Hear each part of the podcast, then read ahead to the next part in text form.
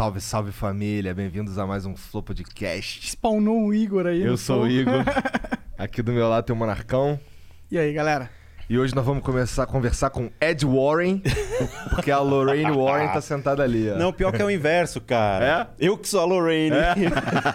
Isso que é o erro. Eu chego na casa das pessoas, já chego com o coque assim.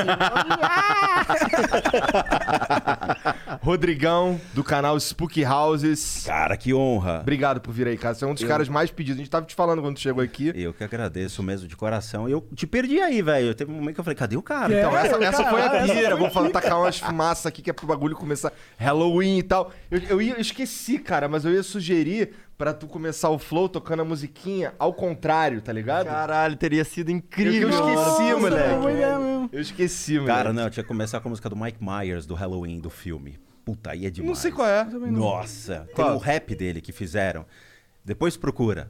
É de Ah, não, tô arrepiar. ligado sim. Ah, tá, não, Michael Myers. Claro que eu tô ligado. Tô ligado. Pra mim, o melhor assassino de todos é o Mike Myers. O Jason perde de. Meu, o Mike Myers é o cara mais animal.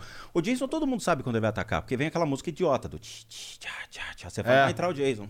Pode vir, já sei que vai vir morte. Mike Myers não. então não tem graça, cara. É, de fato. E o Jason, cara, depois deram superpoderes pra ele. Pô, o cara renasce, do... cai um raio e levanta. É. Foi no sétimo episódio.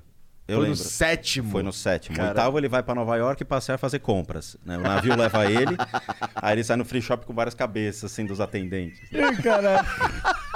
Eu não vi isso tudo, não, cara. Tu, pelo visto, assistiu a porra toda. Eu lembro, porque a única coisa que passava na televisão era isso no SBT e na Globo. Era só o Jason, E Jason, tu sempre Jason. curtiu filme de terror? Porque filme de terror é o meu gênero favorito. Eu gosto. E, de novo, era o que passava na televisão que dava pra assistir. Ou era Braddock, ou era Rambo, Ou era. o Jason. é, tem aquele. Aracnofobia. Cash. Putanga e Cash, cara. Tinha o, o Stallone Cobra, Yeah. né? Você é a doença, eu sou a cura. É, esse mesmo. Todo mundo queria é comprar a aquele carro. doença, com aquela, aquele cigarro. Mad Max. Mad Max. Todos. Passava a Cúpula do Trovão com a Tina Turner. Verdade, eu vi essa porra toda. Tem quantos anos? 45. Caralho. Sou velho. Predador. Sempre. Arnold Schwarzenegger. É. Eu, Direto. eu lembro do Predador passando na sessão da tarde, cara. Tá ligado? Era beijo com um amigo e o predador. É, Tem aquelas cara. crianças felizes e tristes, né? E eu gravar, eu gravei, eu lembro porque eu gravei o Predador numa VHS pra poder assistir depois, o caralho. Nossa, cara, meu primeiro vídeo de VHS foi o Indiana Jones, da Arca. Aquele arca- do. Ah, tá. Arca, Indiana Jones. Arca e- Sagrada, uma É. coisa assim. Foi meu primeiro. Depois Não, é foi o Cálice Sagrado, acho que isso daí é Arca Perdida. Arca Perdida. Depois tinha o Tubarão, primeiro. Tubarão. Tubarão nunca sabe mais que eu nunca. pra praia. Sabe que eu nunca vi tubarão, cara. Quer uma água, Rodrigão? Tem Eu tô com ela aqui do É, lado. Beleza. Cara, antes da gente continuar essa zona aqui, deixa eu falar dos patrocinadores. Não, o Monarca vai falar dos patrocinadores porque eu leio os beats e ele fala dos patrocinadores. Eu tô com uma nova, uma nova pegada no negócio de patrocinadores do Flow. Porque quê? eu sinto que a gente já falou tanto da WhatsApp e da ExitLag que explicar toda hora de novo a mesma coisa ficou chato, tá ligado? Eu acho que a galera já sabe que o WhatsApp é um ótimo curso de inglês, né? E que se ele quiser aprender inglês, ele tem ali um, um caminho, mano. Tu fala inglês, Rodrigão? Falo. Tem que falar com os fantasmas, caralho, né? Eu trabalhei. Não. Não, é, é, tem gente que pensa nisso, né, cara? Imagina, eu tenho que ser poliglota, eu tenho que falar turco, japonês, né? Quando tinha Cambaguá, eu fui fantasma, né? Eu de kimono, que coisa ridícula, né? Cara, e, e o fantasma, fantasma japonês é sempre muito mais assustador, É, cara. pior que é. É, a gente atende pessoas do Japão, a gente tem uma carteira de clientes do Japão. E assim, o que a gente encontra na casa das pessoas do Japão é mais assustador do que do Brasil. É mais assustador, eles são mais violentos, mais agressivos. Então é fato mesmo, não é só nos filmes. Não, é real. É real. E eles têm a floresta do suicídio também. Aham, né? aham. Então, é, teve Aoki alguns youtubers. É, né? te- teve o. A gente analisou, a gente Teve chegou a analisar dois vídeos que mandaram pra gente, de parceiros, são pessoas que são, assim, a gente tem um grupo de parceiros youtubers que mandam os vídeos. E é legal isso, porque a gente analisa e, ver- e traz a veracidade. O que você encontra nesses lugares? Tem muito forfã. Tem gente que chega lá fazendo uns puta ruaça, meu Deus, olha o fantasma. Você vê aquela cortina passando na sala e não é, Entendi, entendeu? zoeira. Aí tem alguns que realmente vão numa casa e, tipo, uma casa abandonada. Chega lá, fala, não, só tô documentando a casa. Meu. Aí teve situações que eu levantei e até pedi pra notificar o cara, falando, se você tiver algum problema, me avisa, porque é sério. Teve alguns caras que entraram em contato. Eu acho louco esse lance de tu analisar vídeo. Eu vou explicar tudo pra vocês. Eu acho que vocês. O Mítico veio aqui e falou algumas coisas, É. mas o Mítico sabe por muito superficialmente o que a gente faz e o conceito que eu tenho das coisas. A gente vive num país, teoricamente, não laico, porque todo mundo é cristão ou todo mundo é católico. Aham. Mas, a- a- assim, em termos de conhecimento, as pessoas não vão atrás para tentar entender o que é a Bíblia, o que está por detrás da Bíblia, as parábolas que estão lá, e assumem que tudo é diabo e tudo é demônio. É muito complicado isso. Quando você começa a estudar e ler os livros, por exemplo, tem um cara muito legal que, que acabou falecendo, que é o padre Gabriele Amorfi, que foi assim o cara mais top do Vaticano em termos de exorcismo. O cara, é, ele era o crivo para predeterminar o que era realmente uma situação real ou não. Ele falou, 99% dos casos são delírios, são desequilíbrios emocionais e mentais. Raramente o Vaticano hoje levanta a, a bunda da cadeira para ir até o lugar para ver o que é. Entendi. Então a gente tem um, um cunho muito mais especulativo sobre o tema do que algo real.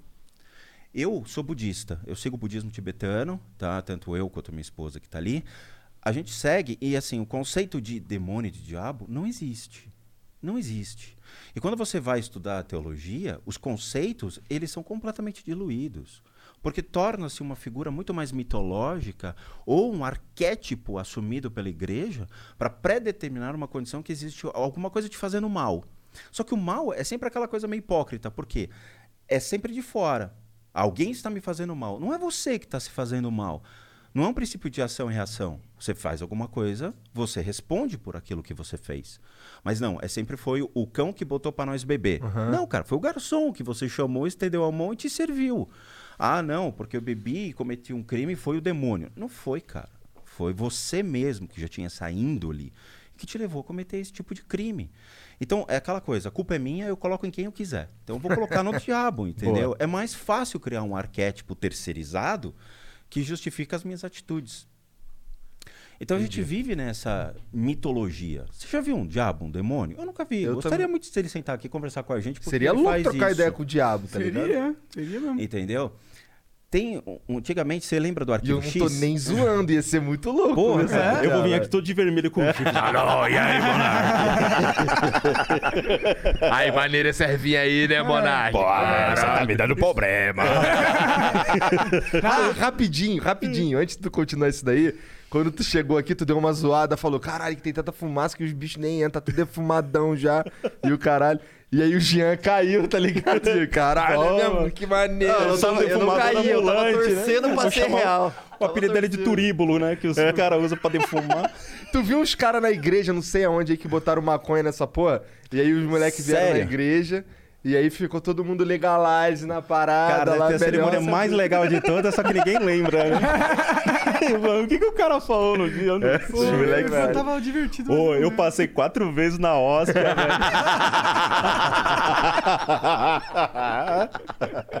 Excelente. Agora fudeu quando eu não lembro mais o que tava. Mas é. antes da gente continuar tudo isso, eu tenho que falar da Exit Lag, que ela Ah, é, verdade. gente. Ela dá dinheiro pra gente todo mês, então vamos fazer o que a gente tem que fazer, que é falar que é um ótimo serviço de jogos. Se você tem ah, problemas de lag de conexão no seu League of Legends, no seu ah, Fortnite, no seu Warzone, no seu BlueStacks da vida. Meu, testa a Exit Lag, você tem três dias grátis pra testar. É, não precisa pôr cartão, mas se funcionar, você põe, você tem que pôr pra assinar, é assim que eles ganham dinheiro, e aí você vai jogar bem, com, sem lag. Bem legal, sem, Ah, sem lembrei possessão. que, que a gente tava falando, que eu te perguntei que é muito louco você.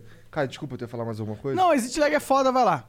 Aí, a Exit Lag é foda mesmo. É porque, moleque, hoje é Halloween, vai. Quem tá sentado aqui é o. Eu agradeço pela data. Não, mas tu acha que foi à toa? É. Mas hoje é o dia que antecede o Dia dos Mortos. Na verdade, o É. Halloween, o All Samhain. É, você tem os dois, né? All Saints Day e All Souls Day, né? O Dia dos Mortos, Aham. que você faz a oração, que é dia 2. O dia 1 que é o Dia de Todos os Santos. E, o, na verdade, o Samhain, celta, é amanhã. Uhum. O que acontece? O Papa Gregório III achou interessante tirar a data da comemoração do Dia de Todos os Santos, que era em maio, que os romanos utilizavam para expurgar os ditos espíritos malignos, né, tipo Munha. E aí o que acontece? Ele- eles colocaram no dia 1 só que o dia 1 já era a comemoração celta do Samhain. Aí o, o Gregório Quarton, em seguida, falou: tá, gostamos da data, vamos ficar na boa, nós e os Celtas, não vamos tretar mais, que tinha muita guerra. Falaram: ó, a gente coloca para vocês um dia antes, pode ser? Pode. Então, eles anteciparam o Samhain. Então fica dia 31, que é a véspera, primeiro e segundo. Mas o primeiro e segundo é o bicho pega amanhã e depois. Mas o bicho pega? Na verdade, os celtas acreditavam que ah, o mundo espiritual e o mundo da matéria, o que une os dois fica mais sensível. Aham. Então fica mais fácil a comunicação desses seres para o nosso mundo. Mas teoricamente não existe essa parede invisível. Eles estão andando livremente aqui entre nós. Eles têm essa liberdade.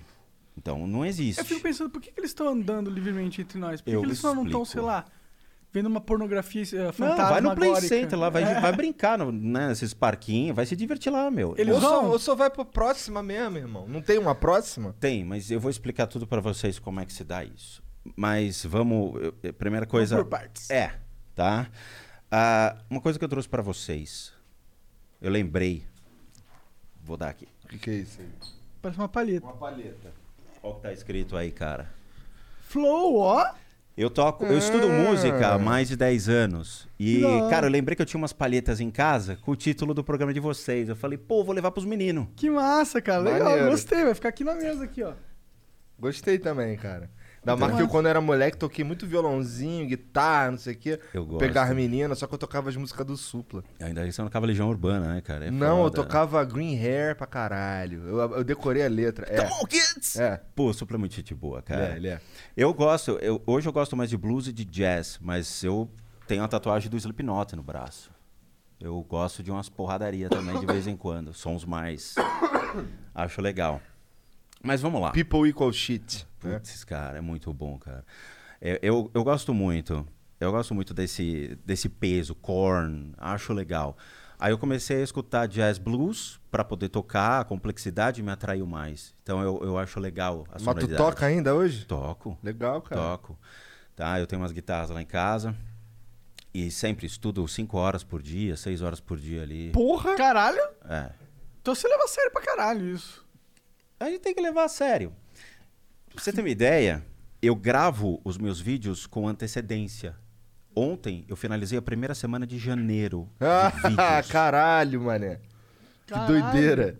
Finalizei a primeira semana, tá? Então, com todo tipo de vídeo. Eu tenho 34 playlists no canal e aí eu vou colocando conteúdo dessas, dentro dessas 34. Sejam as análises, seja desmistificando as crenças populares, um monte de coisa desse tipo. Ah, por um minuto eu confundi, na verdade. Achei que você tava falando que você ficava 5 horas estudando guitarra. Fico 5 horas estudando guitarra por dia. Sério? Sério. Eu achei que você tava falando. Agora eu confundi. Eu achei que você tava falando do teu canal. pô. Não, Não, cara, canal- olha só, ele grava. Ontem ele, gra- ele finalizou a gravação dos primeiros vídeos de janeiro. Por que, que ele faz isso? Que aí ele tem, eu imagino, Tempo. tem um tempo livre, ah, entendeu? entendi, entendi. Pra poder me dedicar aos estudos Entendi, de música. entendi, entendi. Então você é tipo o Renato Cariani, aquele cara que tem o- tudo. Foco louco. É, tudo certinho.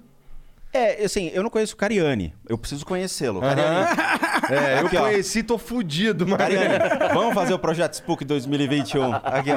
Isso aqui, ó, essa meleca, essa pandemia me fez crescer 15 quilos. Ah, a culpa é da pandemia, né? Cara- o mal sempre vem de fora, É, né? o mal vem chama ligado. iFood. Os caras ficam me entuchando esses hambúrguer. Os caras chegam lá em casa com hambúrguer, eu não sei porquê, cara. Do nada. É, né? mano. Aí, ó, tem uns hambúrguer aqui do capeta. Antes eu treinava uma hora e meia por dia, uma hora. Aí não dá, cara. Dá pra ver que você tem um bracinho aí legal. É. É, eu- Ó, aí, Caralho, ó. ele é fortão mesmo. Fortão tipo, mesmo. vai, tem o bucho agora, então a gente fala que é o Honda. Não, Vai. é. Ainda bem que eu não sou o Dalcin, cara. Já Pensou? Ia ser... O cara tá passando fome ali, rapaz. Mas vamos lá, vou explicar pra vocês todo como surgiu a ideia do canal e tudo mais, tá? Eu sou formado em administração de empresas, fiz uma faculdade que é a Mauá, tá? Ah, de lá eu entrei direto no mercado de capitais. Então eu fui trabalhar como analista de investimento. Trabalhei em corretora, trabalhei em banco, trabalhei em empresas. Foram mais ou menos uma jornada de 17 anos dentro do mercado financeiro. Eu fiz pós-graduação em games. Que Então, maneiro. eu Ah, fui, maneiro, maneiro. É, fiz duas escolas de games aqui em São Paulo Então, para trabalhar com eh, desenvolvimento de ambientes. Então, vocês veem aquele símbolo Epic. Aham. Então, eu fazia aula com esses softwares da própria Epic Games, que é um Real Development Aham. Kit, para poder criar os ambientes, criar toda a arquitetura. O Depois Unreal é bem, bem popular, né? É. A galera usa bastante. usa, mas agora ele virou pago. Antigamente era um software Entendi. mais barato, era gratuito e agora virou pago. Então ficou meio prof- só para profissionais. Entendi. Ele Caras- um pouco. É. Aí depois eu fiz. é, fui trabalhar como animador, então eu criei, por exemplo, o Autodesk Maya, fazia toda a parte dos bônus de esqueleto, comecei a entrar nesse esquema. Mas eu nunca fui bem de desenho, mas de criação de 3D eu mandava bem. Depois disso, eu fiz um MBA em finanças. Aí eu fiz ah, na FIPECAF, ou seja, fui atrás de, de um- uma educação mais, vamos dizer assim, especializada para poder atuar na área. E em contrapartida, toda essa minha jornada no mercado financeiro, eu fui juntando dinheiro e ia fazendo cursos relacionados à espiritualidade. Então o que acontece? Todo o dinheiro que eu ganhava no mercado financeiro, eu ia atrás de conhecimento. Então eu comprava realmente ia atrás. Viajava. Levou o ET Bilu a sério. Cara, ou você busca respostas, ou você vai ser um cara que vai replicar aquele papagaio o que os outros dizem. As pessoas não querem entender, eles querem buscar conhecer. Então vamos lá, eu quero saber o porquê que tudo é o karma. Não, você quebrou o carro, é o teu karma. Foi quebrou uma charrete na vida passada e agora o teu carro quebrou. Você fala, porra, meu, não tem nexo. De onde se tiram essas coisas? Então eu fui buscar respostas. Foi isso que te levou ao budismo, essas respostas? Não, o que me levou primeiro à jornada espiritual é, de novo, aquela historinha, né? Eu comecei a ver coisas aos seis anos de idade. Minha família é uma família tradicional italiana, onde meu pai assumia as responsabilidades de casa, indo trabalhar, minha mãe cuidava da casa. Eu nasci em 1975. Então, tem que avisar que era antes da internet, Aham. antes de muita coisa, né? entendeu? Antes Nessa- dos videogames também. Cara, onde eu morei, a minha casa foi a sétima construída na rua.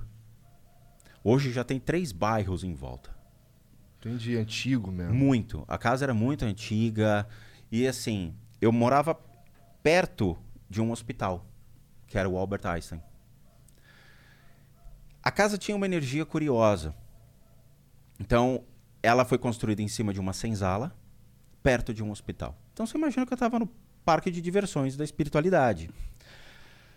Com o tempo, aos seis anos de idade, eu comecei a ver coisas estranhas acontecendo em casa.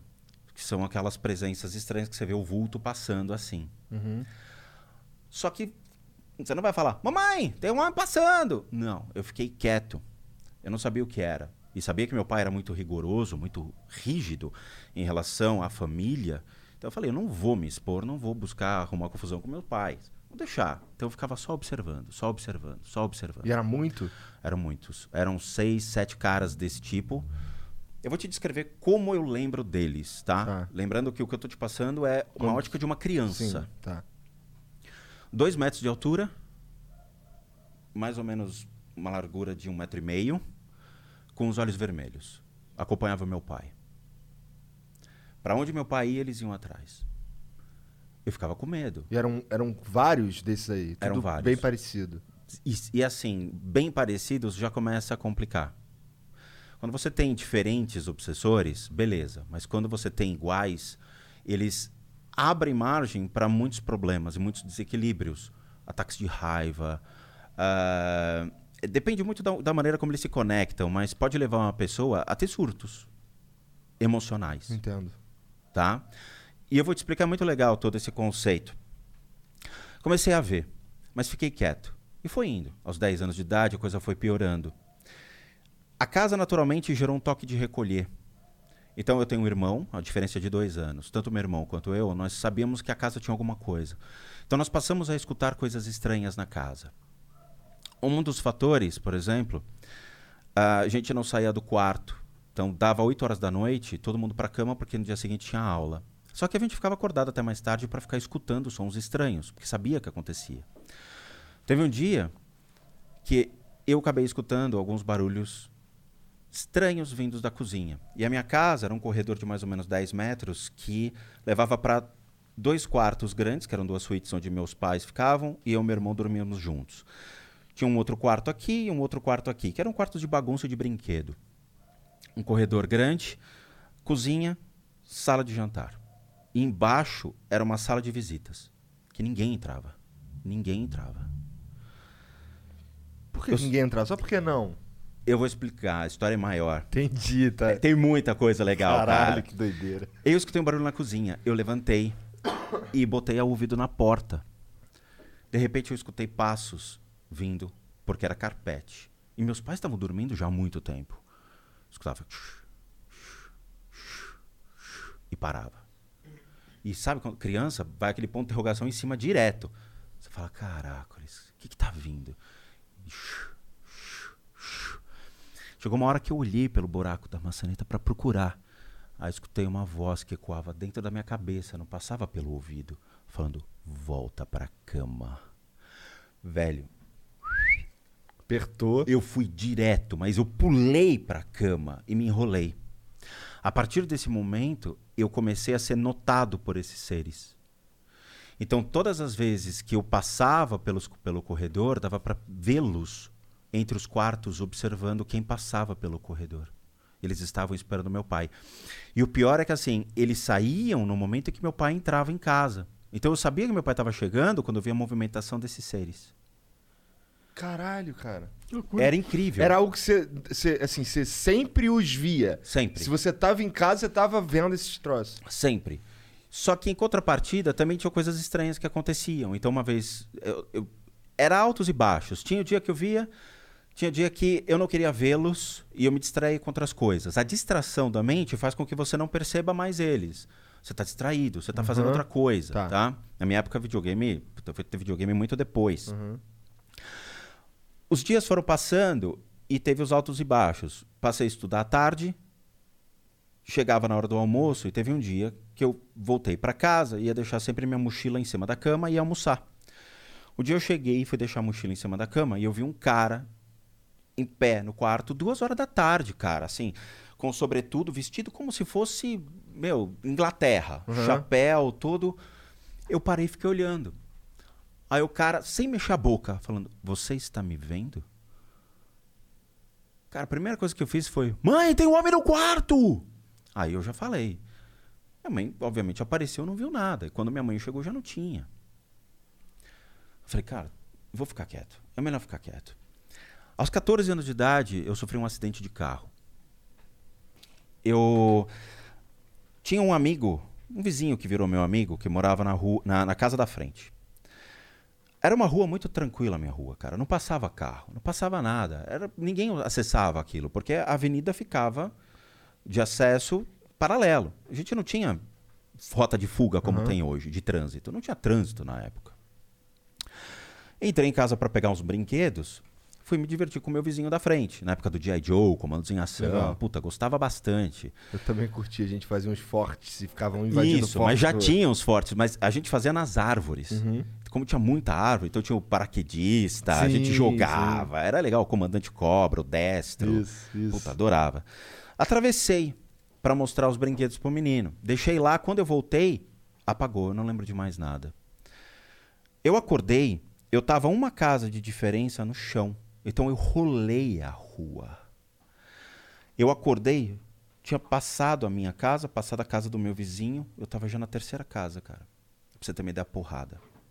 Caralho. Eu levantei aos 14 anos, tirei a poeira. O que aconteceu? Não aconteceu nada comigo. Nada. Eu entrei em casa. O carro era um Passat antigo de aço galvanizado. O capô do cara ficou assim.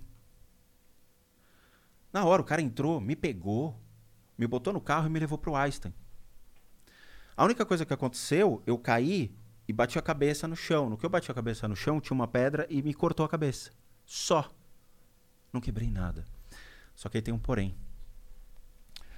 Eu lembro do que aconteceu em termos espirituais. Eu entrei num túnel branco. Nesse túnel branco, eu lembro de estar subindo. Cara, e estar sorrindo, feliz da vida. E eu entrava no túnel, eu olhava pra cima e falava: Meu, que da hora, que legal! Chegou lá em cima, eu vi minha bisavó. eu não tinha contato com a minha bisavó. Eu raramente a via.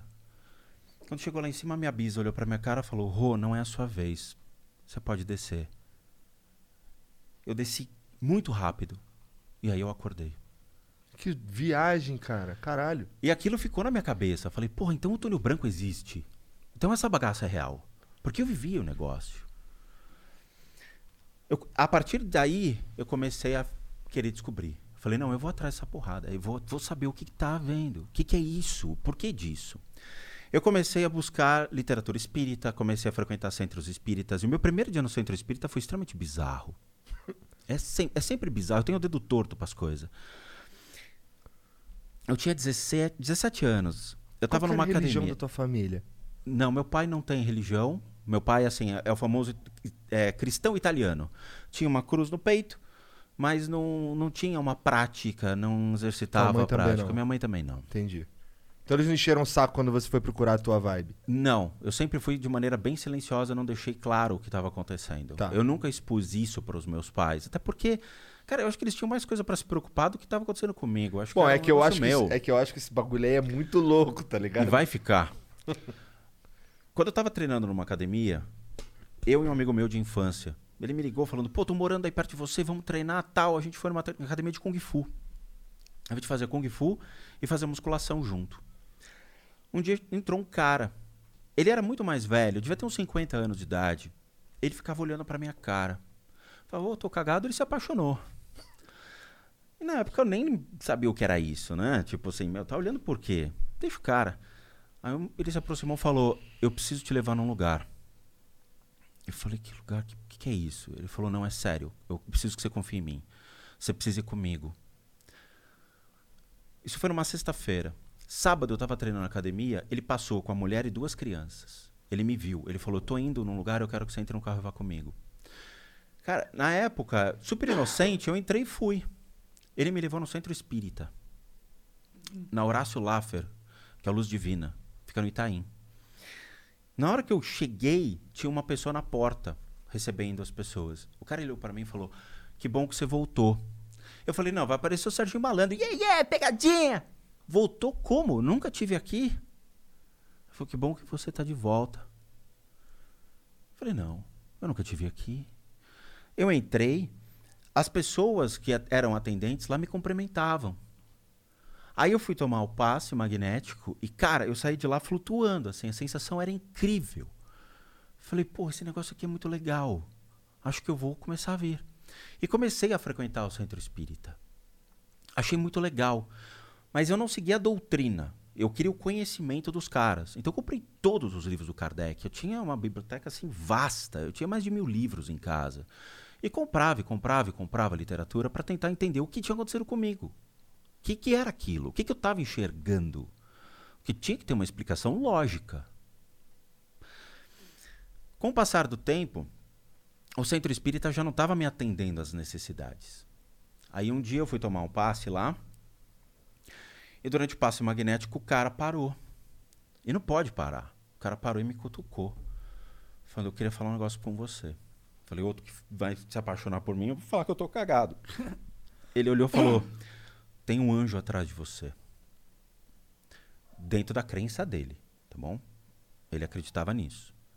Eu falei, ok, e o que, que eu faço com esse negócio? Ele falou, não sei. Falei, pô, se você trabalha no centro espírita, você atende, você tem uma responsabilidade, você não sabe o que eu faço com isso, então a partir de agora fica difícil você atender minhas necessidades.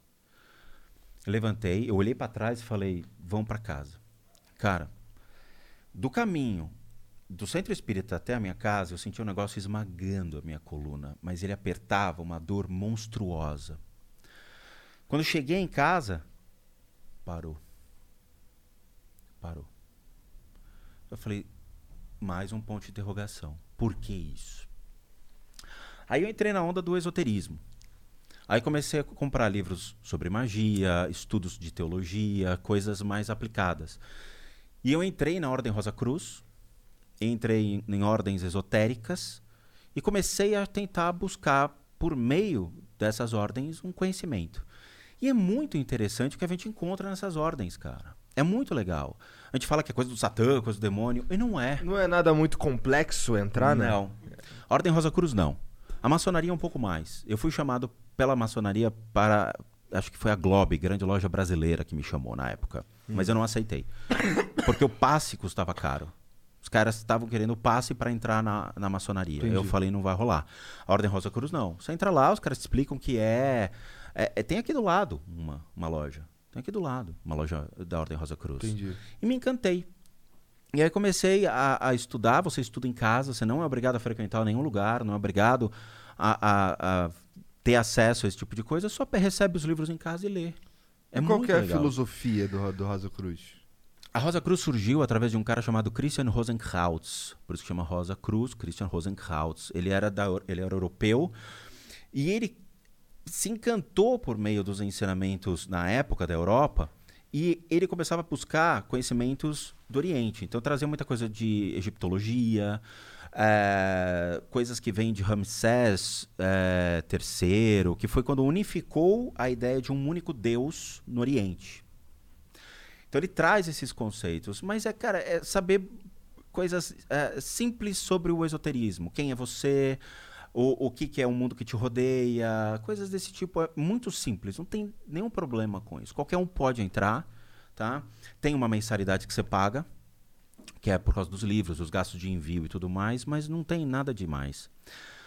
Aí eu comecei a gostar do negócio. Aí eu fui levado para Umbanda. Cara, aí o bicho pegou. Quando eu fui levado para Umbanda por pessoas que falavam, meu, vai lá, você vai gostar. Eu lembro que para tentar me convencer a entrar na- no lugar, levaram uns 40 minutos. O que que tava te impedindo? Medo. Eu tinha medo, escutava os atabaque e você viu os Exu, você falava, meu, não vai rolar, eu não vou entrar nesse lugar. Nunca. Você sai do, do- da ideia mais de, de um, ah, um espiritismo mais bonitinho para um negócio um pouco mais violento, uma coisa mais ativa. Entrei e quando eu vi a energia em volta dos médiums, eu falei, ah, pô, peraí, tem alguma coisa diferente. E eu me encantei pela magia da Umbanda. Eu achei lindo, cara, a dança, os ornamentos. Você começa a ver que aquilo, entre aspas, é um teatro para verdades que você vai escutar na hora de você tomar um passe lá, conversar com a entidade. Eu falei, pô, acho que eu vou ficar um tempo aqui. Fiquei 10 anos. Ficou um tempinho. E aí eu fui desenvolvendo as sete linhas da Umbanda que eles chamam, tá? São sete linhas, são sete pilares regidos por orixás.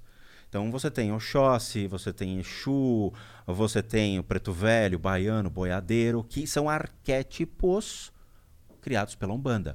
A Umbanda surgiu em Niterói, dentro de um centro espírita kardecista. Por quê? Porque um cara tava lá e viu um caboclo. E ele falou, pô, o que, que é isso? É um demônio. Não. E aí começou a trazer. Porque você vai pra África, não existe isso. Você não chega lá e fala, ô, me traz um boiadeiro aí. O cara, boiadeiro na África? Não existe. Então você começa a entender que aquilo são arquétipos criados para fazer com que espíritos que estejam aqui trabalhem. Como eles eh, perderam a sua consciência e estão vagando por aí, eles se tornam ferramentas para esses orixás para poder ajudar as pessoas que estão lá procurando ajuda. Entendi. Ponto, acabou. Então você tá falando com um preto velho, ele nem é preto nem é velho. Não é. Mas o cara tá lá para te ajudar. Claro, não é questão egóica. Eu quero uma casa, eu quero uma mulher, me dá dinheiro. Não. Mas ele vai lá para te escutar. E muitas vezes só o ato de escutar já te ajuda muito. Porque pelo menos alguém tá te ouvindo. Às vezes a maioria das pessoas não tem alguém para conversar e busca amparo nesses lugares. E é legal. Aí eu lembro que uma vez eu tava numa fila para tomar passe, eu geralmente fico quieto, fico de cabeça baixa, não falo com ninguém. Aí eu tomei um arrepio do lado esquerdo, eu falei, ah, lá vem. Aí eu olho, cara, tem um cara, parece um mouro, vestido de cigano. Aí eu tomei um tranco, passou uma funcionária da casa, eu segurei ela e falei, me tira uma dúvida. Tem alguém do meu lado? Ela falou, tem, o seu cigano. E saiu. Eu falei, desde quando eu tenho cigano? Eles se apoiam nas pessoas que têm essa sensibilidade para poder ajudar. E eu comecei a desenvolver, comecei a incorporar e comecei a atender. Cara, eu fui trabalhar no Jardim São Luís, que é um bairro tomado por traficantes. E lá tinha toque de recolher, mas foi a casa mais bonita que eu já vi. Era uma casa muito antiga, teto destruído, tal. Eles estavam precisando de ajuda financeira para reformar o lugar. Eu falei, pô, acho que eles precisam de mim. Fui lá. A, a- área de assistência, as pessoas têm medo de olhar para o lado. Assim. Era uma comunidade que ia, todo mundo ficava sentadinho, ninguém se manifestava. Eu entrei, fiquei sentado, fiquei observando. Aí veio o dono do lugar. Ele olhou pra minha cara, falou: "E aí, quando você vai trabalhar pra mim?" Ele não sabia nada de mim. Era o primeiro dia. Eu falei: "Desculpa, senhor, eu não tô aqui pra trabalhar, não sei." não- não-" Ele falou: "Você vai trabalhar pra mim, se prepara." Eu falei: "Não, senhor, não vou não. Eu só vim aqui pra conhecer o lugar." "Não, se prepara." É engraçado porque o cara era funcionário de uma empresa chamada Mali Metal Leve, que era listada em bolsa de valores. E era uma empresa que eu analisava em bolsa de valores. Cara, as coisas se cruzam de uma maneira monstruosa.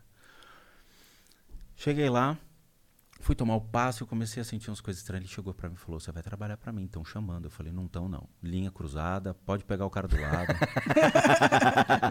e eu, eu não, não quero Linha brincar. cruzada, Linha os jovens não entenderam, tá ligado? Difícil ter hoje isso. O que eu peguei de linha cruzada em casa, Eu cara? Eu me também. divertia com o telefone fixo, era demais, cara. Porque eu falei para as pessoas que o parente tinha morrido, nunca façam isso, cara. É, peguei a linha cruzada. Alô, Albertina, como vai o João? Eu falei, o João morreu, como é que é? Juro, isso aconteceu, cara. Criança é uma meleca. Eu também fiz alguns trotes.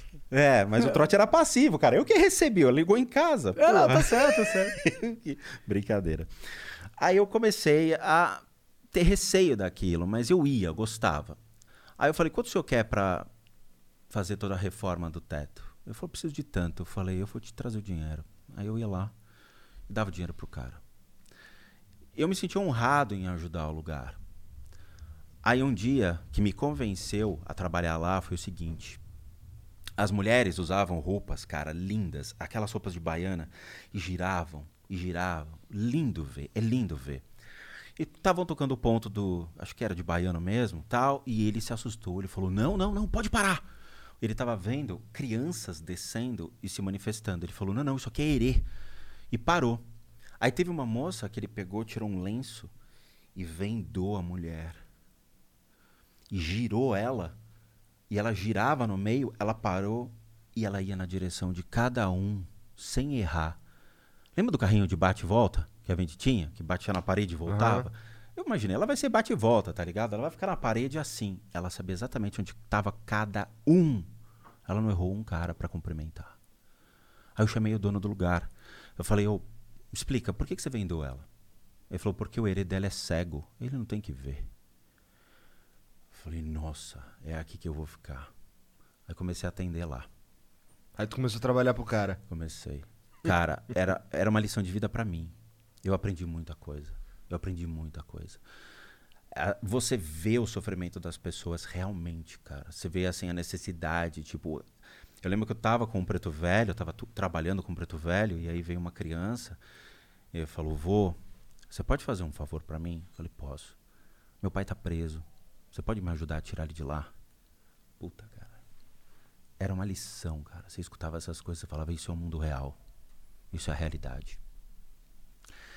E era assim, ele falava: "Vai lá em casa, eu tenho medo. Fica comigo." Eu falava: "Pô, vai." Eu, eu colocava todos os orixás, ele falava: "Vão pra casa de todo mundo, cara. Vai ajudar. Não preciso de vocês, eles precisam mais de vocês do que eu." Com o tempo, a violência cresceu. E aí teve um cara que tocava os atabaques, um Mogan, morreu esfaqueado numa briga de bar. Caralho. E os traficantes começaram a se impor mais na região. Aí eu falei, putz, não vai dar pra ficar. A violência tá crescendo. E tinha toque de recolher. E para um traficante falar, cara, não quero esse lugar aí, é entrar e destruir, né? A gente vê isso hoje. É. Aí eu pulei Vê mesmo. fora. Engraçado uns traficantes que são do bem, do cristão, não sei o quê. Evangélico. Evangélico. É, faz Entra tráfico e em nome de as Deus. paradas. Sabe qual é? É, faz tráfico em nome de Deus. É triste, cara, ver isso, porque você vê que não tem um respeito. Sabe, é, as pessoas são julgadas pela cor da pele, o que é absurdo, é um crime fazer isso. Você não vê a essência do indivíduo, você vê a superficialidade do indivíduo. E pela crença. Quer dizer, se você não acredita em Cristo, ou você não é algo em Cristo, você é apedrejado, você é, você é esfaqueado, você é morto. Qual é, cara? O que, que a gente está vivendo? Que mundo é esse? Você não é julgado pelas suas ideias, mas pela superficialidade que as pessoas te enxergam. É o cúmulo. É um mundo completamente eh, sem noção. Tipo, onde está a saída? Existe, né? Que- que- é, é um mundo de, de Truman. É. Você quer achar que, ela, que ele existe. Então a coisa foi tomando forma. E aí eu acabei saindo, fui buscar respostas em outros lugares. Mas, cara, é lindo de se ver. É lindo, é lindo. Realmente foi uma aula. Aí, com o tempo, eu comecei a buscar outras respostas e uma tia minha faleceu por câncer fulminante. Consumiu ela durante as dois, duas, duas semanas, matou fulminante. Caralho, tem isso? Nem sabia que tinha Um isso. câncer leva você rapidão. Nossa. Aí a irmã dela, que é a minha outra tia, irmã do meu pai, chegou pra mim e falou: Rô, eu sei que você tem certa sensibilidade e tudo mais, mas o que você puder fazer pelas pessoas, faça. Se você puder achar uma forma de ajudar as pessoas para sanar certas enfermidades, continue sua busca. Aí eu entrei na, na onda das terapias alternativas. Eu falei, ótimo, então eu vou atrás. Eu já estava muito frustrado com algumas buscas. E quando eu entrei na terapia alternativa, eu comecei a ver, por meio de pessoas que estavam ligadas ao hinduísmo, ao budismo tibetano, a pessoas que traziam um conhecimento mais profundo, que era mais a minha onda. Falei, porra, eu tô, gostei disso. Acho que é minha praia. E aí comecei a fazer cursos. Desde 2000, eu fui me especializando nessas técnicas. E fui que conhecendo. tipo de técnica? O que que tu... que que Cara, é? vai desde reiki Ah, tá. até técnicas mais dedicadas às religiões. Então, dentro do budismo tibetano, tem formas de terapias também que te ajudam. Aham. Na igreja messiânica tem o Jorei. Jorei, mas não entrei no, no messiânico. Então, eu fui atrás de outras. Você medita muito, algo assim? Eu frito muito. Frita. É, a meditação que eu faço ligada ao hinduísmo mesmo, ela te frita. E co- como que, como, como que é, como que ela te frita? Qual é o processo de fritura meditativa? Então, eles são mais radicais. Dentro do hinduísmo, Ah. eles têm é, gurus que são específicos em técnicas de meditação, seja os arhatas ou mesmo os devoradores de corpos, que são os caribais. Eles têm pessoas que comem corpos na Índia. Legal. É- é- Eles reciclam. Chamam-se agouris. Eles reciclam, né? Não, a- é uma técnica de meditação séria que eu brinco com eles. É- é- e se tiver um agouri na minha frente, eu levanto e vou embora, cara. É, eu também, porque vai Eles- que né, eu morro ali, ele come Eles corpo, pegam cinzas humanas, passam no corpo, pessoas cremadas, então eles todos cheios de cinza, usam sangue. Tem crânios humanos que eles colocam junto com no corpo, porque o aprendizado deles se faz junto à morte. Todo mundo aqui tem medo de morrer, sem dúvida nenhuma. Todo mundo aqui tem medo do dia seguinte. Pô, quando é que eu vou morrer? Sabe? É o grande mistério da vida. Porque daí, se você sabe o dia que você morre, você pega um empréstimo no banco, taca o dane-se e vai fazer a vida louca. Mas a gente não sabe quando vai morrer. É, eu lembro que um, um grande tuco, que é um- uma sumidade dentro do budismo, ele falava, né? ah, qual é o segredo da vida? Eu falava, é 42. Se você for nerd, você vai saber o que eu estou falando. Aham. É, Mochileiro da Galáxia. Aí eu falei pra ele, 42. Não, é aprender a morrer. Porque as pessoas não, não estão preparadas para abrir mão de tudo que consumiram em vida, dos bens materiais que adquiriram, das suas necessidades, do seu apego, de tudo. Não estão preparados para a morte. Então esses caras, eles já trazem esse aprendizado. Então eles meditam sentados em cima de um cadáver em decomposição. E aí você encararia isso? E você tem que ficar olhando. E outra, você carrega o cadáver. Não, tô de boa. Eu prefiro ser é, não iluminado. E que cadáver é esse? É um... São jogados corpos no rio. No, no rio Ganges, né? Eles jogam lá, o cara pega e faz a meditação em cima. Ou na pira, que eles fazem uma pira enorme na, na frente do rio e jogam os corpos lá. A, a fritação que acontece são várias técnicas. Então você pode ter é, Janini Yoga, Hatha Yoga, Raja Yoga, Kundalini Yoga, Ah, são Tantric yoga? Yoga. são Ah, tipos. entendi. É, aqueles yogas são deles, né? Eles aprendem Sim, isso. sim, sim. E aí você manipula a energia do seu corpo criando reatores em cima de você. Então você consegue manipular os pontos de energia para desenvolver a clarividência, a vidência, desenvolver certas habilidades, mas que pertencem a eles. Quando você fala, ah, vou desenvolver isso dentro do catolicismo, ah, ah, ah, ah, não. Você tem que estar inserido dentro desse contexto para saber o porquê disso, receber a instrução correta, porque senão você vai ter síndromes. Existem doenças atribuídas à manipulação errada de energia. Na China, por exemplo, eles têm o Qigong, tem o próprio Kung Fu, Tai Chi, que são formas de você manipular a energia. O Ticum é maravilhoso, só que tem o Ticum médico, que eles fazem com que a energia da doença que te alimenta e te consome seja retirada e o seu corpo pré-estabelece a cura. Quando você corta o dedo, você não se cura, você não cicatriza. O seu corpo já tem um mecanismo de defesa. Fica bonitinho depois. As minhas não, cara. Eu tenho uma aqui, ó, que ainda não saiu. Ah, demora um tempo. A gente vai ficando mais velho, É, demora mais. que- É brincadeira, não. Mas assim, você se cura. Então, o seu corpo já tem um princípio de autocura. Uhum. Então, quando você aprende a manipular a doença e retirar a energia que alimenta essa doença, você enfraquece ela. E o teu corpo expurga essa enfermidade. Então, essas técnicas ligadas à medicina tradicional chinesa têm como finalidade esse tipo de processo e te auxiliam. Então eu comecei a olhar para o Oriente, comecei a ir atrás dessas técnicas. E eu viajava, pagava viagem, ia atrás de curso e aprendendo onde, onde esses caras estavam, eu tentava estar atrás, cara, para aprender. E aí eu me encontrei, eu falei, puta, aqui é o lugar, aqui é a minha praia. Então eu saí da Umbanda, saí de tudo ligado ao espiritismo, me desfiz de tudo para entrar só na onda dessas técnicas. Mas aí o. Vamos lá. Tu que consegue se comunicar de uma maneira mais real com essas paradas aí, né? Afinal, tu é o Spock. é. Cara, é, os, os seres lá da Umbanda, do Espiritismo, não encheram teu saco porque tu ia sair? O da Umbanda, sim. É? Falando sério, sem hipocrisia. Existe um princípio de dar e receber. Se eu estou indo para uma casa, eu estou recebendo. Mas o que, que eu estou dando? Dor de cabeça, problemas.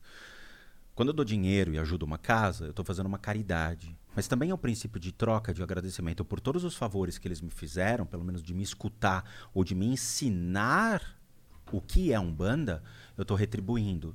Então eles reconhecem o princípio de dar e receber.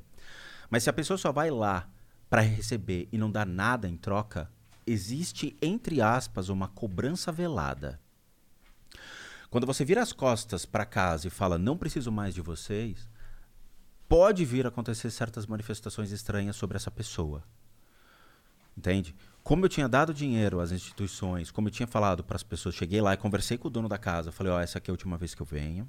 Eu te agradeço por tudo. O que você precisar, você pode pedir, eu te ajudo, mas não estou mais nessa. Então eu fui é, é, lentamente deixando de incorporar. Então chegava o cara, meu, 100 médios incorporados, 100 simultâneos na casa. O dono da casa apontava para mim. Eu tava na assistência assim, ó. É você, vem aqui. Fechava. Chegava lá, ele botava a, minha mão, a mão na minha cabeça e já mandava. Rie! E puxava e eu levantava. Não vai rolar mais. Puxava e eu leva- eu falei, não vai rolar mais. Não estou mais. Aí ele olhou pra minha cara e falou, por quê? Aí eu expliquei, agradeci e fui embora. A melhor maneira de sair é essa. Agradecendo, pedindo desculpas por não fazer mais parte e não não vire as costas. Nunca vire as costas para a espiritualidade, porque você vai ter problema.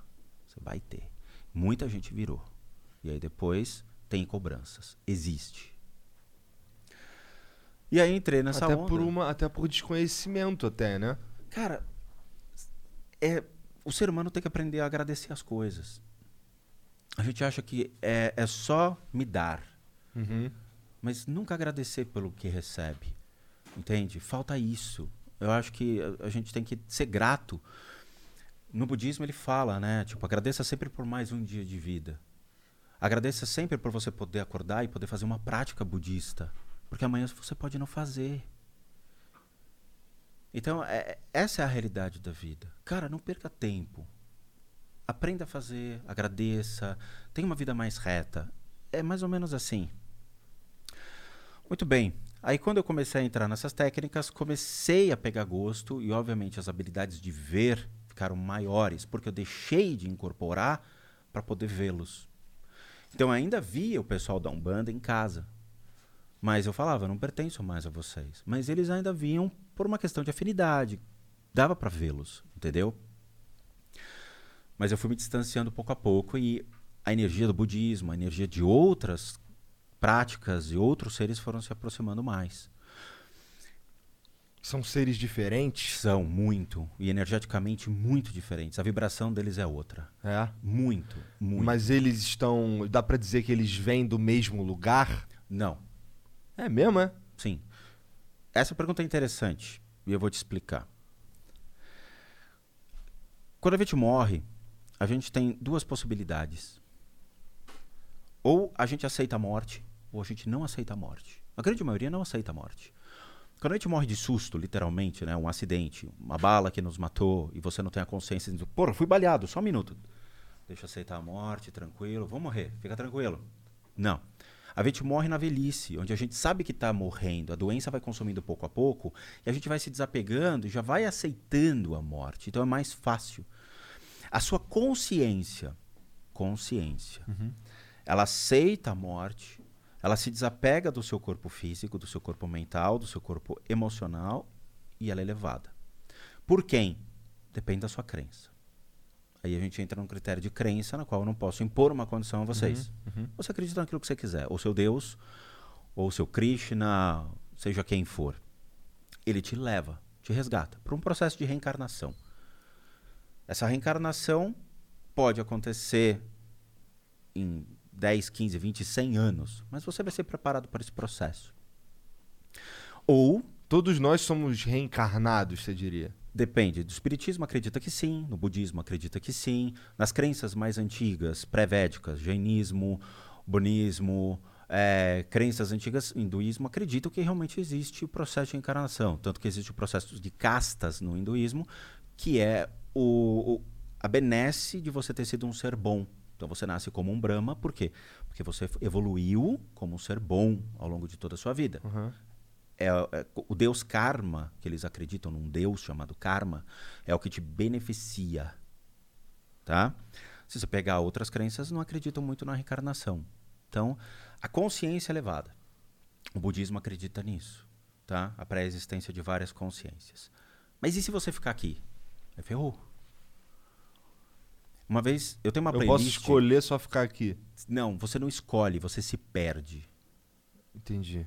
O caminho da consciência de desapegar é um auto, autoconvencimento. Eu vou te dar um exemplo de autoconvencimento. Então dá pra gente dizer que mortes violentas geram seres.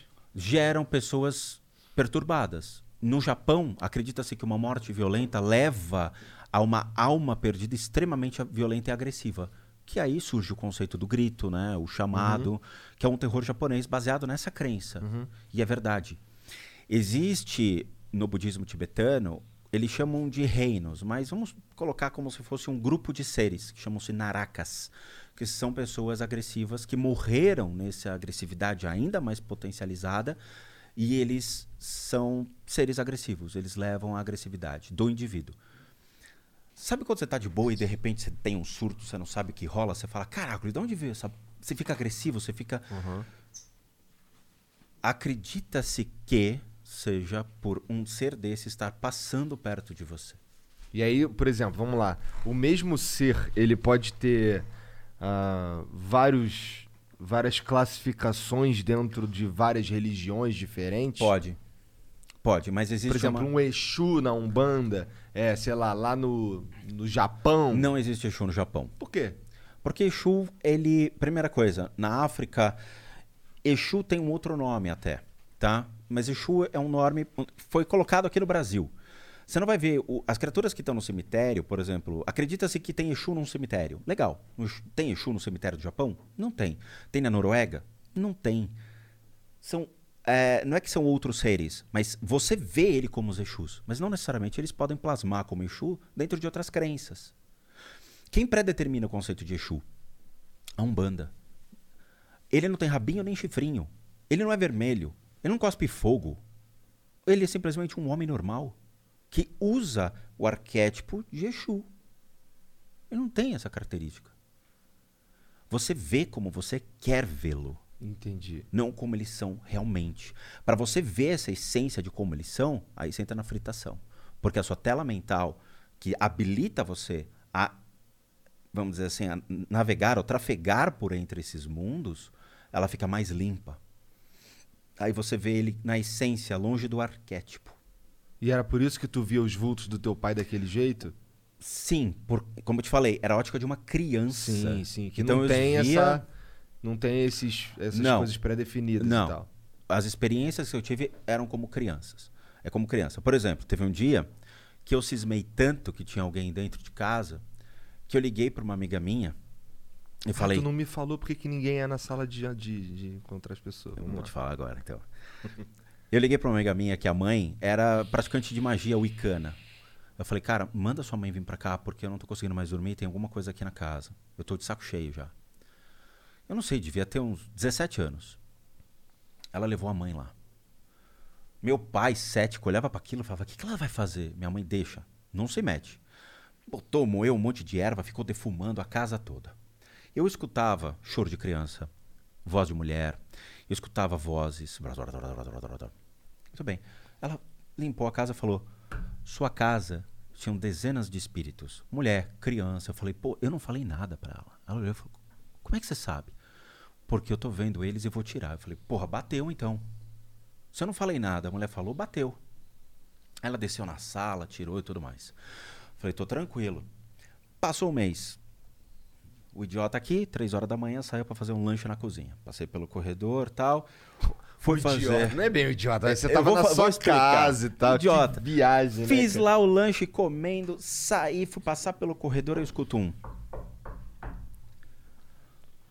Três horas da manhã. Eu viro pra trás. No que viro pra trás, a sala de jantar que fica do lado da cozinha tava com a cortina aberta e a sombra de uma criança fazendo assim pra mim. Cara, foi desenho do pica-pau. Saiu uma faixa amarela nas minhas costas, enorme, pegou meu cabelo, eu arrepiei, a sobrancelha levantou, eu corri pra cama. Eu falei, não, mais problema. Eu liguei pra menina, eu falei, tua mãe fez o quê? Ela tirou uma criança que tava dentro da sua casa, ela não pode entrar mais. Eu falei, beleza.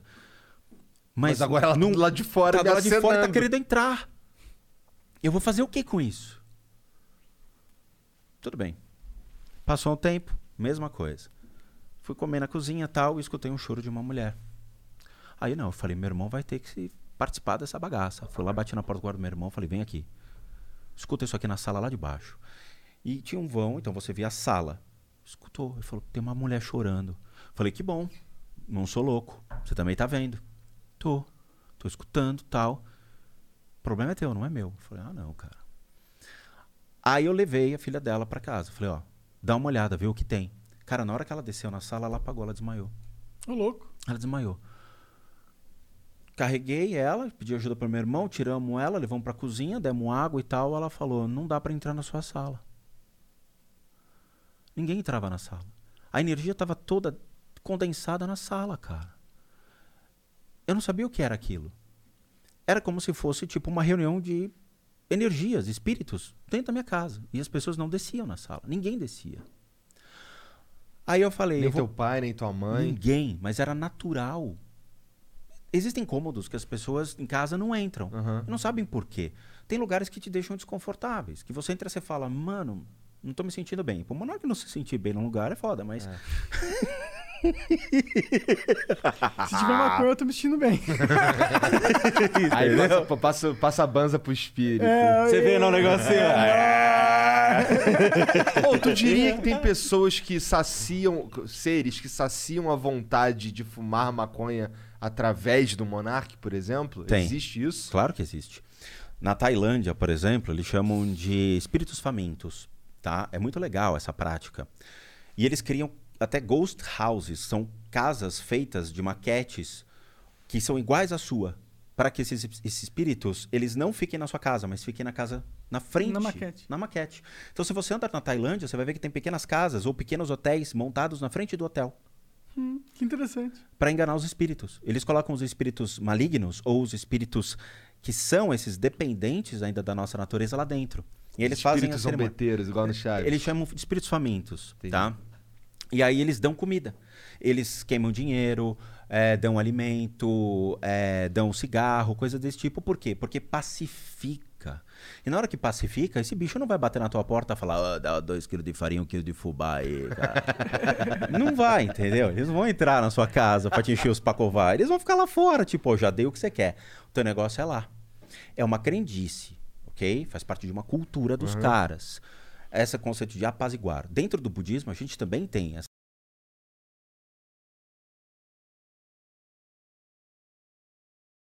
você ativa a consciência deles.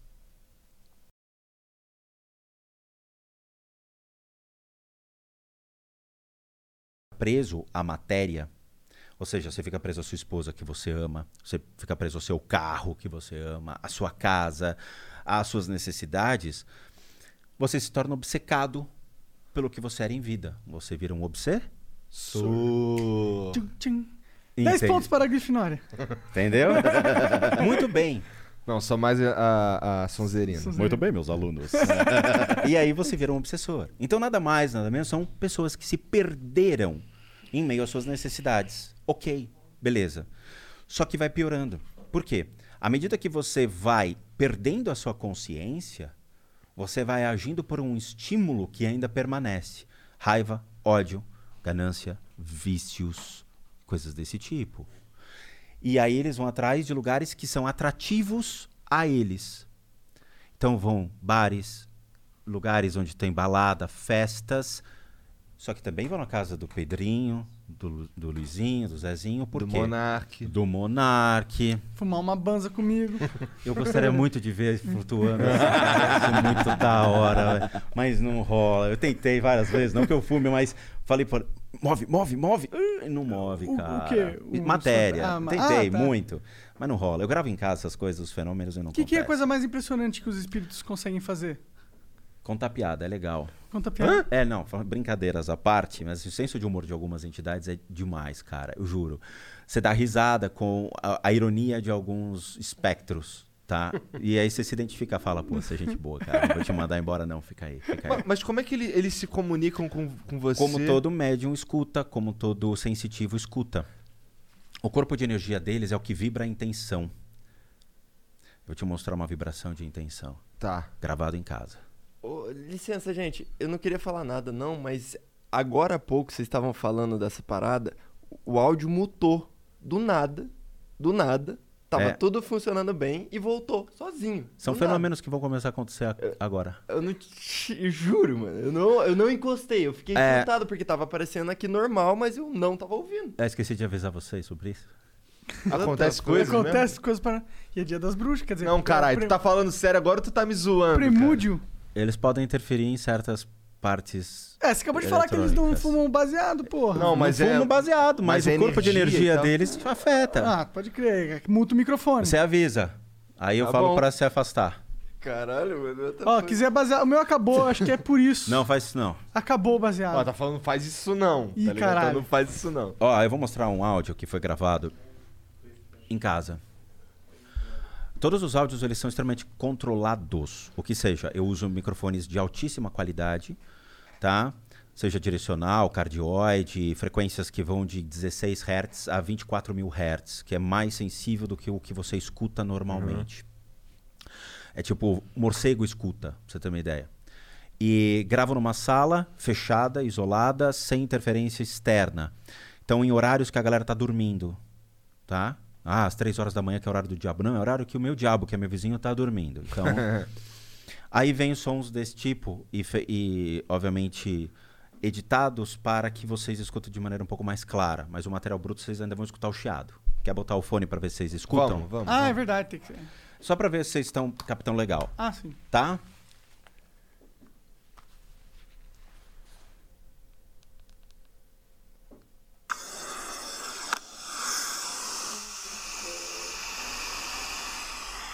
Escutou? Escutei algo. Ah, hum, hum, ah, Isso, perfeito. ah.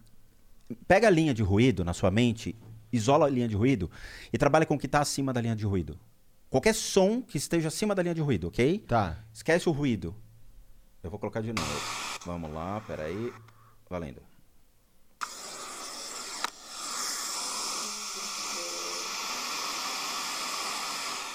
Pegou? Um- Parece é. um piano. Não, vai fazer. Parece uma mulher falando. Perfeito. É. Isso mesmo. Tem uma parte 2. Vê se agora você escuta. Tá.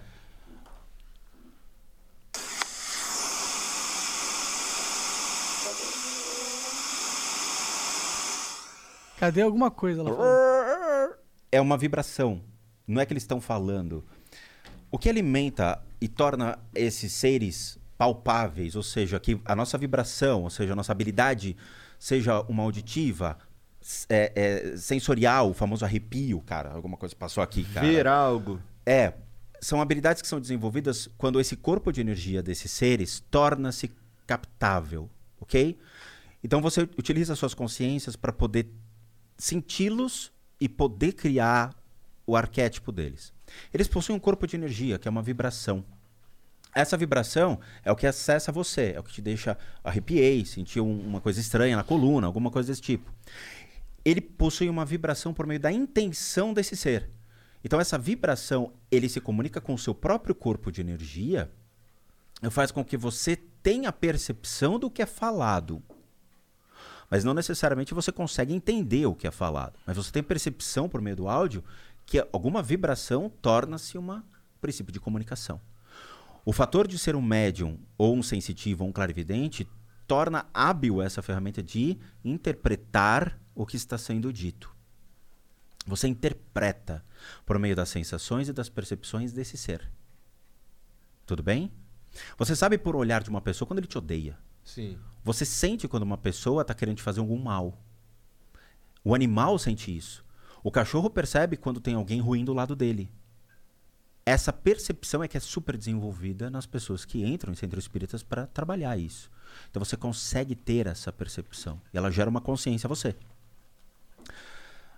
Como surge o canal Spook Houses Casas Assombradas? O canal surgiu há cinco anos atrás e eu já trabalhava com terapias alternativas, indo na casa das pessoas há 15.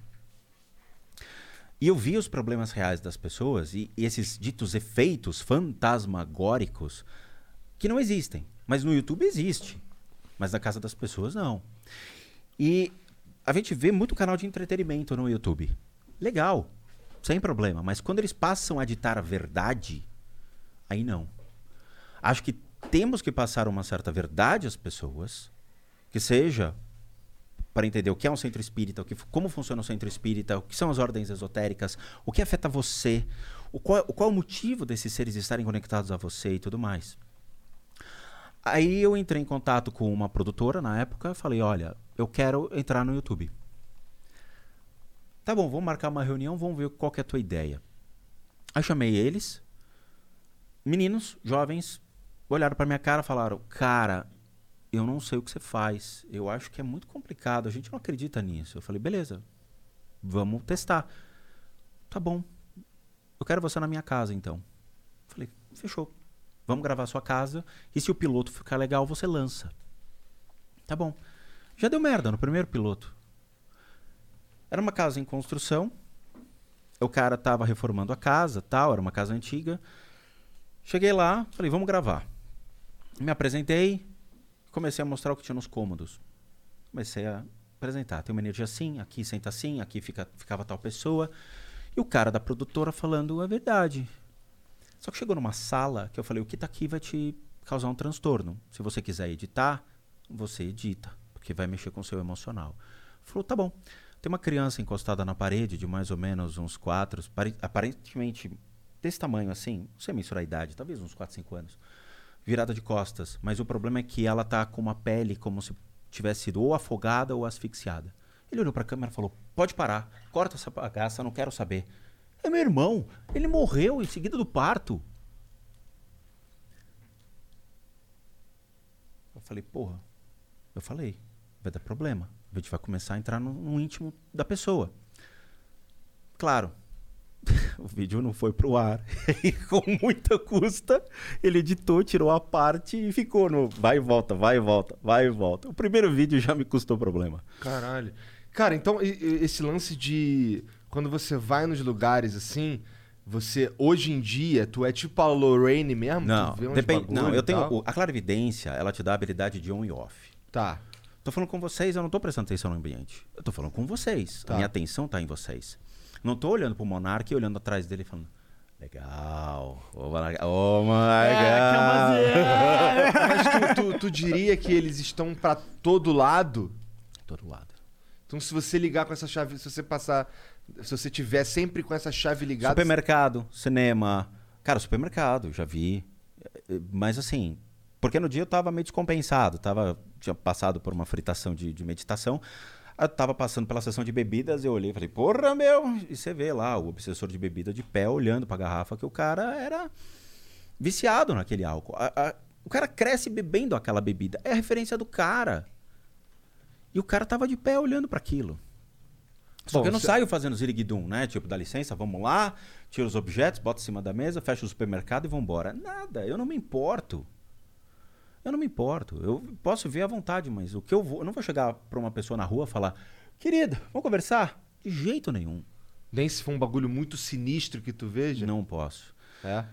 É que assim, também existe uma relação de se você tem um problema e você está consciente desse problema, você vai buscar ajuda.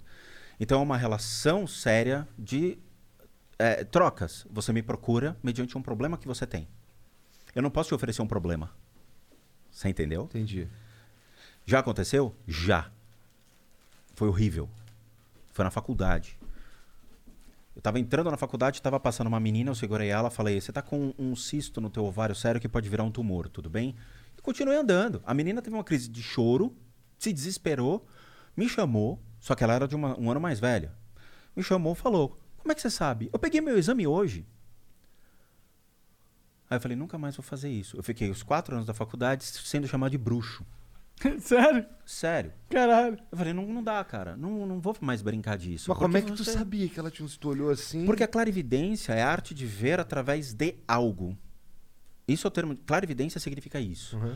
Eu vejo através de um monitor, vejo através de uma foto e vejo dentro de você.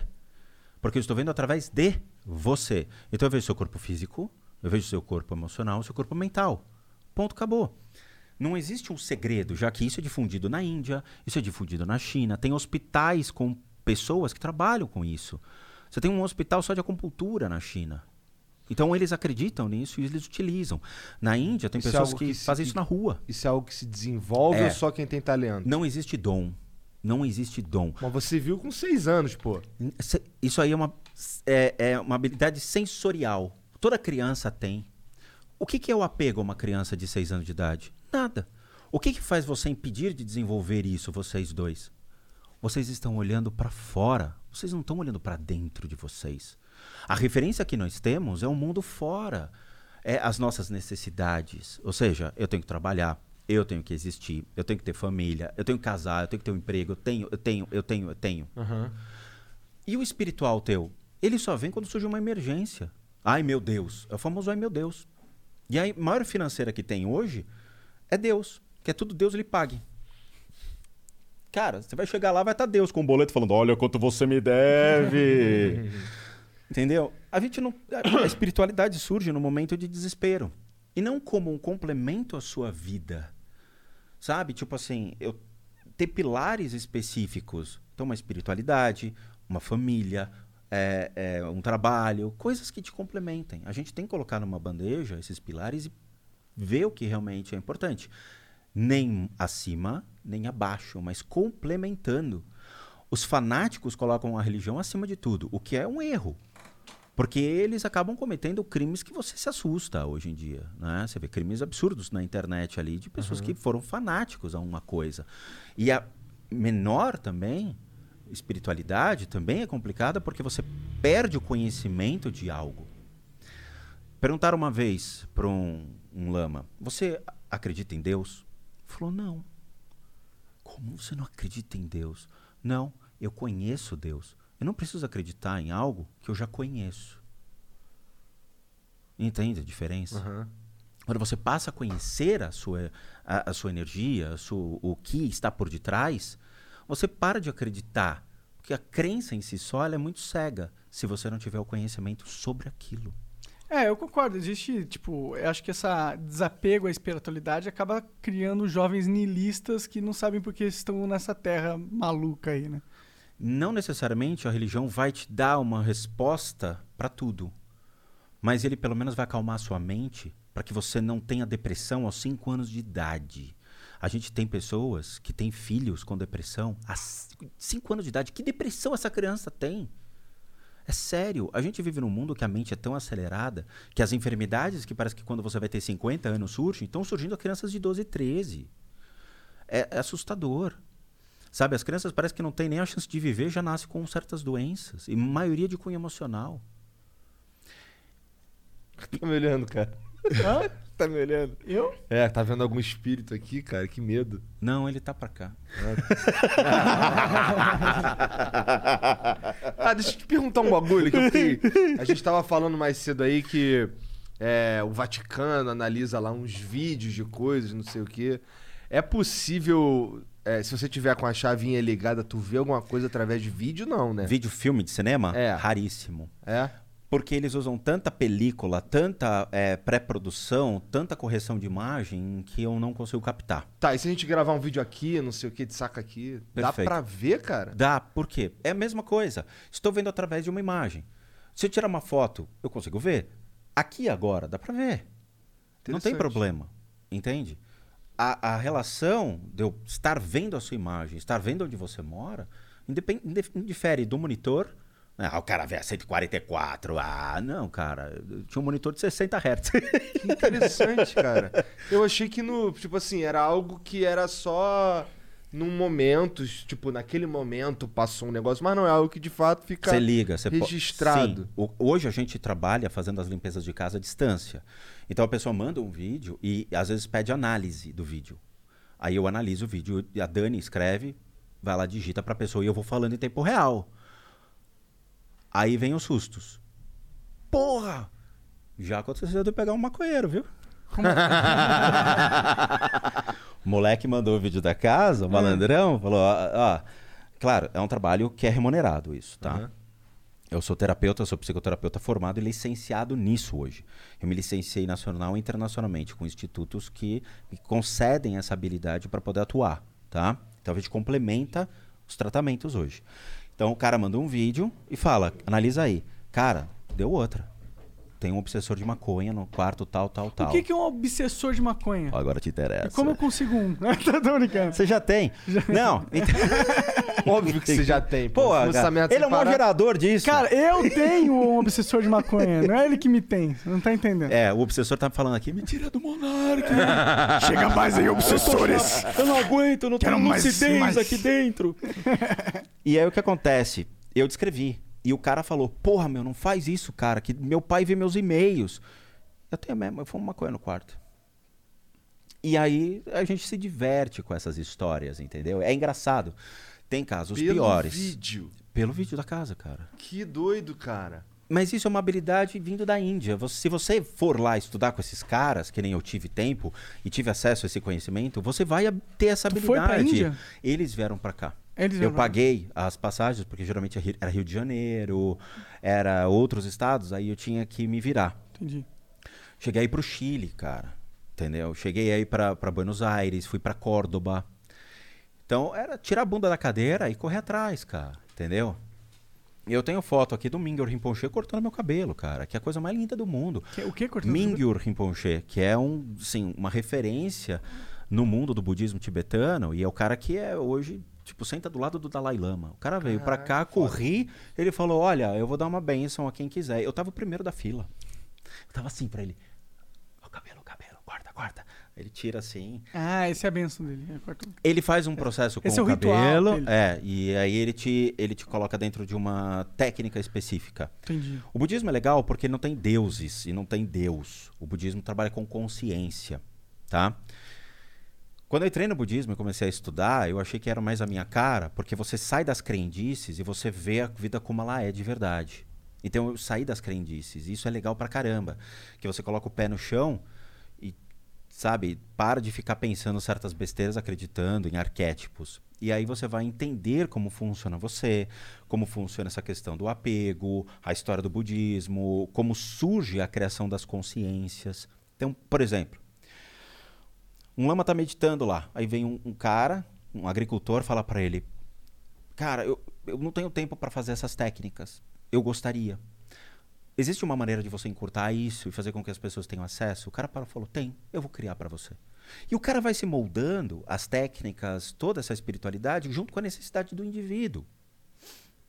E ele falou: eu queria uma técnica para buscar um, um princípio de autocura. Não autocura tipo um câncer, mas autocura tipo, eu tenho problemas emocionais, eu queria ter mais equilíbrio na minha vida. Beleza. Aí ele cria uma técnica e uma consciência que vai ser acionada por você. E isso gera uma prática específica. No caso, chama-se Vajrasattva, que é específica para você buscar realmente Acabou um de inventar esse nome. Acabou, Não. tirou do...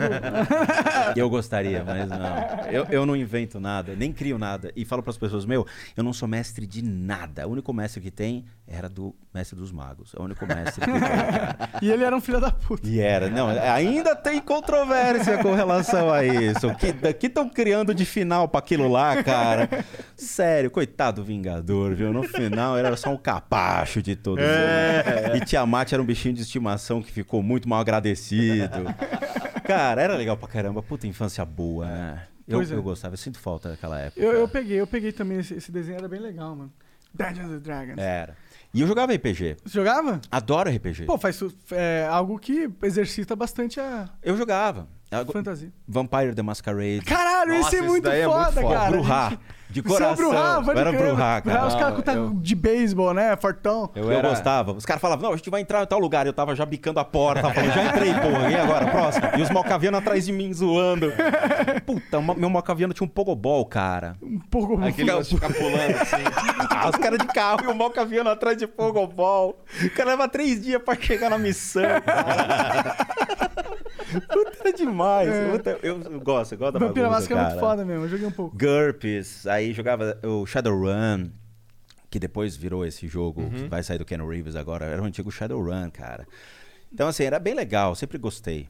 Videogame eu jogava pouco, não jogava muito, mas jogava PlayStation, gostava. Hoje eu tento achar tempo pra jogar um The Division, gosto bastante, mas não consigo, cara. Ah, eu entendo. Até eu tô hoje, eu tô- só jogo um jogo, Hearthstone e dois jogos, A Hearthstone e gente foi no lançamento, Daniel, a gente foi lá no lançamento do Hearthstone que aconteceu num bar aqui de São Ah, Paulo. pode crer, pode crer. No eu sei qual foi, medieval. É, exatamente. É. Pô, foi muito legal, cara. O pessoal com né? Chifres da cabeça ali, era muito louco. A gente também tirou Ah, foto lá. chifre, na verdade, então tu foi no evento do Free Fire, pô. Não, foi no... Tô zoando, cara. É uma piada com Free Fire, cara. É, eu não Que ele jogo. já Que é não- jogo de cor, É né? jogo de cor. Coitados meninos, velho. Vamos voltar. E aí eu criei o canal, fui gravando na casa das pessoas e demonstrando que tinha na casa das pessoas. Só que os meninos, pelo fato de ter muito trabalho, eles não publicavam vídeo constantemente do meu canal. Aí eles falaram, compra uma câmera, velho, e começa a se familiarizar e vai colocando vídeo. Eu falei, pô, tá bom. Aí eu fui lá na Santa Efigênia, comprei uma Canon T5i. Falei, como é que olha pra isso? Eu não sabia mexer na câmera, eu não tinha familiaridade. Então meus vídeos antigos são todos, olá, tudo bem? Meu nome é Rodrigo, eu vou falar sobre tal coisa. Eu não sabia. Pensei que fosse. Pensei que, ah, não, pô, chegou um obsessor de câmera ali, me ensinou, o caralho. Não, eles me Podia ensinaram. rolar, né? Umas paradas assim. Não, eles que Dá me pra aprender ensinaram. coisas com os espíritos? Não, é muito, muito difícil, cara, aprender coisas, porque a consciência deles vai começando a diminuir. Eles não têm a consciência ainda que eram da vida. Ou seja, se o cara trabalhava numa produtora, morreu, o cara não vai chegar pra você e falar, bora editar um vídeo hoje. não vai. Olha aí, o, o Adobe Premiere tem que fazer esse machete aqui, ó. É, ô amigão, você não sabe fazer o chroma key aqui? É. Pô, tirar o tem um- fundinho. assim, e que pena, porque a gente já tem uma sociedade muito mais evoluída, né? Verdade. Não, porque mas as pessoas iam aprender coisas sem ter que, pô, Mas pagar a, um gente, curso. mas a verdade é que a gente aprende. Os espíritos, eles deixam material pra nós, são os livros, são as paradas. É. A história. Cara, a gente, se for parar pra pensar, a gente consegue ler ah, os pensamentos em grandes ah, profundidades de cara, de reis que mo- morreram há mais de mil anos. É. E a gente tem o que ele tava escrevendo. É tipo, é como entrar na cabeça do cara e é entrar na cabeça do cara no que ele julga o mais importante que a cabeça dele produziu. É, Na época. escreveu. Na É, época. Na época. É. E isso é legal para um fator histórico, porque você sabe como eles pensavam, costumes. E isso justifica até a Bíblia, cara. Os costumes sociais, políticos, econômicos inseridos na Bíblia. A Bíblia é um, um compêndio de livros de uma época política, social e econômica. Os mortos bíblicos, que sempre foram estigmatizados no meu canal, você sabe quem eram? Não. Não. que fazem menção na Bíblia, né? Não fale com os mortos, os mortos não devem ser incomodados.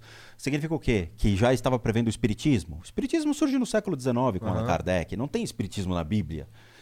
Os mortos eram os marginalizados, era o povo que era escravizado pelos romanos para quebrar pedra, para fazer a passagem para as vigas passarem, para os cavalos passarem. Então eles eram o quem? Os, entre aspas, vou colocar assim, mas os mendigos de hoje, ou seja, as pessoas que não eram vistas pela sociedade e que se alimentavam só de pão e água que eles davam. Era o pagamento dos caras. Eles sim eram os mortos bíblicos. Tanto que Jesus levanta os mortos, ou seja, ele lidera um povo contra os romanos. Legião, o dito diabo bíblico. Oh meu Deus, Jesus foi e expurgou legião.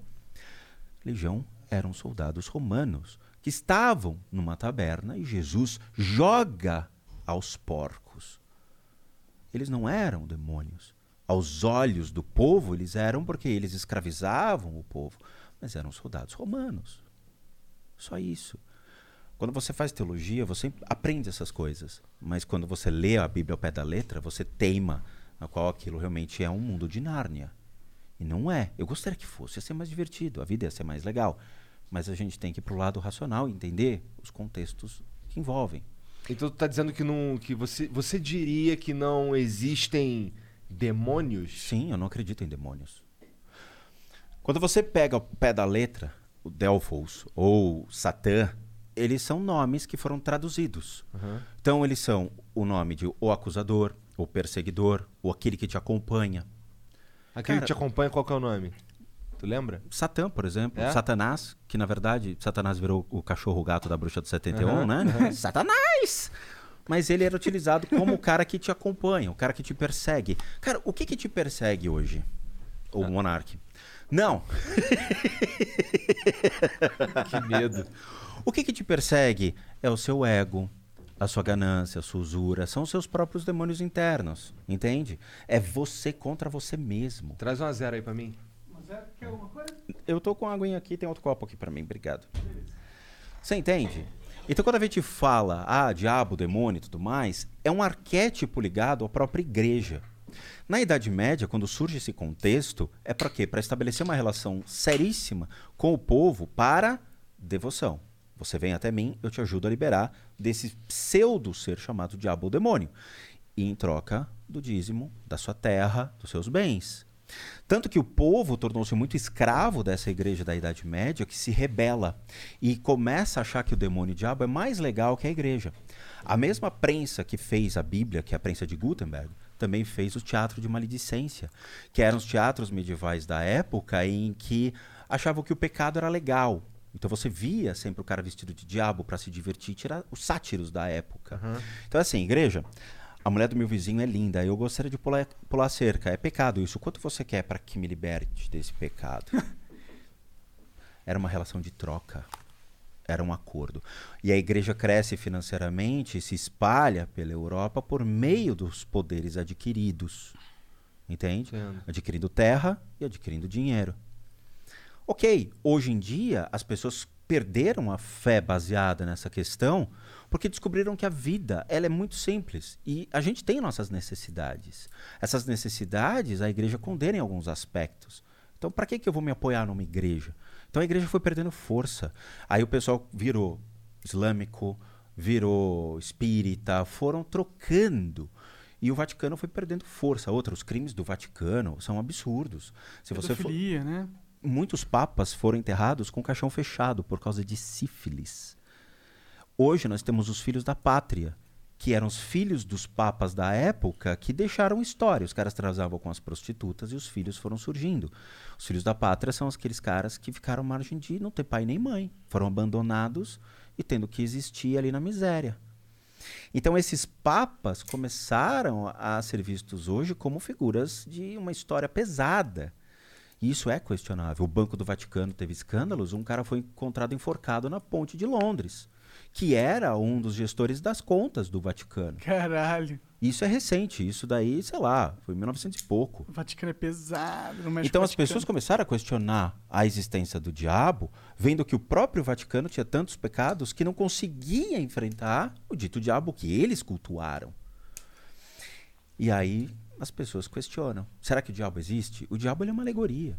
Ele é uma alegoria criada para você ter medo de algo. E Deus é uma alegoria também? Essa é complicada. Porque eu posso te dar um, um susto nessa resposta. Então responda. Se você estudar teologia, você vai ver que existem duas respostas para essa pergunta: sim e não. Primeira coisa, eu não tenho direito para predeterminar o que é certo ou errado a um ser. Eu não posso te dizer o que é certo e errado. Isso é uma busca sua, da mesma maneira que foi a minha. Se você estudar teologia, você vai tomar certos sustos. Primeira coisa, eu falo isso porque a Dani é teóloga e toda vez que eu, eu- eu apareço com perguntas de teologia, eu deixo ela mais brava comigo. Mas ela entende a minha ignorância do assunto por não ter feito teologia. Mas eu compro livros de teologia pra gente ficar discutindo. Vocês se conheceram por causa desse lance? do canal. Legal, cara. Do canal. Legal. Do canal. Eu, depois eu conto a história da Dani Tá. para que vocês entendam como foi o approach. Mas, é, de novo, o mundo ele se correlaciona. Existem muitos graus de afinidade entre eu e a família da Dani. Que loucura, cara. E assim, se você for fazer teologia, você vai entender dois princípios. Primeira coisa, todo ser humano precisa de uma fé.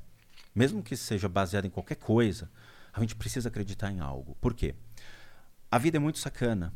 A vida é triste. Ela não é fácil de ser li- lidada. A gente vê miséria, sofrimento, dor. A gente vê roubalheira no sistema público de saúde. A gente vê ganância. A gente vê muita coisa que, se você ligar a televisão, você vai sair com uma depressão profunda sobre tudo aquilo. É um estado de impunidade. Você vê miséria. E a única coisa que te mantém ainda é, nesse game é acreditar em alguma coisa. Ou você acredita que tudo isso aqui vai sair de uma do pior para algo melhor, ou você acredita em, em um Deus. Seja ele baseado em qualquer crença, pode ser qualquer nome. Você autodetermina que aquilo é um Deus. Mas não existe a verdade? A verdade ela é dinâmica. A verdade não é algo. é, de novo, a verdade do Henrique V, numa época, era uma coisa.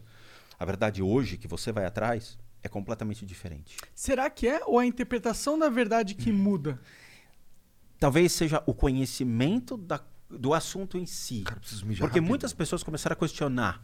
E esse questionamento leva a interpretações diferentes e diversas formas de buscar uma resposta sobre aquele tema. Mas você não concorda que todo o conhecimento, toda a, a- a verdade, todas as coisas que a gente tem como verdade, elas não são buscadas de uma mesma fonte lógica universal? Porque é a minha percepção. que, Não tipo, porque você fica viciado. Como assim? Eu preciso saber sobre o ponto de vista de diferentes religiões a interpretação de Deus. Não, tudo bem, mas eu não, tô dizendo a interpretação de Deus em questão da religio- religiosidade. Tô falando na questão de, tipo. O mundo. Cara, eu meio que esqueci o que eu tava falando. tá te fazendo mal. O que, que a gente tá falando mesmo? Pois é. Esqueci. Oi, meu nome é Rodrigo Spookhouse Caçambrades. Caralho. Não, eu entendo o seu É ponto que você de foi pro vista. outro lado, aí eu perdi o lado que eu tava indo, mano. A gente tem que ver a interpretação de Deus sobre a ótica de diversas crenças. Sobre. Ah, lembrei, lembrei, desculpa. Cara, a o meu ponto é, existe um- um- uma verdade universal, tipo, existe um jeito do que as coisas funcionam. Do mesmo jeito que A existe ver- a, a física. Perfeito. C- A verdade universal, Será então. que essas, todas essas religiões, elas não bebem da mesma Não, fonte? o budismo não acredita em Deus. Então já não é a mesma fonte. Mas, mas é essa a interpretação do budismo. Talvez a fonte do qual o budismo esteja buscando a sabedoria dele... É por observação. Eu acredito, por exemplo, o universo ele é constituído por uma forma natural. A química, reações químicas, reações físicas, toda a pré-existência ela se dá por uma maneira natural, orgânica do sistema. Então os planetas surgem devido a todas as reações. Eu não preciso ter um cara com uma luva com cinco esferas de poder e um queixo gigante sentado num trono pré-determinando as coisas. Sim, sim. As coisas elas acontecem. Então quando você olha para cima e você fala todo o universo ele surge por um princípio de causa e efeito, eu não coloco a condição de um deus, mas eu coloco as reações naturais que vêm de toda a química e física. Sim. Beleza. Então eu já, já coloco dizendo, eu não tenho um deus. O que é assertivo. Se você pré-estabelece a condição racional, você não precisa colocar um deus sobre a sua cabeça. Mas você sabe as condições de Deus. Em que sentido? Não vou roubar, não vou matar, não vou agir contra a minha índole, não vou agir contra a minha própria natureza. Mas o que que é a natureza se a verdade ela é maleável e moldável? A natureza está ligada no bom senso. Eu não vou matar um animal porque ele tem o mesmo direito de existir do que eu. Mas Eu- às vezes você vai matar um animal. Você pode matar um animal por uma questão de natureza e sobrevivência, mas não Às vezes você matar mata um uma natural. formiga só porque foda-se. A gente mata a formiga por um acidente, porque a gente não enxerga essas formigas. Às vezes eu, eu piso só porque tá me incomodando. Tudo bem, mas essa é a Você sua natureza. mal, você é cruel. Não, essa é a natureza dele, a interpretação de como ele vive a vida. Existem pessoas que realmente entendem que todos os seres têm o mesmo, mesmo direito de existir e devem ser respeitados. A mesma formiga pedi- não pediu para nascer, ela nasceu. O mesmo cachorro pediu para nascer, mas eh, eh, ele nasce, ele existe. Eu tenho que respeitar esse ser, entende?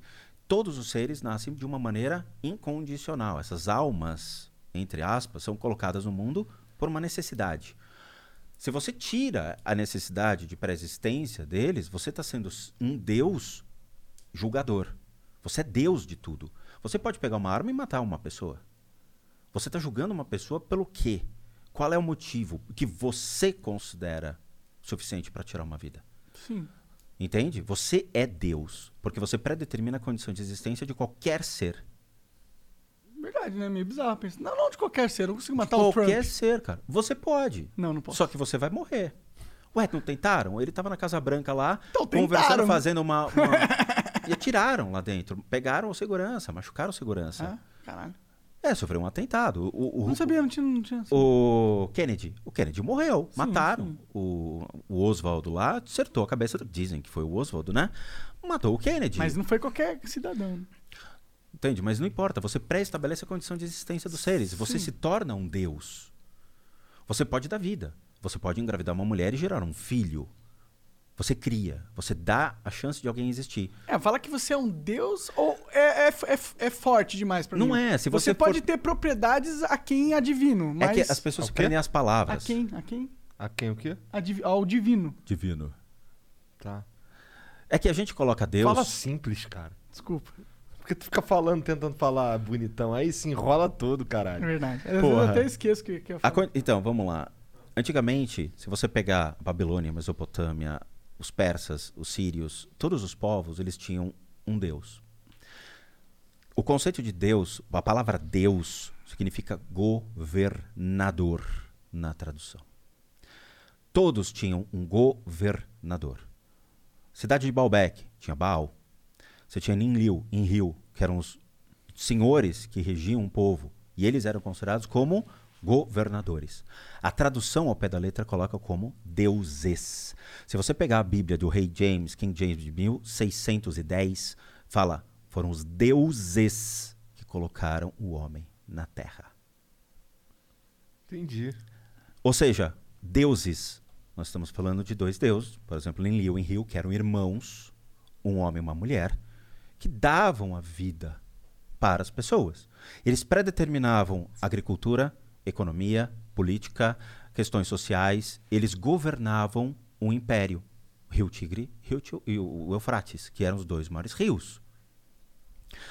Quando Nabucodonosor começa a destruir e unificar em um único Deus, ou seja, Nabucodonosor como Deus, ele vai destruindo todas as imagens, todos os bustos, todas as imagens dos outros deuses. Baal, que era o rei da cidade de Baalbek, chega para Nabucodonosor, e isso é real, e fala para ele: Cara, não destrua minha cidade. E todos começaram a ficar preocupados porque eles estavam perdendo o império. E ele não quis saber. Ele arrastou tudo e matou todos. Quebrou todas as imagens, falando: só pode haver um Deus. Nabucodonosor. Entenderam? O conceito de Deus, de novo, é uma palavra forte quando a gente não ente- entende a etimologia da palavra. Mas quando você pega a palavra e começa a entender que em outros idiomas ela tem outra condição, ou seja, chama-se governador, então você entende que os deuses daquela época eram pessoas normais, Entendi. de carne e osso. Tá. Então, realmente, a resposta pra minha pergunta lá, Já se foi dada. em Deus, é realmente complexa, né? Então, quando você entende história e você vai atrás desse contexto bíblico real, você vai ver que a Bíblia foi de- do grego koiné, foi passada para os outros idiomas e foi interpretada pelas pessoas de acordo com como elas queriam ou acreditavam. Então unifica-se a ideia de Deus, cria-se um, um único contexto. Entendi, entendi. Entendi qual que é a tua visão da parada. Cara, ó, você tava, teve um momento aí que você falou sobre é, a vida e tal, que os animais têm a mesma. Pessoas acreditam que os animais têm a mesma, o mesmo direito de viver que Sim. todos os outros seres e tal. Mas assim, esse lance de, dessa manifestação pós-vida, ela só se dá com os seres que têm consciência. Então Perfeito. não existe um, um fantasma de cachorro. Existe fantasma de cachorro porque cachorro tem consciência. Ah, é? Vamos lá. Qual é a consciência de um animal? Ele tem consciência. Ele sabe que você é o dono dele. Ele tem consciência da sua existência. Ele tem consciência das necessidades dele. Eu preciso comer, preciso existir. Eu sou Será seu que ele- Tamagotchi, cara. Tá. Ele olha pra você, você tem certeza que ele tá te olhando de verdade, que tem alguma coisa lá dentro, é uma alma lá dentro. Então, por observação e vendo essa consciência ainda pequena, mas é existente essa consciência, ele é uma, vamos dizer assim, um princípio de evolução. Tá. Então, os reinos, mineral, vegetal, animal e o reino humano, eles se correlacionam. No budismo, por exemplo, eles acreditam que uma pedra é uma consciência adormecida. Eu estou falando um- um- um- Tá. uma alegoria para você entender, tá? As plantas têm consciência? Tem. Se você for conversar com botânicos, eles vão falar que existem testes interessantes que eles colocam uma planta no escuro, eles abrem um pequeno raio de luz, essa planta ela se dirige para o raio de luz. Ela tem a consciência do que vai fazer com que é a existência dessa planta, a água e a luz. Mas isso não é uma consciência, né? É uma forma de consciência porque ela tem uma percepção. Caso contrário, ela nasceria e morreria na hora, mas ela preexiste de acordo com algumas condições. Não necessariamente, porque a planta é, é, uma, é tão simples que poderia ser programado num robô, entendeu? Não é que tem uma consciência, é não que sei como existe programar planta num robô. Programar algo que tipo busque a luz solar e depois cresça e expanda pra lá. Não é algo complexo que precisa de consciência. Mas é o princípio da existência da algo sobrevivência. químico da, da própria Perfeito, natureza mas da isso parada. pré-estabelece É uma que eu acho que a condição. consciência, quando a gente pensa em consciência, a gente pensa numa parada muito mais complexa. Sim, mas porque a gente está acostumado com princípios de eu, ligado à psicologia, a, a parte mental do próprio indivíduo, mas não a consciência como o mundo funciona. O planeta funcionaria sem o ser humano. Então ele já tem Ah, uma consciência de pré-existência. Ele, ele se enquadra, o habitat do planeta em si só, se tirar o ser humano, ele continua pré-existindo. Mas é que, a, pra mim, a consciência é quando a gente entende que a gente tá vivo, tá ligado?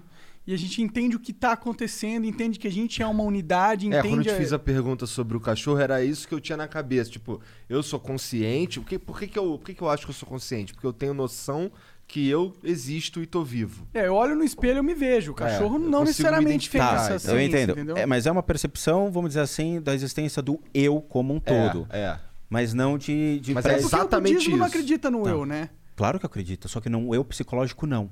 É, então... N- num é- outro eu. A gente tem oito consciências no corpo. Oito. Pô, ferrou. Só tem uma consciência da minha existência. Não. Você tem a sua consciência sensorial. Tocar, sentir Mas é cheiro, consciência ou ouvir. ciência? Não, é consciência, porque aquilo te dá uma razão. Se você pega esse copo, você vai se sentir gelado, vazio, porque você não tem o peso. Você predetermina o que é isso. Essa consciência que te dá é, é a parte sensorial. Pesar, tá vazio. Gelado. A minha mão percebe. Essa consciência vem para minha mente e predetermina por uma outra consciência que interpreta esse tipo de coisa. Ela interpreta o que eu estou fazendo. E aí a gente tem outras consciências relacionadas a isso. E o eu é uma consciência também dentro do budismo, mas é um eu que ele não é um eu da minha existência, mas é um eu desde a minha origem até hoje o que eu sou.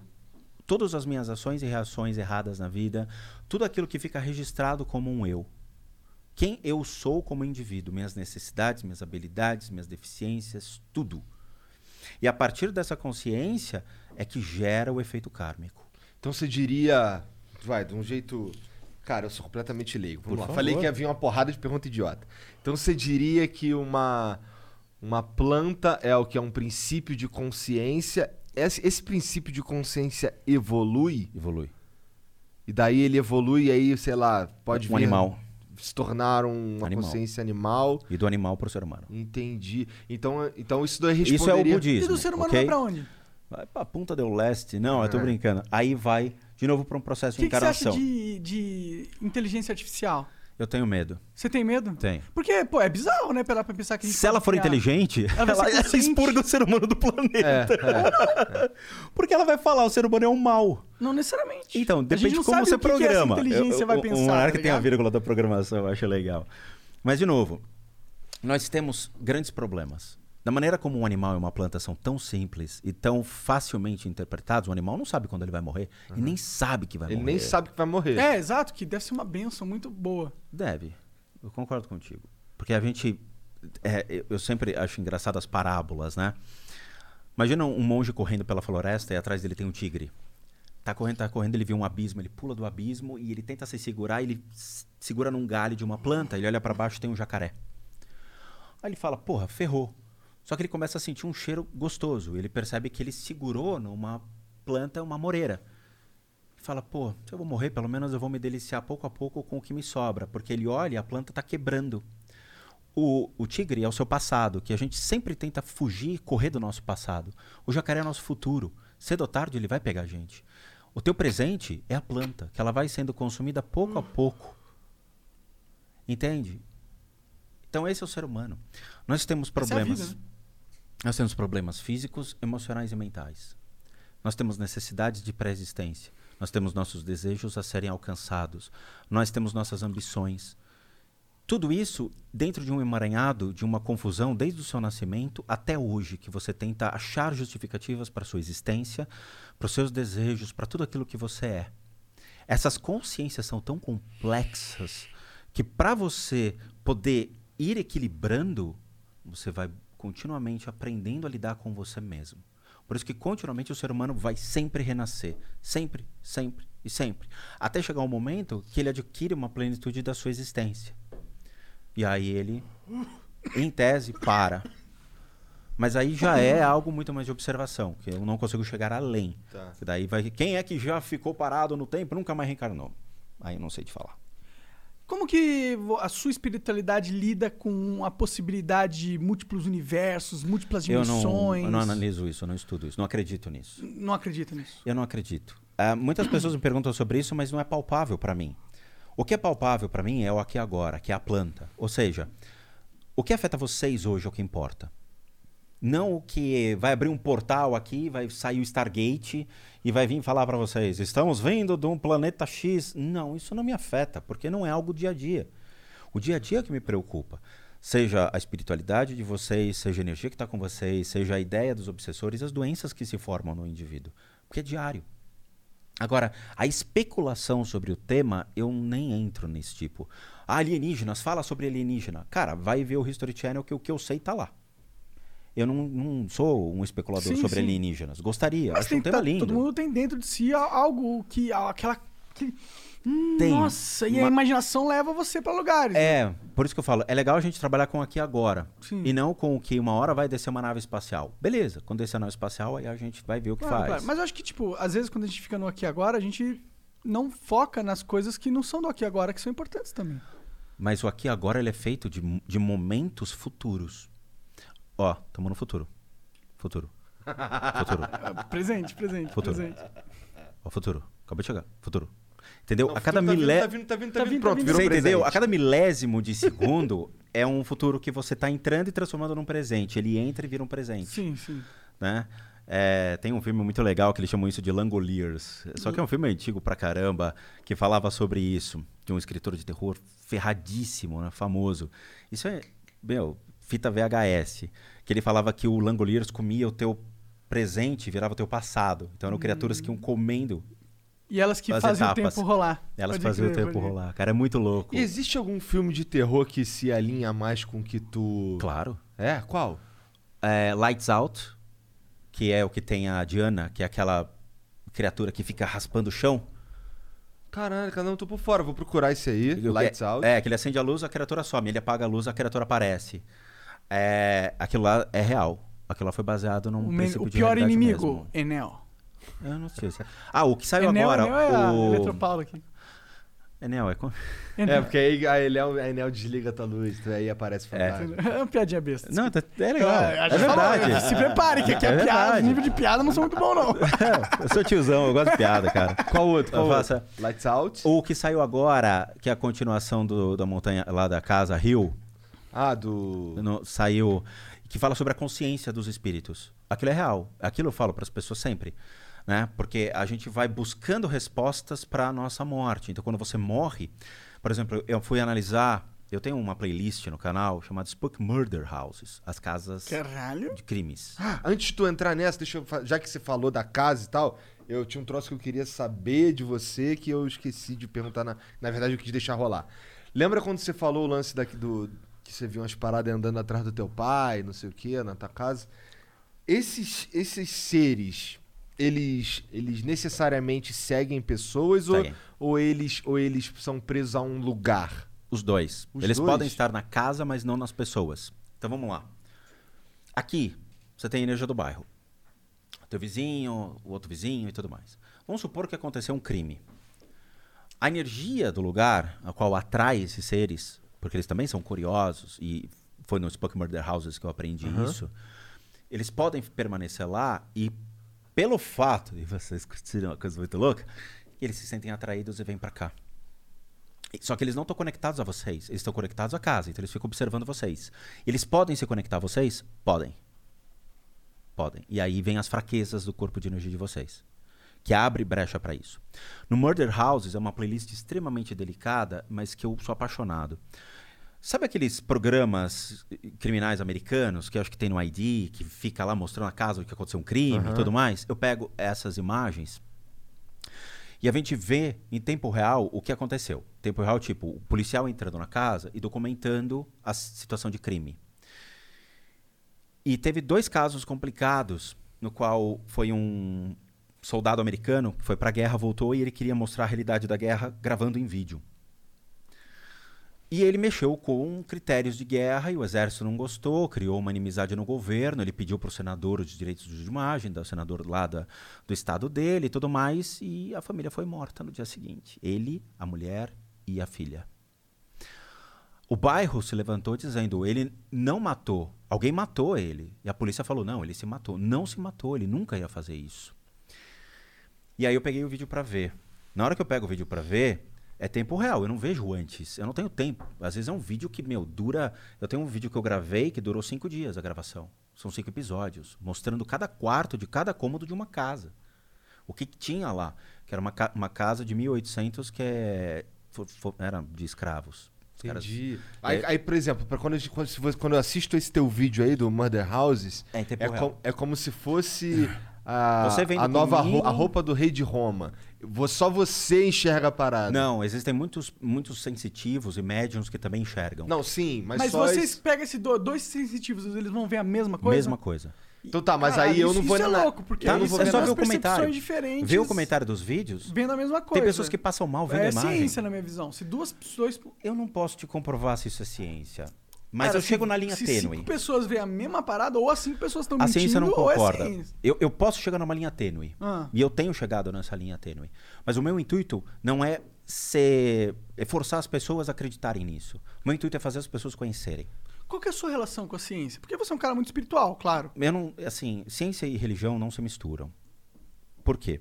A ciência vai fazer, primeira coisa, um estudo, vai tentar criar um artigo científico, vai fazer uma tese, vai tentar verificar se é verdade. Beleza. Há quanto tempo eles tentam fazer isso com paranormais?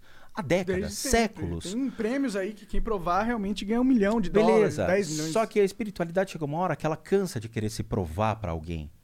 A espiritualidade, ela é individual.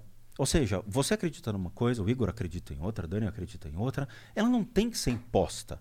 Ela é uma necessidade sua, mediante a uma crença que você acredita. Aquela eh, verdade que te atende naquele momento. Hoje você pode acreditar em Deus. Depois desse papo, amanhã você vai falar: não sei se Deus é verdade. Isso é legal porque te gera um, um fenômeno motivacional para que você saia atrás da sua verdade. Eu tive esse processo. Hoje eu acredito em Deus. Eu era muito ateu antes. Mas você teve um processo de depressão na sua vida. Tive, bem forte. Eu sei.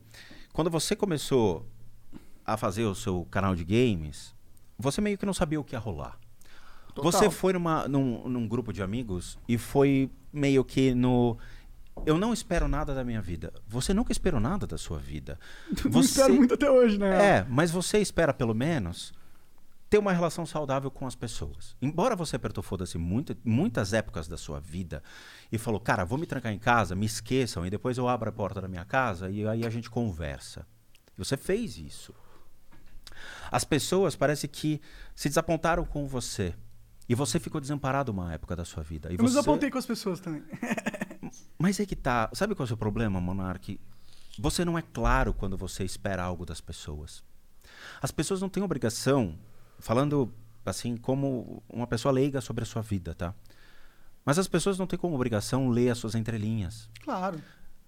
Então é difícil. Muitas vezes a gente tem que chegar para as pessoas e falar, velho, eu preciso que você fique do meu lado aqui um minuto. Mas às vezes eu preciso das pessoas que leem as entrelinhas. Eu não preciso da pessoa que. Sim, mas a gente não, não pode preciso- apontar essas falhas para as pessoas. Mas eu não aponto. Eu sei, mas quando a gente gera uma expectativa de um ano, dois anos, três anos sobre uma pessoa e fala, meu, ela me desapontou, literalmente você que se desapontou com ela porque você esperava algo dela. Sim. Ela não tem uma obrigação com você. E é quando você entra no looping de. Será que ela não tem? Será que não é? Eu tenho uma obrigação com o meu público. O meu público tem uma obrigação comigo. Mas a gente tá falando de amigos, amigos íntimos, ah, pessoais. tá. Ah, sim, sim, sim. tá? Público é uma coisa, amigos íntimos, como o Igor que tá do teu lado e que segura a tua barra hoje, é diferente. Pra caralho, inclusive. Eu sei. Então, o que está atrás de você é uma depressão. Essa depressão, eu acredito honestamente que você busca controlar ela de uma maneira mais lógica e racional possível. Provavelmente você buscou remédios ou você buscou ajuda de É maconha, pessoas. Eu ia chegar nisso. As pessoas respeitam a sua maconha porque sabem que você precisa dela. Qualquer pessoa que fume maconha pode gerar um desconforto. Mas a gente sabe quem é você e sabe que você precisa dessa maconha porque ela te acalma as suas emoções, ela não faz você entrar no loop mental, que esse loop mental é destrutivo para você, cara.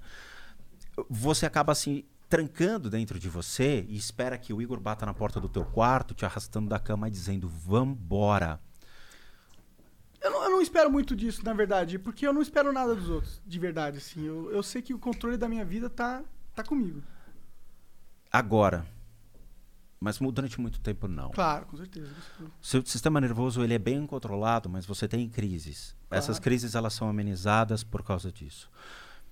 Então, toda a região do ponto que afeta a sua consciência, seja é, o equilíbrio do seu sistema nervoso, do seu sistema emocional, você tenta controlar, mas é difícil. Dor de cabeça, sinusite, rinusite, Não sinto, não sinto. Dor rinite, de cabeça não sinto. ele pega toda essa região e a parte de trás e pode chegar a te apertar. Porque é uma energia que sai desse ponto e vem para cá. Então, a maconha, ela calma tudo isso em você. A região da sua nuca e a região do seu pulmão, ela tem uma bola preta enorme que é como se alguma coisa ficasse pressionando você. Hum. O seu ponto fraco de energia, obviamente, é a região do pulmão, só que você tem o ponto das emoções inferiores, que é esse ponto que envolve o estômago, o fígado e o pâncreas voltado para trás, o que significa que você sofreu por um tempo de depressão e hoje ele é controlado. Tá? Muitas pessoas têm desequilíbrio nesse ponto, mas também gera esquizofrenia e bipolaridade por causa da deturpação dessa energia do corpo. Atrás de você, você tem essa mancha preta que qualquer ser que estiver aqui andando pode se conectar no seu pulmão com facilidade, mas entra. Só que afeta o seu sistema emocional. Ele não afeta só o seu sistema respiratório, o que pode te causar problemas sérios de pneumonia, gripes constantes, falhas no sistema respiratório, mas ele pega o teu desequilíbrio emocional. Então você pode ter picos enormes de desequilíbrio emocional e altos e baixos e ficar aflito do nada. Então, o uso dessa substância acalma isso em você, mas te cria uma dependência constante, porque na hora que você para ou você se li- vê livre disso, essa energia pode voltar e Não, eu te deixar mais ansiosaço, fico... tá? Bingo. Então isso é natural. Só que toda a região do teu quadril também é comprometida por outras energias. A, a gente tem no- na acupuntura tradicional chinesa alguns pontos relacionados à região do umbigo. Eles envolvem pontos chamados da vontade, will, querer fazer. E foi um, um ponto que te atrapalhou durante muito tempo. Então toda a região do quadril, base da coluna comprometida. Então você pode ter tido muitas dores na base da coluna, incômodos na base da coluna, dores nessa região. Pior que não, pior que não. Como eu falei, pode ter tido. Por quê? Porque quando afeta a nossa vontade É quando de querer, monociclo. Mano, o ciclo dá uma estabilidade Esse é um ponto coxa. interessante, porque quando a gente briga com o pai e com a mãe, a gente acaba sentindo dores na coluna e às vezes não sabe o porquê. Sente uma fisgada na base da coluna. Então, nos princípios da acupuntura tradicional chinesa, é o ponto relacionado à família, à vontade, ao dinheiro também. Então, a vontade acabou sendo consumida. Então, você perde a sua vontade. Isso, isso, isso acontece Isso, com a isso, maconha, na minha opinião. Ela tira, ela tira. Não é que ela tira a minha vontade. Ela acalma as suas vontades de excessos. Ela me estabiliza, tá ligado? Perfeito. Senão eu fico muito raivoso, eu sou Isso. muito energético, eu sou muito É. explosivo. Mas o seu lado explosivo ele é necessário para muita coisa. Concordo, concordo. E eu gosto do seu lado explosivo. Por quê? Porque ele fala as verdades para algumas pessoas. Então, quando você faz o vídeo de maneira explosiva, você mostra para as pessoas aonde está a sua intolerância, que é o seu limite. É o seu limite para a política, é o seu limite por umas questões sociais, é o seu limite por alguma coisa que te fez chamar a atenção ao longo do dia, que você parou e falou: Cara, isso está errado, eu preciso falar. É necessário. Então, esse monarca calmo, ele é legal. Mas o monarca explosivo, muitas vezes as pessoas precisam. É, sim, com, com certeza. E eu preciso desse monarca explosivo também. Faz parte. Sim, Você não sim. pode matá-lo. Não, não quero, tô- eu acho que eu tô afogando ele bastante. Eu ultimamente. acho também. O Igor ficou assustado. Afoga ele na fumaça. Ah, ele some. É, o negócio se perde aí. Sim, mas é que pra mim, tipo, tá funcionando, sabe? A minha vida tá em, hoje em dia, estabilizado, sabe?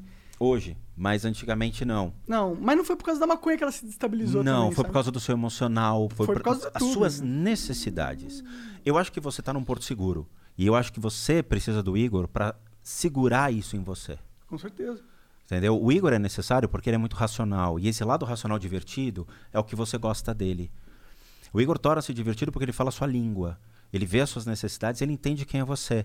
Mas ele é racional. Ele é o teu lado racional enquanto você é a explosão emotivo. Entendi. Bizarro. Caralho, o cara fez uma análise em tempo real aqui. Psicológico. Ele, ó, não falei nada, ele foi falando do bagulho aí da base, não sei o que, o Monark. Chato pra caralho com a tosse. Moro? Tosse Ah, pra caralho. verdades. Enche o saco. dor na cus- coluna não tem. Calma, Ah, calma. ele tá. falou nessa região aqui. Sim. Encheu o saco. Desde que eu conheço o Monark, ele enche o saco falando que o estômago dele é fudido. Não, meu estômago é fudido mesmo. Meu estômago é... Por quê? É mentira, Jean. Mas eu bebo pra caralho, pouco tomo Red mentira. Bull pra caralho. Vamos que ele lá. vai ser fudido, Calma, caralho. pô. Vamos lá. Eu tô vendo o ponto de energia. Tem Sim, gente que não tem isso. Tá? Vai ver que essa porra causou isso aí, não o, sei. o Igor tá não ligado? tem isso. Ele tem outras coisas. É, tem- Com certeza. minha, a minha região da, da minha cabeça deve ser toda fudida. Não, a região da sua coluna é fodida. É. Fa- faz, faz isso com ele também, Não, gostei. a- o Igor vai ser complicado porque. Ah, ele, ele é diferente em você, de você. O Igor tem muita coisa do passado, muitas relações do passado que acabam afetando ele e é uma exposição pesada a ser feita. É... Cara, é, Então depois fa- fala, fala off que eu quero ouvir depois. é, porque envolve o lado amoroso dele e muita questão familiar ainda em trave, precisando ser resolvida. E o que pega toda a região da coluna, que pega daqui pra cima.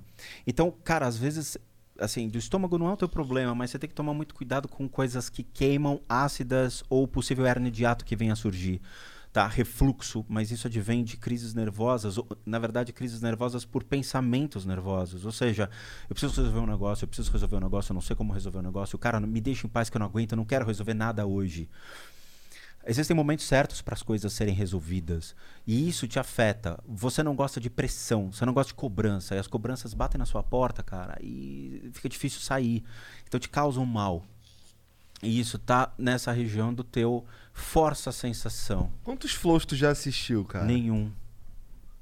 Cara, eu assim, eu não falei nem pra tu, moleque. Eu fui no. Eu tô correndo atrás. Eu, tô- eu falei, na verdade, que eu tô indo nos médicos que eu quero começar a fazer um exercício, né? Sim, sim. Então, é, um dos médicos que eu fui era um. ah, como é que é o nome, caralho? Esqueci. É, mas, mas enfim, cuida do- do, do, Gastro. É, fui no gastro. E a mulher lá falou que a gente tá tratando é, refluxo de fato. Ah, é? Tá ligado? É, mas o teu caso pega a coluna, cara. E assim, você pode vir a ter problema sério de coluna. Então toma muito cuidado, porque você tem uma mancha preta que pega da- do estômago até a nuca. E essa energia tá travando você. Não só travando a coluna, não, cara. Mas travando os seus problemas, travando a questão de eu quero resolver alguma coisa, mas meu emocional não deixa. Chega uma hora que a gente fica cansado emocionalmente de resolver as coisas e deixa a coisa, às vezes, meu, que se dane. Dessa bola de neve, vai descer a montanha e uma hora eu vou resolver, entendeu? Deixa.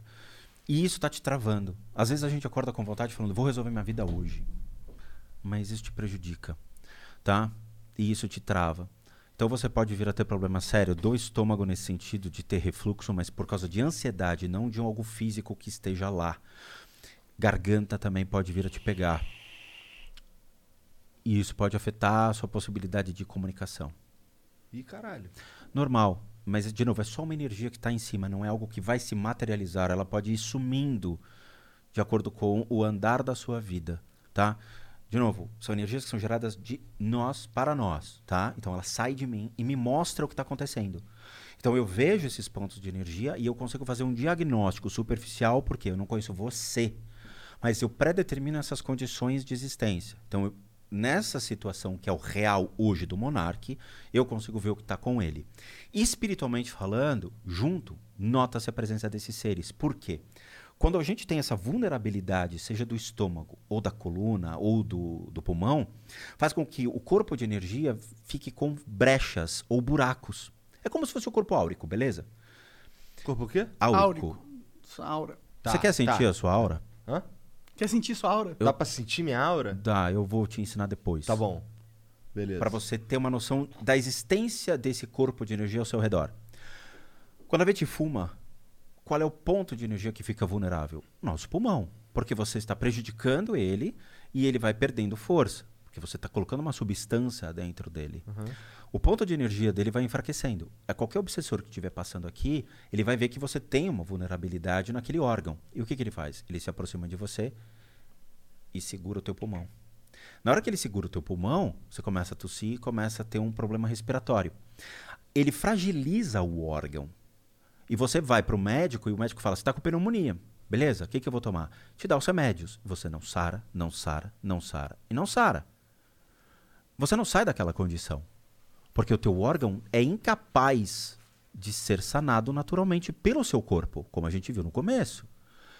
Então ele vai enfraquecendo constantemente, porque tem um acesso de uma energia. Lembrando, existem doenças físicas reais, emocionais e mentais. Ponto. Em contrapartida, existem as questões espirituais. Então eu sempre olho o quê? O seu físico, o seu mental, o seu emocional. Eu não julgo você por ter um espírito do seu lado primeiro. Não. Eu vou analisar quem é você primeiro, para depois ver o que pode estar espiritualmente te fazendo mal.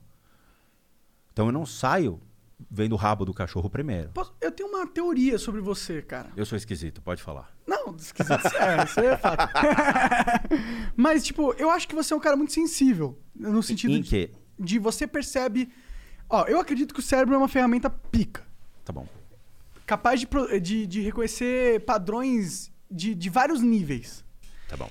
Eu acho que as pessoas normalmente elas olham para as outras e elas reconhecem alguns padrões. Eu acho que você reconhece padrões que pessoas normalmente não conseguem reconhecer porque você preparou seu, sua percepção para isso. Pode ser.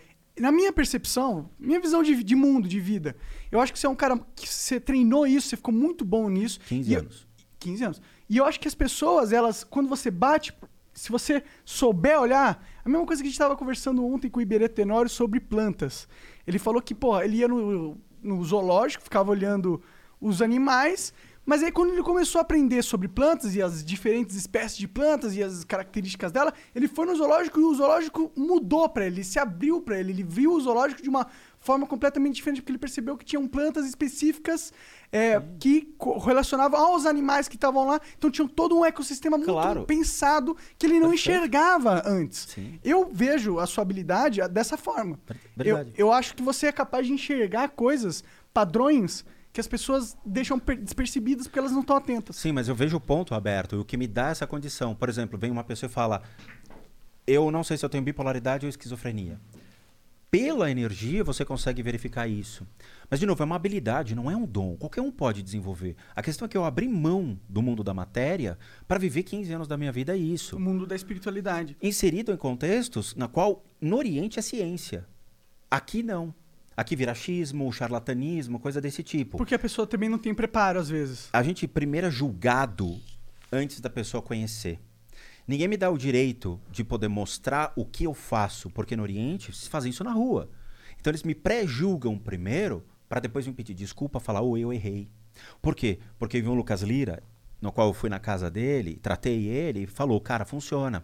Porque veio o Christian Figueiredo, no qual eu limpei a casa dele algumas vezes e conheci ele e tudo mais, falou, pô, cara, eu trouxe você aqui no Flow porque eu sei que você funciona e é real. Eu faço questão de falar com você. Sabe, a- o Clone, por exemplo, que é um canal parceiro, o cara, ele me liga três horas da manhã falando, meu, caguei em casa, deu merda, eu fui fazer o Ouija, deu um negócio aqui, você pode me ajudar? Três horas da manhã. Que loucura, cara. Mas isso que ninguém sabe. Tem canal de terror no qual os diretores, os editores de vídeo me mandam um e-mail pra falar que o cara tá cagado. Isso eu nunca falei. O cara me manda e-mail falando: tô editando o vídeo aqui de tal youtuber. Velho, ele não tá bem, ele tá doente. Eu tenho contato com ele e tal. Você pode fazer alguma coisa por ele? Só que ninguém sabe. Dá pra fazer isso à distância? É tudo à distância. É. Da mesma maneira que eu vi você agora, qual a diferença de ver uma foto? Nenhuma. Eu consigo ver a mesma energia. Só que eu não faço o julgamento da sua enfermidade. Você me traz a enfermidade. Porque eu não sou médico. Então você chega pra mim e fala: Eu tenho depressão. Beleza. Eu não vou julgar você pela sua depressão. Você vai me confirmar. Tem um laudo médico que me diz que eu tenho depressão. Você pode complementar o tratamento? Posso. Existe uma psicoterapia que eles fazem no Oriente que é tirar exatamente da raiz a sua doença. Então eu- pego o ponto de energia que envolve a sua depressão, eu arranco a origem.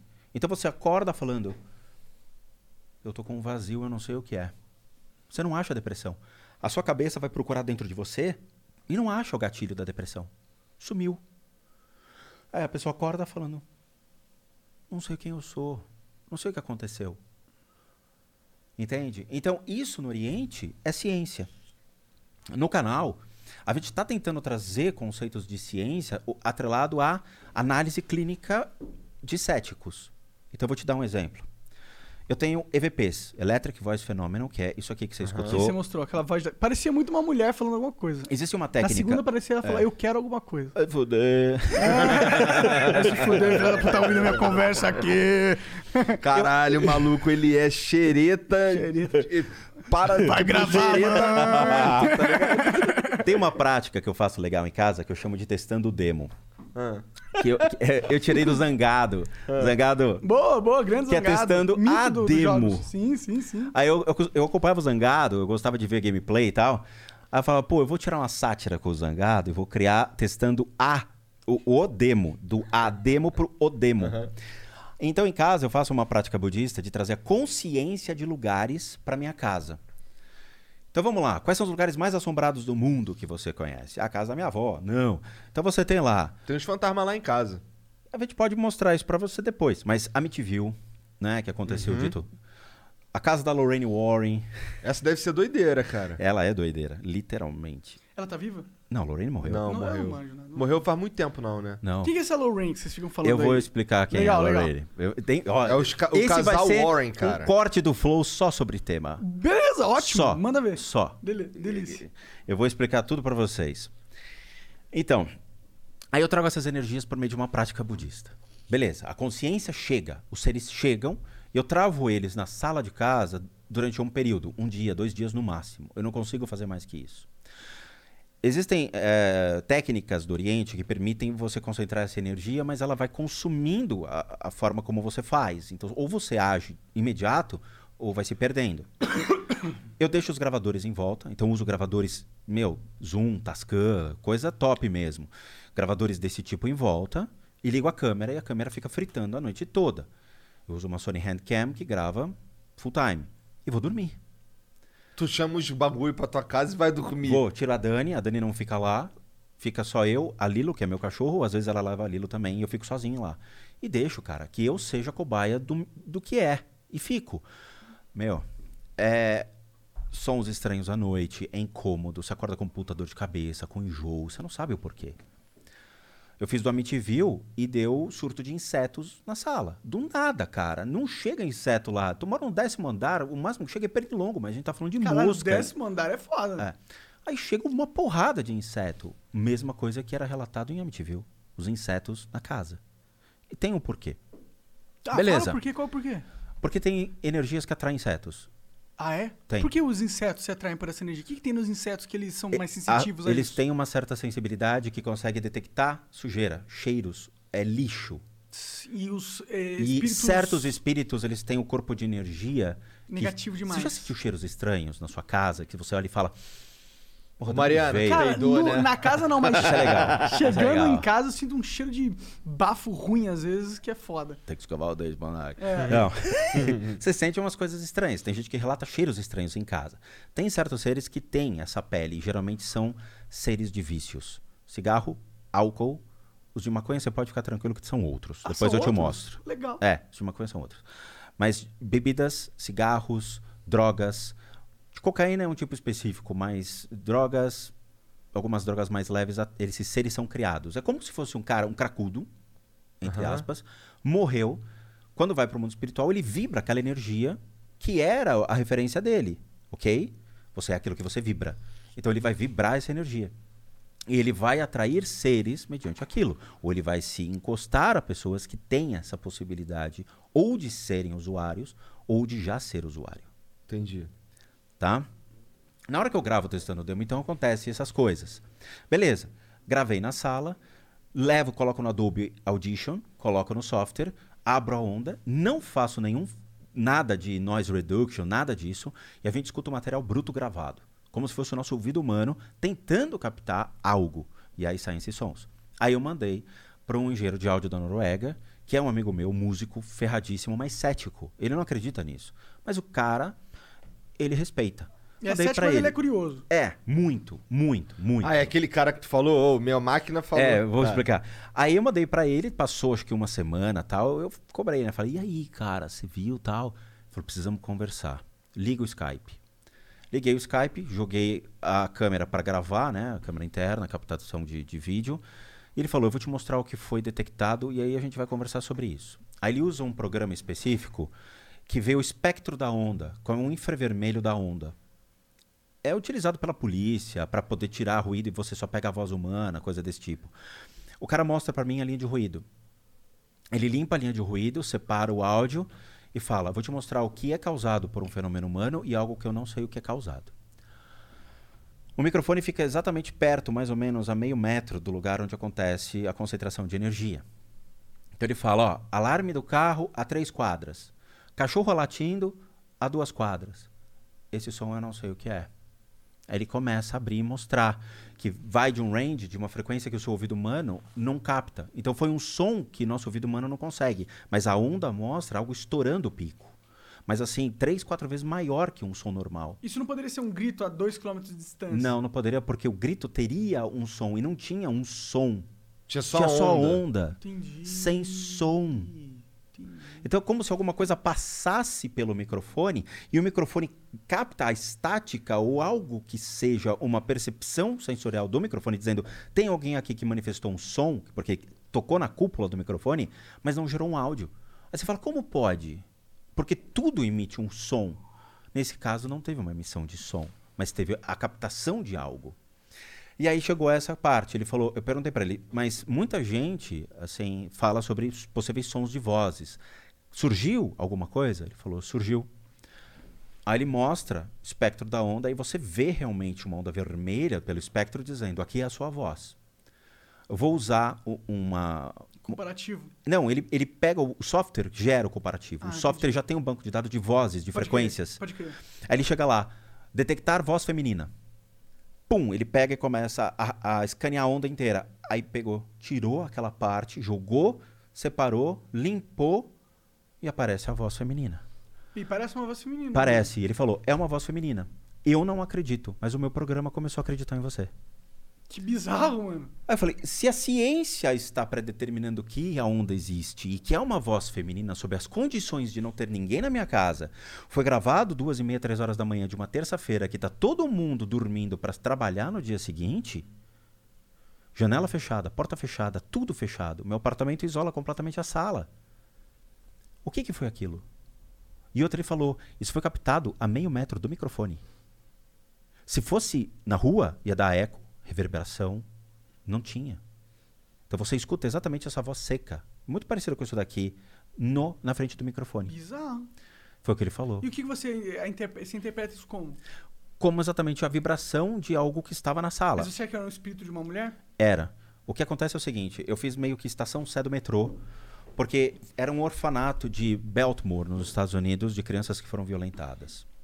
Eu, eu vi o vídeo, não sabia o que eu ia ver, e na hora que eu vi as crianças ali dentro, eu falei, cara, eu não vou permitir esse tipo de coisa, eu vou trazer para cá e vou usar uma técnica budista de encaminhamento de consciência, que existe. E a gente encaminha essas consciências para o processo de encarnação. Muito bem. Na hora que eu atraio, eu gero um fenômeno de jogo a minha consciência para aquele lugar e faço com que as- aquelas crianças prestem atenção em mim e venham.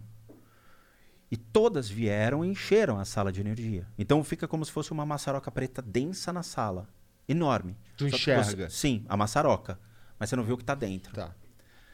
E aí você ouve som de criança, som de mulher, eh, sons estranhos, batidas, estalos sobre a matéria. Num ambiente controlado, três horas da manhã, na qual não está tendo variação de temperatura. Ah, mas a madeira estala mesmo assim, às vezes, né? Então, mas ela vai lá com a presença de alguma coisa Sim. que gere a alteração do calor. Entendi. Nós três estamos agindo em termos de calor corporal sobre a matéria. Numa sala de chão frio como essa, numa mesa de, de MDF simples, sem influência de nada externo, com cortina fechada, em um ambiente que vai das duas e meia, três horas da manhã até as 5 horas da manhã, sem incidência de calor, porque o sol nasce e começa a esquentar a janela, você já começa a questionar. Por isso que eu falo, às vezes beira uma análise da ciência mesmo esse tipo de processo. Porque a ciência não vai ver nada, mas a comprovação por meio do microfone e de softwares desse tipo vai predeterminar a condição de existência de algo. Então, a gente beira isso, mas eu não quero que a ciência me escute, porque eu não tenho nada para provar a ninguém. Porque o que eu tive que provar foi para mim mesmo ao longo de 30, an- 30 anos, até mais, de buscas de quem era o meu Deus, quem era a minha crença, quem era a minha religião Qual era o seu norte, né? eu queria achar respostas para mim. E aí eu crio o canal para mostrar para as pessoas que essas respostas elas são factíveis e existem para aqueles que querem começar a entender. O medo de centro espírita. Muita gente tem medo. Então Minha mãe é trago- espírita, eu participei muito do centro espírita. Eu senti umas sensações muito ruins no centro espírita quando eu era moleque, mano.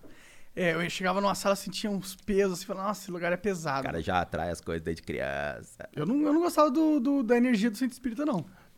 E aí então eu trago essas coisas. Aham. Quando eu comprei a câmera e comecei a falar com as pessoas, eu tinha medo da câmera. Não das pessoas, mas como me portar, como falar, como não transparecer. É, transparecer insegurança. Mas não insegurança sobre o assunto, mas um medo de falar para algo que não é real. É uma câmera. Aí eu fui criando desenvoltura. Então hoje eu brinco, dou risadas, faço bagunça durante as gravações, cara. Ah, é uma, uma, uma habilidade que vai se desenvolvendo a partir com a prática, né? Isso, e você cria desenvoltura. Aí eu fui criando as playlists. Aí surgiram, foram 34, 35 playlists hoje, que vai desde o podcast, não assim, mas leitura de livro. Então eu pego um livro que eu acho legal e vou gravando capítulo por capítulo para que as pessoas que estão no busão fiquem escutando quando vai para o trabalho. Não precisa ver a imagem, mas só escuta. Então eu vou lendo livros que eu acho interessante e que pessoas às vezes não têm grana para comprar. Legal. Então eu vou trazendo o conhecimento que fez diferença para mim, para as maneiro, pessoas maneiro. e ajuda muitas pessoas. Transforme-se, que é uma playlist que sai de sábado, que ajuda pessoas com depressão, com medo da vida, com tristezas e inseguranças, que eu trago parábolas budistas que foram reais, situações reais que eles viveram e que ajudaram a entender melhor a vida, a existência. E foram pessoas que tinham depressão que pediram para mim. E eu comecei a tocar isso. Então começaram a pedir mais esses vídeos, porque muita gente começou a ter problemas emocionais aos 15, 16 anos e não sabiam como falar com os pais e começaram a buscar apoio no canal, de falar, puta, eu preciso de alguma coisa para entender melhor quem eu sou, o que é a vida. E a gente vai trazendo. Os EVPs é legal, testando o demo que traz essas experiências, fizemos com a Anabelle, fizemos com um monte de coisa que acontece. Ah, Spoke Murder Houses, que você vê os crimes. Um obsessor de cocaína que foi que me deu a dica quem foi o assassino de um caso. Sério? Porque ele estava na cena de crime. Caralho. Aconteceu no México isso. Uma, ah, um americano que era da Força Aérea nos Estados Unidos casou com uma mulher, ele sofreu um acidente de carro e morreu. Essa mulher ficou desamparada. Um cara da Força Aérea foi lá, amparou ela, que era amigo do marido, mas gostou dela, rolou um affair, ficaram juntos. Ela se mudou para o México, por causa da depressão e ele foi deu todo o auxílio para ela, casa, comida, tudo. Mas ele ficava em Estados Unidos e México. Ela quis ainda fugir um pouco da realidade que lembrava a Força Aérea e tal, e pegou uma casinha que ficava perto de uma igreja. Eram várias casinhas de uma comunidade que ficava ao redor de uma igreja. Foi morta. Encontraram o corpo dela. A polícia e tudo mais vai investigar e mostra a cena do crime. O corpo coberto, mas objetos deixados na cena. E uma hora eu olho para dentro e eu vejo um obsessor de cocaína lá dentro. Eu falei, quem matou era o usuário de cocaína estava sob a droga naquele dia. A polícia vai investigando e vai pegando vizinhos, que provavelmente eram os assassinos, mas vai descartando. E tinha um moleque chamado Natanael. Esse Natanael, eu parei, bati o olho e falei, é ele, mas eu não posso acusar, eu não tenho direito de acusar. Mas para mim, na hora que eu vi energia, eu falei, foi o Natanael. E eu fiquei segurando aquilo. Acharam um cara que era um cara que prestava serviço para a igreja, que era um traficante. Foram lá, levaram o cara preso. O cara falou: Meu, eu não tava lá, não fui eu. Pra quem que você vendeu a droga e tudo mais? Aí reviraram a casa e descobriram que quem era o usuário de drogas era o Natanael. E ele estava sob cocaína quando ele entrou lá e matou a mulher. E o obsessor de cocaína estava lá dentro. Aí eu bati o olho e falei: Bingo. Mas isso não sobrepõe o trabalho da polícia, em hipótese alguma. Eu não Claro. posso acusar ninguém Porque tem um mediante sistema jurídico isso. ali que tem que ser respeitado. Nada disso sobrepõe a investigação. Nos Estados Unidos sobrepõe. Ah, é? Sim, nos Estados Unidos, detetives contratam sensitivos, psychics, para poder fazer esse, essa investigação. Pessoas desaparecidas, por Pra exemplo. dar dicas, auxiliar na investigação. É, mas isso eu não faço. Entendi. Não faço. Não sou GPS de pessoa morta, não sou GPS de desaparecido, nem de chave de carro. Tem gente que manda mensagem falando: Ô meu, chave do meu carro sumiu, você sabe onde tá? Eu falo: Teu cu.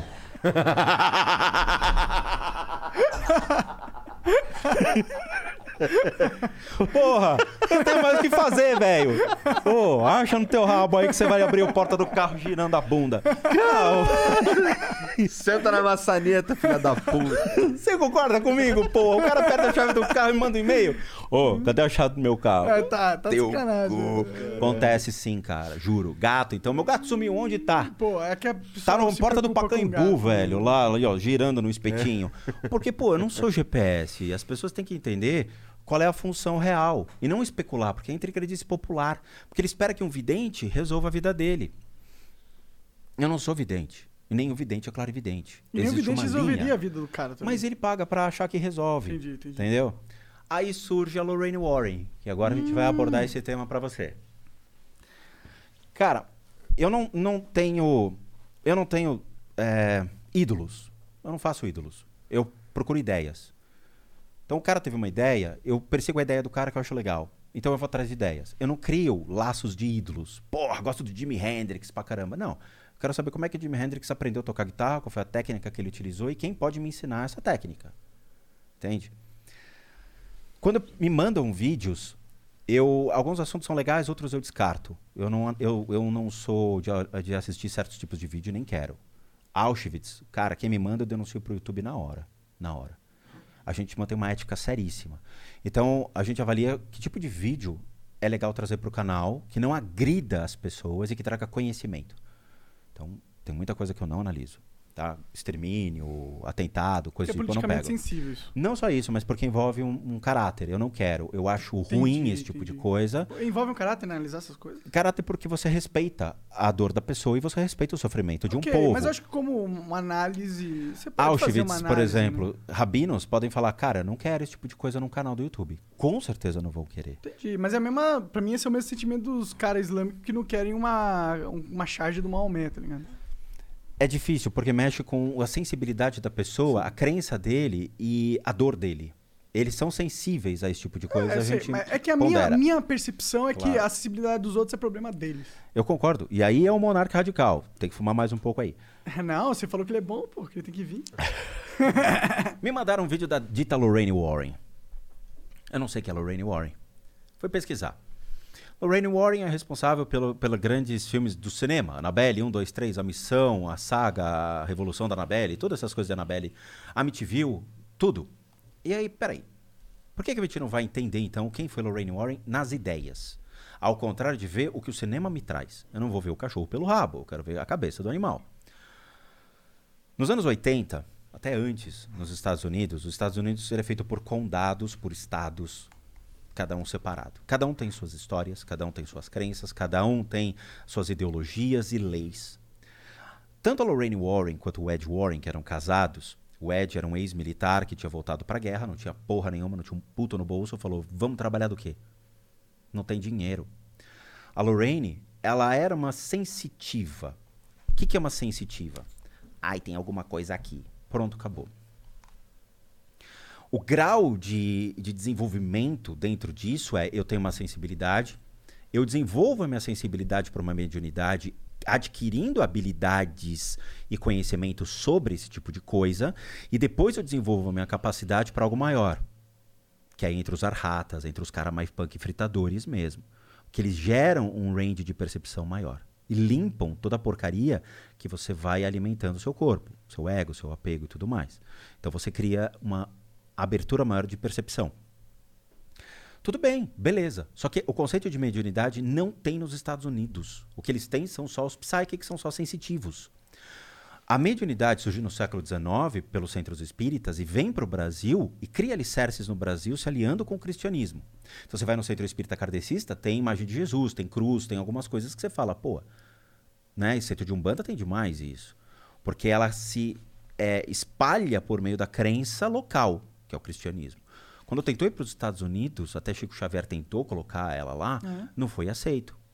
Por quê? Porque você tem igrejas extremamente fortes nos Estados Unidos, igrejas protestantes seríssimas, anglicanas e tudo mais, que não permitem esse tipo de coisa.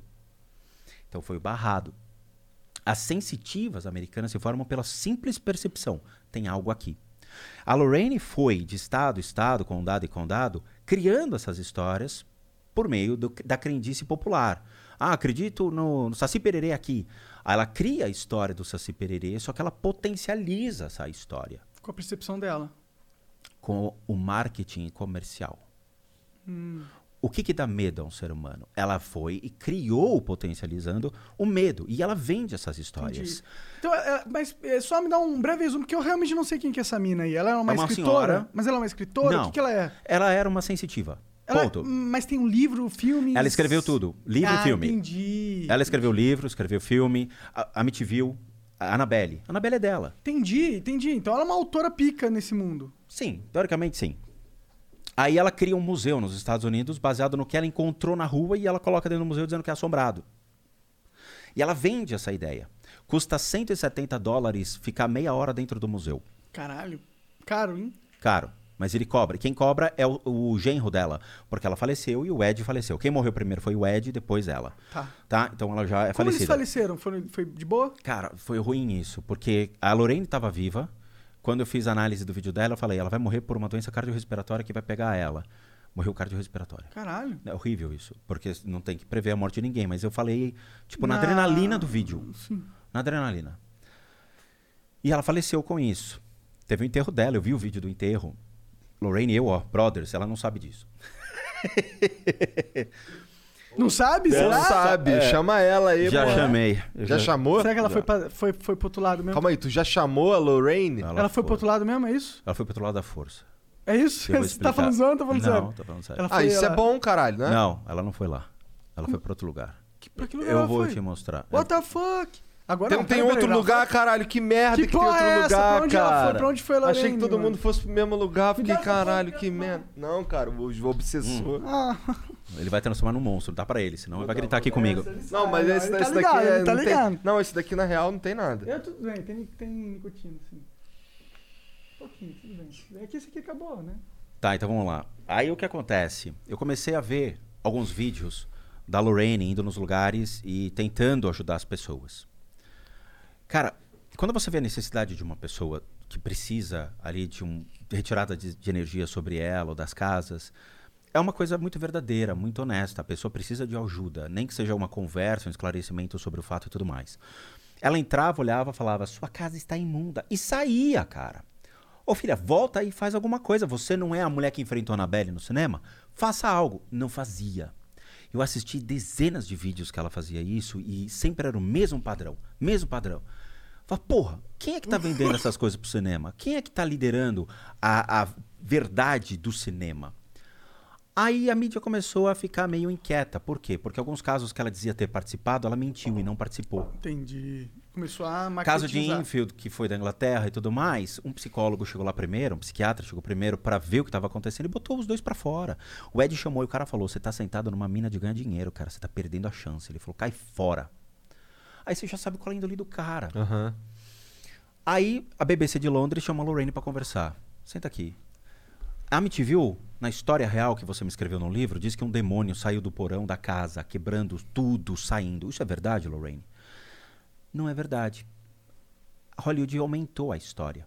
E por que que você não disse que era, pelo menos uma parte é verdade, a outra você permitiu isso? Por dinheiro, por royalties. E ela ganha muito ainda com a imagem dela. Só que o museu está fechado. Por quê? Porque ela fez uma apropriação indevida. O museu não pode atuar numa área residencial. E a prefeitura foi lá e fechou o museu dela. Entendi. Então ela acumula multas assim milionárias com relação a isso. Outra, tem um escândalo que envolve o Ed. Infelizmente eu recebi essa matéria e até dou o direito de dúvida que fala que o Ed mantinha uma criança 17 anos de idade, uma menina, e ele já mais velho, na qual ele tinha relações sexuais concedidas pela própria Lorraine Warren dentro de casa.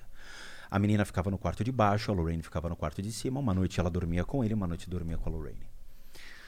Tá? Então, assim, a gente tem que tomar cuidado com falsos ídolos. Quando a gente vai analisar essas histórias, a gente cria apreço pela, pela história, mas admira mais o ser humano. Cara, esse ser humano, ele tá fadado a erros. Então, quando a gente mostra isso em vídeo, comprova, documentos seríssimos e tudo mais, você tá errado.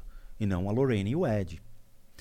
E aí, quando você fala, tá, vamos testar a veracidade disso, trazendo pelo menos um approach próximo à ciência, e você descobre que não é verdade, que a coisa não é real, você é condenado. E aí eu cansei. Me mandaram as fitas proibidas que não saíram nos Estados Unidos. Uma moça nos Estados Unidos teve acesso a essas fitas e mostra a Lorraine Warren indo em Connecticut para atender um fazendeiro. O, fa- o fazendeiro, cara, é sério, parecia o Magnum. O Tom Selleck antigo do Magnum. Todo sério assim, e o genro da Lorraine tentando expurgar algum mal. Primeira coisa, eles não têm autoridade para fazer esse tipo de coisa. Só quem tem são as pessoas ligadas ao Vaticano, ou seja, os bispos, arcebispos, pessoas que sabem fazer. Você acredita, tipo, você é, credibiliza o Vaticano nesse sentido? Você acredita que eles têm realmente essa premissa? Veio deles. Se o demônio é deles, criado por eles, eles é que sabem como tirar. Entendi. E entra o Gabriel Amorfi nessa questão, e segura essa pergunta que eu vou te explicar isso. Na hora, a Lorraine tenta lá, todo mundo tenta, mas ela desiste. Ao invés dela mandar para um psiquiatra, ela abre mão do negócio. O cara pegou uma calibre 12, atirou na mulher e depois se matou. Pergunta se os Estados Unidos condenou a Lorraine por ter feito uma negligência de ter encaminhado isso para um médico responsável e feito uma internação psiquiatra, um diagnóstico sobre o indivíduo. Não fez. Ela é responsável por isso. Porque se você vai na casa de uma pessoa e você constata que existe um desequilíbrio emocional e mental, você não bota a mão na pessoa. Você chama um psiquiatra. Você leva para uma internação, para depois verificar se é algo espiritual. Então eu comecei a ver a Lorraine Warren sobre uma ótica de uma sensitiva que tinha sua crendice popular, mas que arrastou uma história bem complicada de ser respondida. Porque você envolve pessoas e entra no fanatismo. Esse fanatismo é que as pessoas têm que começar a questionar. Por que, que você é fã daquilo? O que te leva a ser fã daquilo? Você sabe dos erros da pessoa? Você está ciente dessas atitudes? Beleza. Caso contrário, presta atenção no qual você, pessoa que você está se apoiando. Você está colocando sua fé, sua crença naquilo, tá? Sobre a sua pergunta, refaz ela para mim, por Do favor. Vaticano. se eu- É, porque você credibiliza eles nesse a ponto, a ponto de falar só eles podem fazer isso. Existe um filme chamado O Padre e o Diabo, que foi feito do o diretor do Exorcista. Ele mesmo começou a tentar entender o que é o exorcismo e chamou uma autoridade do Vaticano, que é o, o padre Gabriele Amorfi, que acabou falecendo, mas o cara era ferradíssimo. O cara era a autoridade máxima no Vaticano sobre esse tipo de assunto. Ele mostra, grava uma- um exorcismo feito em Roma com uma mulher chamada Carolina, ou, ou- é, acho que era isso o nome dela. Ela ficava se contorcendo e o cara fazia o show. Passava a estola, jogava com a benta, colocava a cruz e tudo mais. Eram oito tentativas ele estava tentando tirar. E ficava uma plateia de idosos ali comendo pipoca. É, demônio! Ficava a galera assistindo, cara. Que bizarro, real isso. Real, real. Tipo, comendo pipoca eu sou o que coloquei, mas Não, claro. tava todo mundo ali. Só, meu, dava pra somar uns 5 mil anos fácil ali. Só os, os, né, os mais idosos ali olhando. E jogando pipoca. É, vai lá, pega ele. Eu achei que o padre ia dar um traps, ia dar uma cotovelada na boca da mina. Mas Mas no não. exorcista o padre tira na porrada o boxeador, né? É, entendeu? Já chega lá e fala, cara, esse. Eu, padre, eu tô fora, não. o bicho já sai. Não, tô, não tem, se não tem. fosse, uma- se não fosse bate mais, não. o The Rock, então. Ai, pô, Deus. cara, ninguém não ia ter um, cara. Falo, mostrou, passou, passou, passou, passou. na porrada. Acabou, acabou. Exorcizou, Passou, passou. cara. E se for o Kid Bengala, então eu vou vou te fazer. empalar em nome de. Ô, Porra, e, na, e, na, e, o, e o Macedo lá, cara, que ele tira uns demônios sinistros. Mas foda-se, vamos lá, volta na tua aí. Então o que, que ele faz? Ele faz esse processo e de repente a mulher tá lá, chega uma hora ele precisa ir embora e fala: parou. A mulher, tranquilo. Para, cara. Que isso? É o demônio possuidinho da Grow? É você doma o bicho? É fácil? É um brinquedo? Sabe? É um cachorro? Parou? Parou. Ela para. Aí eles levam essa fita para um monte de, de clínicas no mundo todo. Estados Unidos, na Europa, no Oriente e tudo mais, e os caras ficam com o pé atrás. Por quê? Ninguém vai arrumar briga com o Vaticano. Ele fala, eu não sei. Não sei. Existem fenômenos sociais que envolvem isso, en- envolve o lado emocional, mas eu não vou tomar partido. Ninguém quis tomar um partido. Fato é, existe um fenômeno social que é aquela coisa do grupo. O grupo diz que você está possuído. Você acredita piamente que você está possuído. O seu sistema emocional e o seu sistema mental vão trabalhar como se fosse uma possessão. A mulher não tinha nenhum demônio, não tinha nenhum espírito, nada. O que ela tinha era um desequilíbrio sério, emocional e mental. Eu peguei esse vídeo para analisar. Eu, não, eu, eu acho que eu publiquei esse vídeo. Ela tinha problemas seríssimos com relação ao pai dela, na qual ela criava uma falsa personalidade porque ela não conseguia expressar quem ela era de verdade para a família. Então você cria um arquétipo seu. E aquilo foi potencializando em crises sérias emocionais e mentais. Não tinha nada espiritual atrás. Era simplesmente ela com ela mesma. Uma briga é um fenômeno social. As pessoas te induzem a acreditar naquilo que você é, uma doença. Você tem isso, não tenho. Você tem isso, não tenho. Chega uma hora que você acredita. A pressão da massa te faz acreditar. Isso você vê nas igrejas hoje. Beleza. Então, quando o padre Gabriel Malfilho é questionado, ele fala: é um fenômeno psicológico. Da mesma maneira que a gente cria o demônio, eu crio o exorcista para dizer para você que você não tem mais nada. Só que é uma alegoria. É uma cena. Se você pegar os dois livros da igreja, que é o livro vermelho, que é o ritual maior e menor, que é para exorcismo, eu peguei esse livro. Cara, é demais. É assim, agora o padre joga água benta. A família segura a pessoa. Agora reze um Pai Nosso. Agora pega a estola e passa na cabeça da pessoa. É assim, descri- descrito. Perfeito. É uma, é uma lista de Uma como receita. fazer um pão. Colo- Coloque farinha, misture água. Muito bem, coloque Mas, pô, você trouxe algo que é realmente interessante, porque aí o que acontece? A, própria religião cria esse, essa, essa doença e cria a cura. É óbvio, eu te vendo a doença, mas eu, depois eu te cobro a cura. Por meio do quê? Da sua fé. Sua fé, leia-se. Você vindo na Mas igreja. será que eles vendem a doença? Porque a psicologia, tipo, é, abalos emocionais, eles acontecem sem a religião, né? A criação de arquétipo, nesse caso, é muito forte.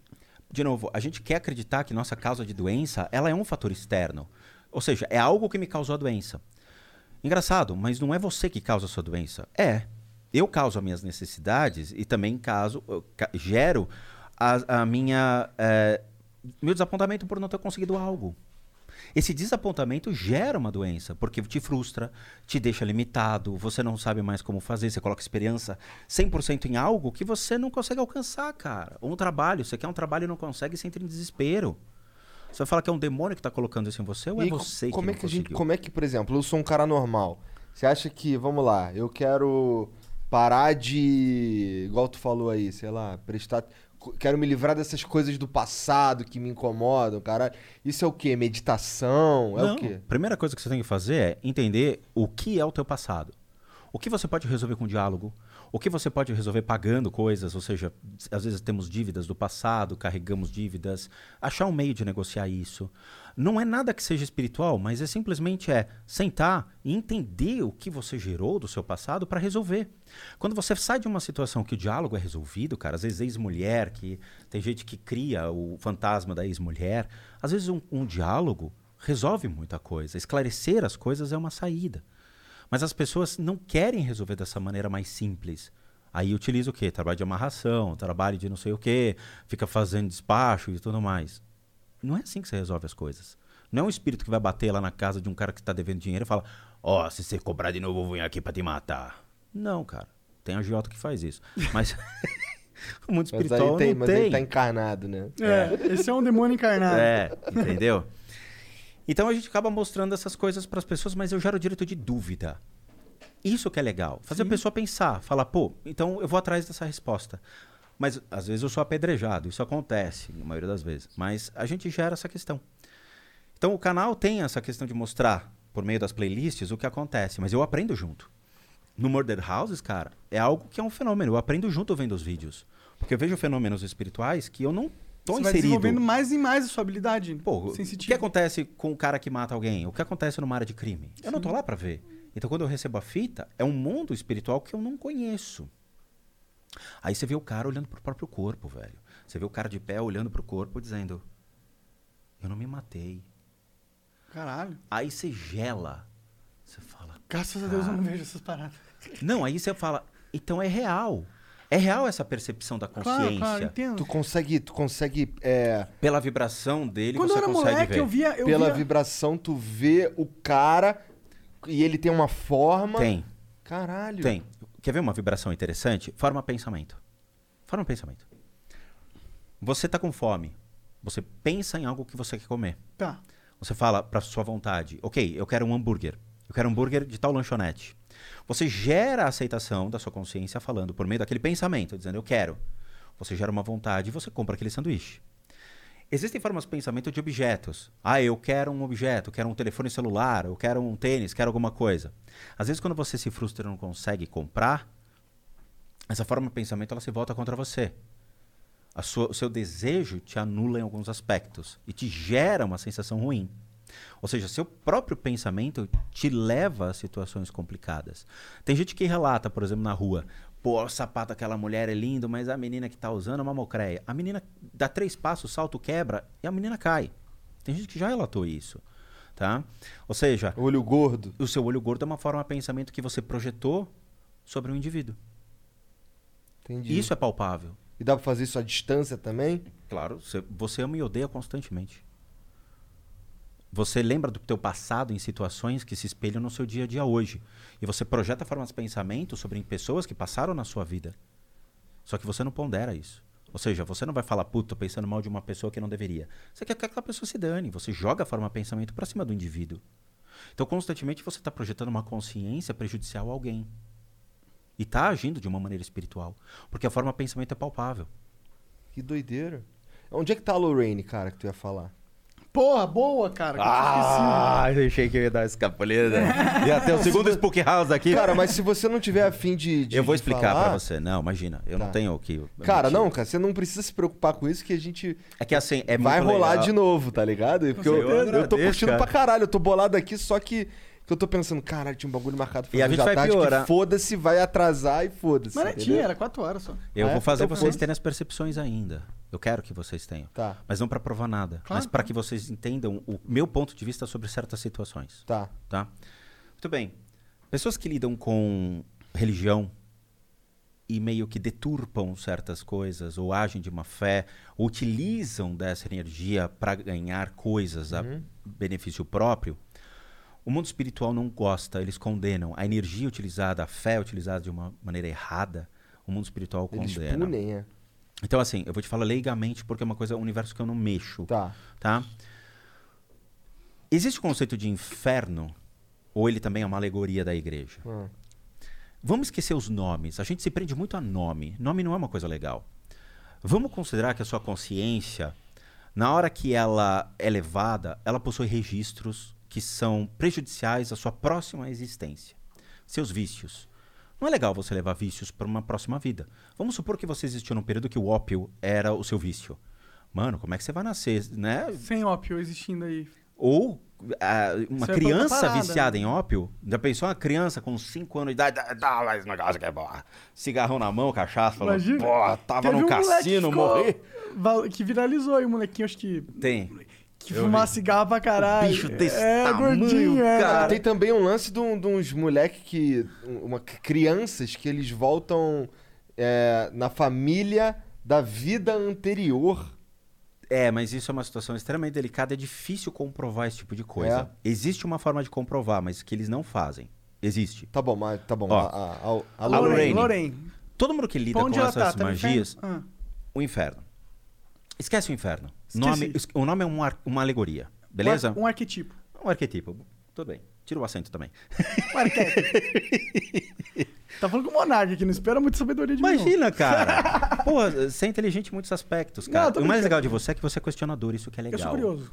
Você é questionador. E você tem o seu questionador também. total direito de ser, como todo mundo aqui tem. E devemos questionar. Porque isso te dá mais motivação para você continuar a sua busca. É ótimo. Eu fui igual você, cara. Os infernos, esquece o nome inferno. Vamos, vamos considerar que você sai dessa vida com traumas. Beleza, e é verdade. Você sai aqui com decepções. Você sai aqui com situações que você deixou pendente e com vícios. Quando o mundo espiritual, espiritual te pega, ele olha e fala: Puta, tá cagado. O que, que eu vou fazer? Ele precisa retirar essas energias de você para que você não venha numa próxima vida, nem lembrando do que você foi, porque você não lembra. Imagina, você acorda, acabou de nascer e fala: Puta, eu era um soldado romano, matei metade de pessoas, estou fazendo o que aqui agora? Cadê minha espada? Eu vou sair matando pessoas. Porque a sua última referência é seu estímulo. Então, o mundo espiritual ele fala: eu preciso tirar isso dele. Então, ele vai trabalhar todos esses pontos de energia como se fosse uma. Eu vou usar uma analogia, mas Matrix, beleza? Ele se conecta e ele puxa todas essas energias de você, fazendo com que você perca a referência de sua última vida. Seus vícios não são mais registrados, as suas decepções, seus traumas, quem te matou, nada. Nada. Tudo isso torna-se isolado. Só que fica uma sacanagem, que é um resquício da sua consciência que fica dentro do seu eu tibetano, ok? Porque o eu psicológico é diferente do registro de quem você é ainda dentro da sua consciência, ok? Esse registro pode ser acionado? Pode. Pode. Por isso que quando você viaja, você para e você fala: Cara, eu tenho a sensação que eu já passei por aqui. Eu tenho a sensação que eu já vi isso. Ou afinidade com línguas. Tem muitas pessoas que têm uma habilidade de falar inglês, sendo que nunca fizeram aula. Mas tem a pronúncia, tem a, a motivação e tem a, a- já a, a ideia da gramática já pronta. Você fala, cara, como é que pode? Francês, alemão, os caras têm afinidade com isso. Então esse registro da consciência, ele levemente ele vai sendo descarregado ao longo de sua vida. E aí você vai tendo essas habilidades sendo apresentadas desde que você é criança até hoje. Por isso que você vê a diferença das pessoas. Tem gente que não dirige, tem gente que dirige. Tem gente que fala muito bem o idioma, tem gente que não fala o idioma. Tem gente que é muito bem com as mãos, a habilidade artesanal contra a habilidade intelectual de um cara que comanda um banco de investimento.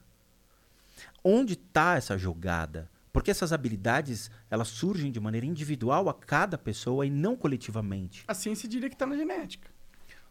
Se você quer colocar na genética, pode ser. Sim, não, só Eu a minha queria... Não, ótimo. Mas assim, são perguntas que a gente não tem resposta. Sim, sim. Eu gostaria de ter essas respostas, assim como todo mundo. Por que, que existem um Neymar só e não temos milhões de pessoas que já nascem com essa habilidade de jogar futebol? Por quê? Talvez a gente tenha milhões de pessoas que nascem com a mesma habilidade Mas não tem a física, chance de mas não tem demonstrar a isso pro história que ele teve. Ele não teve o mesmo É. posicionamento. Entendeu? Ou vai descobrir isso muito tarde. Também, ou foi abusado na infância. Tem muitas São milhões de opções, variáveis, probabilidades. Mas que são questionáveis a todo mundo. Claro. Entendeu? Sim. Então, essa observação é interessante para a gente poder entender cada vez mais a- a nossa natureza. Lorraine Warren, então, nesse caso, ela além de ter todas essas energias retiradas, mas ela tem uma energia muito delicada para o mundo espiritual. Que é se tornar uma líder religiosa, entre aspas, porque ela cria uma- um movimento de massa que acredita piamente no que ela fala, mas que se essa consciência voltar dessa maneira, a chance dela de novo repetir os mesmos erros é enorme. Então é um outro lugar no qual ela vai ter que passar por um processo mais delicado para anulação disso. É o Charles Manson, né? Que foi um dos maiores assassinos movimentadores de, de massa mesmo. O cara, ele era assumido, ele movimentava os fanáticos dele para matar. Tanto que o dia que ele foi condenado à cadeira de morte, o dia que foi sentenciado na Califórnia, foi o dia que aboliram a cadeira de elétrica. Ele, ele sai rindo, falando: Eu acho que o seu Deus não quer que eu morra. Porra, o cara é um psicopata num nível altíssimo. E ele morreu de acho que, velhice na cadeia, acabou morrendo por alguma como- comorbidade que aconteceu. Mas esses caras precisam ser tratados sobre a ótica de uma espiritualidade de uma maneira muito delicada. Porque senão volta um efeito cíclico ao mundo e que você vai ficar preso sempre àquele processo. Imagina cada vez mais um Hitler surgindo, um Hitler surgindo, um Hitler surgindo. Você vai ter um movimento cíclico que algum povo vai ser dizimado. Pra onde vai? Qual é esse local que a Lorraine foi? Existe Não esse local na, na- mapear. na- no, eso- no esoterismo, etc? Assim, se você for pegar as ordens esotéricas, eles acreditam que existem nove infernos. Tô falando da ordem esotérica, não o que eu Claro, que você realmente. é o que eu acredito como natureza mais racional do indivíduo. Claro. Mas esses nove universos, cada um deles vai trabalhar um apego, que são sete pecados capitais. Legal, eu gosto muito desse, do Pecados Capitais. Eu, eu sou a Você é praticante ele, deles. é, ele é a ira. Você é praticante eu sou deles. praticante da preguiça. Olha aí, tá vendo que legal? Você tem uma, uma religião que você pratica, os pecados capitais, cara. Sim, sim, eu, eu, eu sei que é o meu maior defeito. Olha, vou te falar que alguns aspectos pode chegar a ser até aceitável. Eu não acho que é um defeito. É que, pra- Mas, é que eu acho que. Existem eu- é, limites. Agora falando teorias monárquicas aqui. bora, eu gosto. Eu acho que cada ser humano ele tem um pecado capital no qual ele se associa. Claro, sem dúvida. E- mas é, é apenas um. E aquele rege os defeitos dessa pessoa. E é se apegar ao pecado capital também é, porque é um apego. Sim, sim. não, não, eu só reconheço que é o meu, tá ligado? Não é que eu sou apegado a Você entendeu? Eu luto Sempre vai ter o pior de todos, que é o apego. Ó, O apego é um. Eu é me um- desapeguei de todos, menos ao apego, porque você ainda estava apegado a alguma Entendi. coisa. O apego é um, prega- é um pecado capital. Claro Quais é. são? Lembra pra mim. Você preguiça, gula, so, soberba... Inveja, luxúria, o apego, apego, ego, todo esse entendi. tipo de coisa. O ego é um? Eu acho que o ego, de uma maneira descompensada, ele torna-se um pecado. Talvez seja soberbo o ego, né? Pode ser. Tá? Então, ele acredita nesses sete infernos, sendo que existem outros que nenhum clarividente ou nenhum sensitivo consegue adentrar. Que é onde está Loster Crowley, uh, Mao Tse Tung, os caras mais toscos Pesados. da humanidade ali que utilizaram. O, o Crowley é um cara tosco? Cara, a- é, o dilema que ele carregou como uma bandeira era muito complicado. Faça o que você quiser, que será sua lei, né? Então, a liberdade que ele dava dentro das pessoas em praticar aquela religião era uma situação bem, bem delicada. É, o Crowley, pra quem não tá ligado aí, é o cara que. que Mr. Crowley. é o cara que inventou o satanismo. Não, né? o satanismo não foi inventado por ele. Foi por quem? O satanismo é uma religião muito legal, cara. O satanismo muito, é muito, su- Muito boa. legal? Muito É, legal. pior que é. Eu, Não, eu li eu tô sobre. Hey Satan, você conhece esse documentário que está na Netflix? Assista que você vai se apaixonar. Ele Você não acha tem que eu nada sou a um ver com o diabo, né? Não tem nada a ver com o diabo. O satanismo não tem nada a ver com o diabo. É. O, o que que é... É que assim, primeiro, você sabe o conceito de anticristo? Mais ou menos. É Chuta, teoria monárquica. tipo, anticristo é a- o mal encarnado. Não. Anticristo é aquele que imita Cristo. Não é aquele que vai contra Cristo, é o que imita Cristo. Ah, entendi. Que finge ser Cristo pra ganhos próprios. Tipo o Felipe Neto. Finge ser... Não, Check.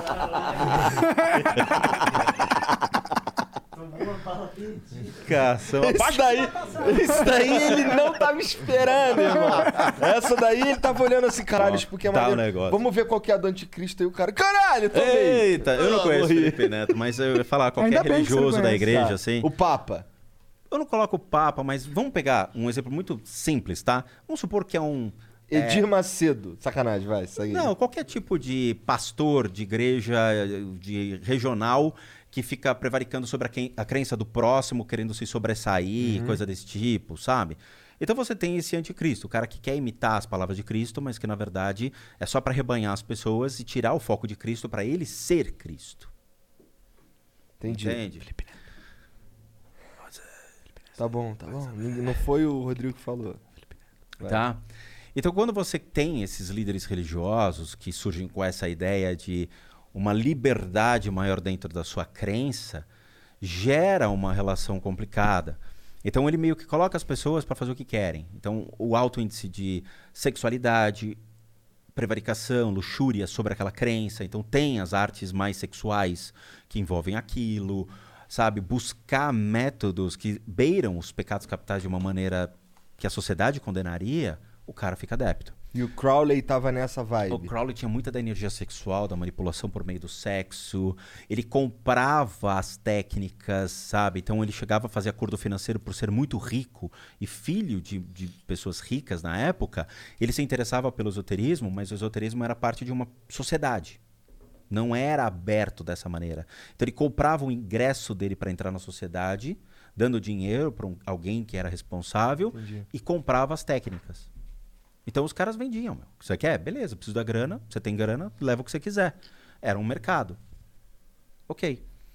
Então, gera essa linha tênue sobre o que é o que não é. Quando entra o satanismo, o satanismo é uma resposta contra a igreja, mas não contra Cristo, mas contra os dizeres de uma igreja. Quais eram os dizeres de uma igreja? Homossexual é crime. Onde está escrito isso? Onde na lugar. Bíblia está escrito que É, you shall not lay with another man. Acho que deve estar. Amai-vos uns aos outros, não era o, que, o dizer de Cristo? Eu quero amar quem eu quiser. Ninguém está pré-determinando uma condição a quem eu devo amar. Então, o, o satanismo surge como uma- um contexto social e político contra a igreja e os dizeres da Os imposição da igreja perante a sociedade. Você tem que ser assim. Não tenho que ser assim. Eu tenho que ser como eu quero. Porque se eu não mato, não roubo. Eu ajo de acordo com os dizeres de Cristo, como Cristo coloca no Novo Testamento, mesmo não acreditando na igreja, me dá o mesmo direito de existir. E acreditar em algo que eu queira. Então surge o satanismo, que é só uma resposta contra a igreja política e econômica. Mais nada. Então eu falei pra você, quando você assistir o Rei Satan, que é realmente um documentário sobre o satanismo nos Estados Unidos, você vai cruzar os braços e vai falar, pô, eu tenho, uma, eu tenho alguma coisa a ver com isso. Eu acredito no que os caras acreditam. De novo, as palavras são fortes, mas quando você vê o que tá por detrás, você fala, pô, gostei do tema. É, eles tinham que ter escolhido outro nome. Satanismo Sei lá, é os foda. cavaleiros Ah, que dizem Ni, por exemplo. É. Você lembra? Monty Python. Se fosse o ego, egocentrismo. Timbalaué, ego- pronto, acabou. Timbalaué, Timbalaué, a religião do Timbalaué. Timbalaué. Bora, amigão, entendeu? Ótimo. E aí o Crowley tá perdido numa desses Eles círculos do inferno. ficam, entendeu? Porque é um, é um lugar, honestamente falando, eu nunca tive acesso a isso, eu nunca tive vontade de Tá. ficar fuçando a Estudar espiritualidade sobre disso. A gente tem que ter limites também. Eu não vou ficar cutucando. Crowley, né? Não, deixa o bicho lá. Então eles ficam num lugar que você não tem acesso dessa maneira. Se Um- você quisesse ter acesso, era muito mais complicado. Ah, eu vou vai. arrumar a briga. Entendi. Eu vou entendi. arrumar a briga. Tá. Quem que, Deixa lá. quem que você hoje tem como referências espirituais? É, talvez tirando o budismo, tá? Porque você vai citar um mestre que eu não sei o nome direito. Dalai Lama. É, Dalai Lama gosto bastante, o Mingyur Rinpoche eu gosto bastante, o Zopa Rinpoche é o cara que eu sigo muito, adoro. As práticas do Zopa, cara, puta, É são... indiano esse cara? Não, o Zopa é tibetano. Ele, ele tem uma sede em Portland e ele, ele fica num dos monastérios mais antigos do mundo dentro do budismo. São 2.500 monges que vivem lá. É, assim, uma renca de gente. E eu falo com eles via Portland. Então eu mando e-mail para eles, converso com eles em inglês e peço acessibilidade a algumas práticas. E aí converso com eles, eles me mandam essas práticas, que são os livrinhos que a gente recebe. E aí você faz as práticas tranquilamente em casa ou via câmera junto com toda a comunidade budista. Só que eu participo de cerimônias aí do mundo todo, entendeu? Você se conecta com os caras que estão na Áustria, é, puta, tem na Suíça. É legal, E você isso participa rola disso. com frequência? Rola. Toda semana. Essa semana teve. É? Práticas que você, você conecta via Zoom, essas coisas, e fala. E eles te veem, cara. Você chegou aí em retiro, você falou que Fiquei. foi, né? Você ficou em retiros, como que foi Fiquei. essa experiência? Pelo fato do canal ser, eh, ter uma demanda muito grande, eu não posso ficar fora muito tempo. Claro, YouTube é uma merda nesse sentido. Eu queria uma dependência porque tem muita gente que fica perdida dizendo: Meu, pode me ajudar nisso? É Você pode o me tratar apego, hein? nisso? Cuidado, hein, Ó, Rodrigão? apego, ó, apego. Ó, apego. Não, não é uma questão de apego, mas a questão da necessidade das pessoas. Então eu abro mão, às vezes, de quem eu sou para colocar as pessoas na minha vida. Você abre bastante mão de quem você é? Às vezes sim, cara. É uma Lorraine Warren do bem, então. Não, às vezes eh, eu fico chateado porque tem coisas que eu quero ainda Como que você aprender balanceia essa e eu não porra? consigo. Porque eu, às vezes, eu, eu abro mão do, do meu. Do que, é, do que eu quero, tá ligado? Muitas vezes eu sinto isso. E às vezes eu, eu, eu fico com medo, pessoalmente, de, de estar perdendo o equilíbrio dessa porra, tá Você ligado? perde. Às vezes. Tipo, talvez eu tô cedendo demais aqui. Talvez eu, eu tinha que, porra, me impor um pouco mais. Eu fico com medo disso. Você perde. Porque eu acho que também um, um erro das pessoas é querer se impor demais. E aí eu, eu Ou sou muito preocupado demais. com isso. A gente se dá É, demais. os dois lados é ruim, né? É. Então, assim, primeira coisa, eu antecipo os vídeos. Então, como eu te falei, eu já, já gravei ontem a, a primeira semana de janeiro. Então, eu antecipo, porque tem dia que eu gravo nove vídeos. De uma vez só. Ligo a câmera, fico o dia inteiro fritando com as lâmpadas em cima e gravando separado. Literalmente fritando, com essas lâmpadas aí é 135 foda, watts, né? cara. Pô, ganho um bronzeamento artificial até. Saiu com marquinha, né? Mas aí eu antecipo. Então eu já crio um, um período à tarde que eu consigo me dedicar mais a algumas coisas que eu queira fazer. A demanda por tratamentos torna-se elevada. Então a Dani me auxilia vendo os e-mails. Então ela faz a linha de frente com as pessoas de tratamento. Ela vê cada caso, vê laudo médico, vê os documentos para ver se realmente a pessoa tem aquilo. A gente sempre pede para confirmar. E Acho aí isso gente- legal, tem que ter, né? Tem um embasamento, né? Ali pra você também não. Eu não sou médico, não posso julgar Talvez você seja um médico espiritual, né? É difícil colocar dessa maneira, mas eu posso me colocar como que médico é oriental. Boa, é uma boa. A, ali no- a- a- É, acho só que- faltou ele puxado, mas Eu acho que um dos erros da nossa sociedade oriental, ocidental, na verdade, da sociedade ocidental é, é ficar muito focado no, no lógico mesmo. É. A gente tem esse erro, porque a gente não trabalha o espiritual, a gente não aprende a enxergar a vida, é, a gente não, não aprende a interpretar os sinais de uma maneira mais, mais solta. A gente fica muito preso em, em- em prismas lógicos que mas às vezes não é um afeta. erro. É um erro, é um erro, é, é uma ferramenta e é um erro, na minha opinião. Porque eu acho que quando a gente tá perdido, a gente nasce nesse mundo perdido. Pra mim, a ferramenta mais. ah, como que funcionaria como um uma bússola do meu ser foi a lógica. A lógica eu posso, eu posso fincar minha bandeira ali e saber que ela vai me levar pra uma direção Só que ela te consome. que eu entendo. Ela te consome. Ela te consome, né? Ela te consome, ela faz você ficar cético, frio, individual. Porque você vê as relações que associam as pessoas, você fala, não preciso das pessoas. Você cria uma lógica individualista pela sua própria natureza. A natureza do ser humano é ser individual. Você tem limites. Você não, não pede para as pessoas, não quer que as pessoas passem de certos limites. Então você vai se tornando muito frio. A fé é o que te aquece, que te faz colocar a sua mente, mesmo que seja no mundo da imaginação, mas ele te alimenta. Porque você cria expectativa e esperança de algo que possa vir te, te dar. Concordo. E eu acho que a lógica é limitada porque qualquer pessoa que vai ter uma conclusão lógica, ela vai se basear nos fatores que ela possui para chegar nessa conclusão. E todo ser humano, em qualquer conclusão que ele chega, ele não possui todos os fatores.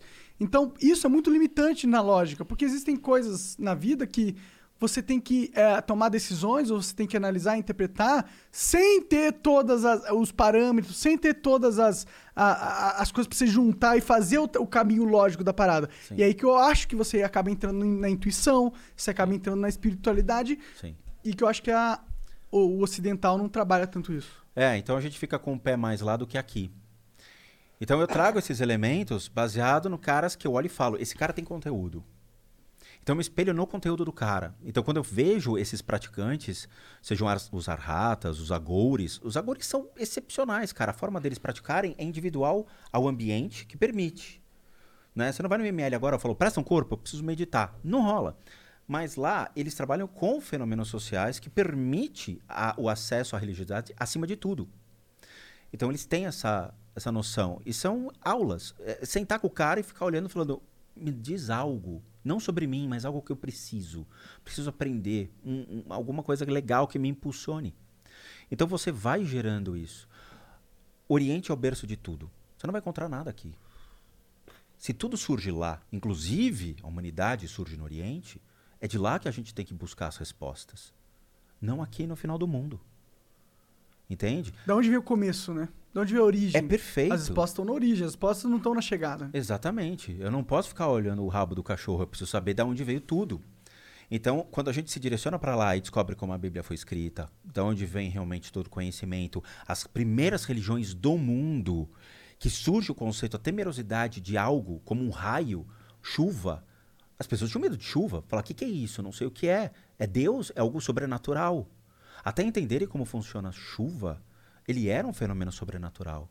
De onde tá caindo água? What the fuck? Como que a água tá caindo do céu, mano? um raio, você fala, tô sendo julgado, porque esse raio mata. A árvore explodiu mediante um raio que caiu, é alguém que está julgando aquela árvore. E às vezes pode cair numa pessoa, já acon- acontece Já. muitas vezes. Entende? Então, surgem as primeiras religiões no mundo acreditando em fenômenos que são inexplicáveis. Então, cria uma dependência admirável por fenômenos da natureza. E com isso, eu vou crescendo e aprendendo que esses fenômenos eles são naturais. Então, o que, que está acima do natural? O que, que está acima do Será que acima do existe algo acima? acima do natural? Essa é uma jornada que todo mundo tem que ter. Ninguém pode predizer para você. Você vai abrir o jornal lá e falar: olha, acharam Deus. É que nem em Portugal, já acharam o valor de X em Portugal. X o quê, né? Você entendeu? Sim. O cara descobre o valor de X. X é igual a 2. Pronto, aí você vai e mostra uma outra equação. Já sei X, é igual a 2. Não, numa outra equação. É, você sim. entendeu a piada? É sim. Eu entendi. entendi. Entendeu? É Lá que nem. em Portugal, entendi duas vezes. É uma piada brincadeira que eu acho legal, cara. Você é xenofóbico, cancelem Ó, agora ó, o Spook Pai, House! pai e mãe do Jean estão lá em Portugal, nesse momento, assistindo esse flow. Mas não são burros, não. Eu lembro que uma Porque vez. eles são brasileiros. Eu lembro que uma vez eu, eu peguei um vídeo de Portugal pra ficar analisando, né? Aí eu parei o vídeo e falei: Pô, você sabe que em Portugal não tem pizza portuguesa, né? Porque toda pizza é portuguesa. É. Ela E é um pi- cara escreveu pra mim falando: Eu moro em Portugal, pois é verdade, aqui tudo é pizza. Aquele cozinha americana. Nos Estados Unidos a cozinha americana não existe, porque já é americana, pô. Pô, você chega lá e falou, cozinha americana, o gringo vai falar, mas você esperava o quê? Turca? É, É, cozinha, né? americana, americana. Se bem que a gente tem aqui no iFood cozinha brasileira. Verdade. É porque a gente só encontra cozinha japonesa no iFood. Pois é. Japonês, japonês, Japonês e hambúrguer é o que tem no iFood ultimamente. Você entende? Então, o questionamento é muito legal. A gente tem que buscar a fonte para poder julgar o que é. Não adianta você pegar livros que foram reescritos, reescritos, reescritos com viés. Você vai receber o viés e você vai repetir o viés e não repetir o que estava realmente. Quando eu tenho a Bíblia do King James de 1610 em inglês, é um calhamaço desse tamanho. E lá está escrito: foram os deuses que botaram o ser humano na Terra. E a Bíblia que você compra no centro da cidade está escrito: foi Deus que botou o ser humano na Terra. A Bíblia de 1610. Quem que é King James, cara? Desculpa, eu sou burro. Era um rei da época que, quando os povos imigrantes vão para a Europa, então cria-se os povos da Irlanda, eh, que foram todos para lá, fugidos da Inquisição, das guerras, da, da peste, das mortes e tudo mais, eles levam a fé junto. O King James foi um cara que manteve ainda a Bíblia, ou a tentativa da Bíblia ser escrita ainda Original. na sua original. Entendi. Então a Bíblia de King James foi uma que ficou intacta ainda de 1610, que era a época que ele existia. Então entra-se na Europa. 1610. É, Caralho. mas a Bíblia é mais antiga, Bem né? mais, né? Pelo menos 1610 Você sabe quem anos. começou a Ah. escrita da Bíblia? Quem? Quem começou? Momé. Não, pelo amor de Deus. É, é Maomé. Mo- Moisés, desculpa. Não. Foi um faraó egípcio, Ah, é? Ptolomeu III. Ptolomeu? Foi ele que começou a compilar os livros Sagrados.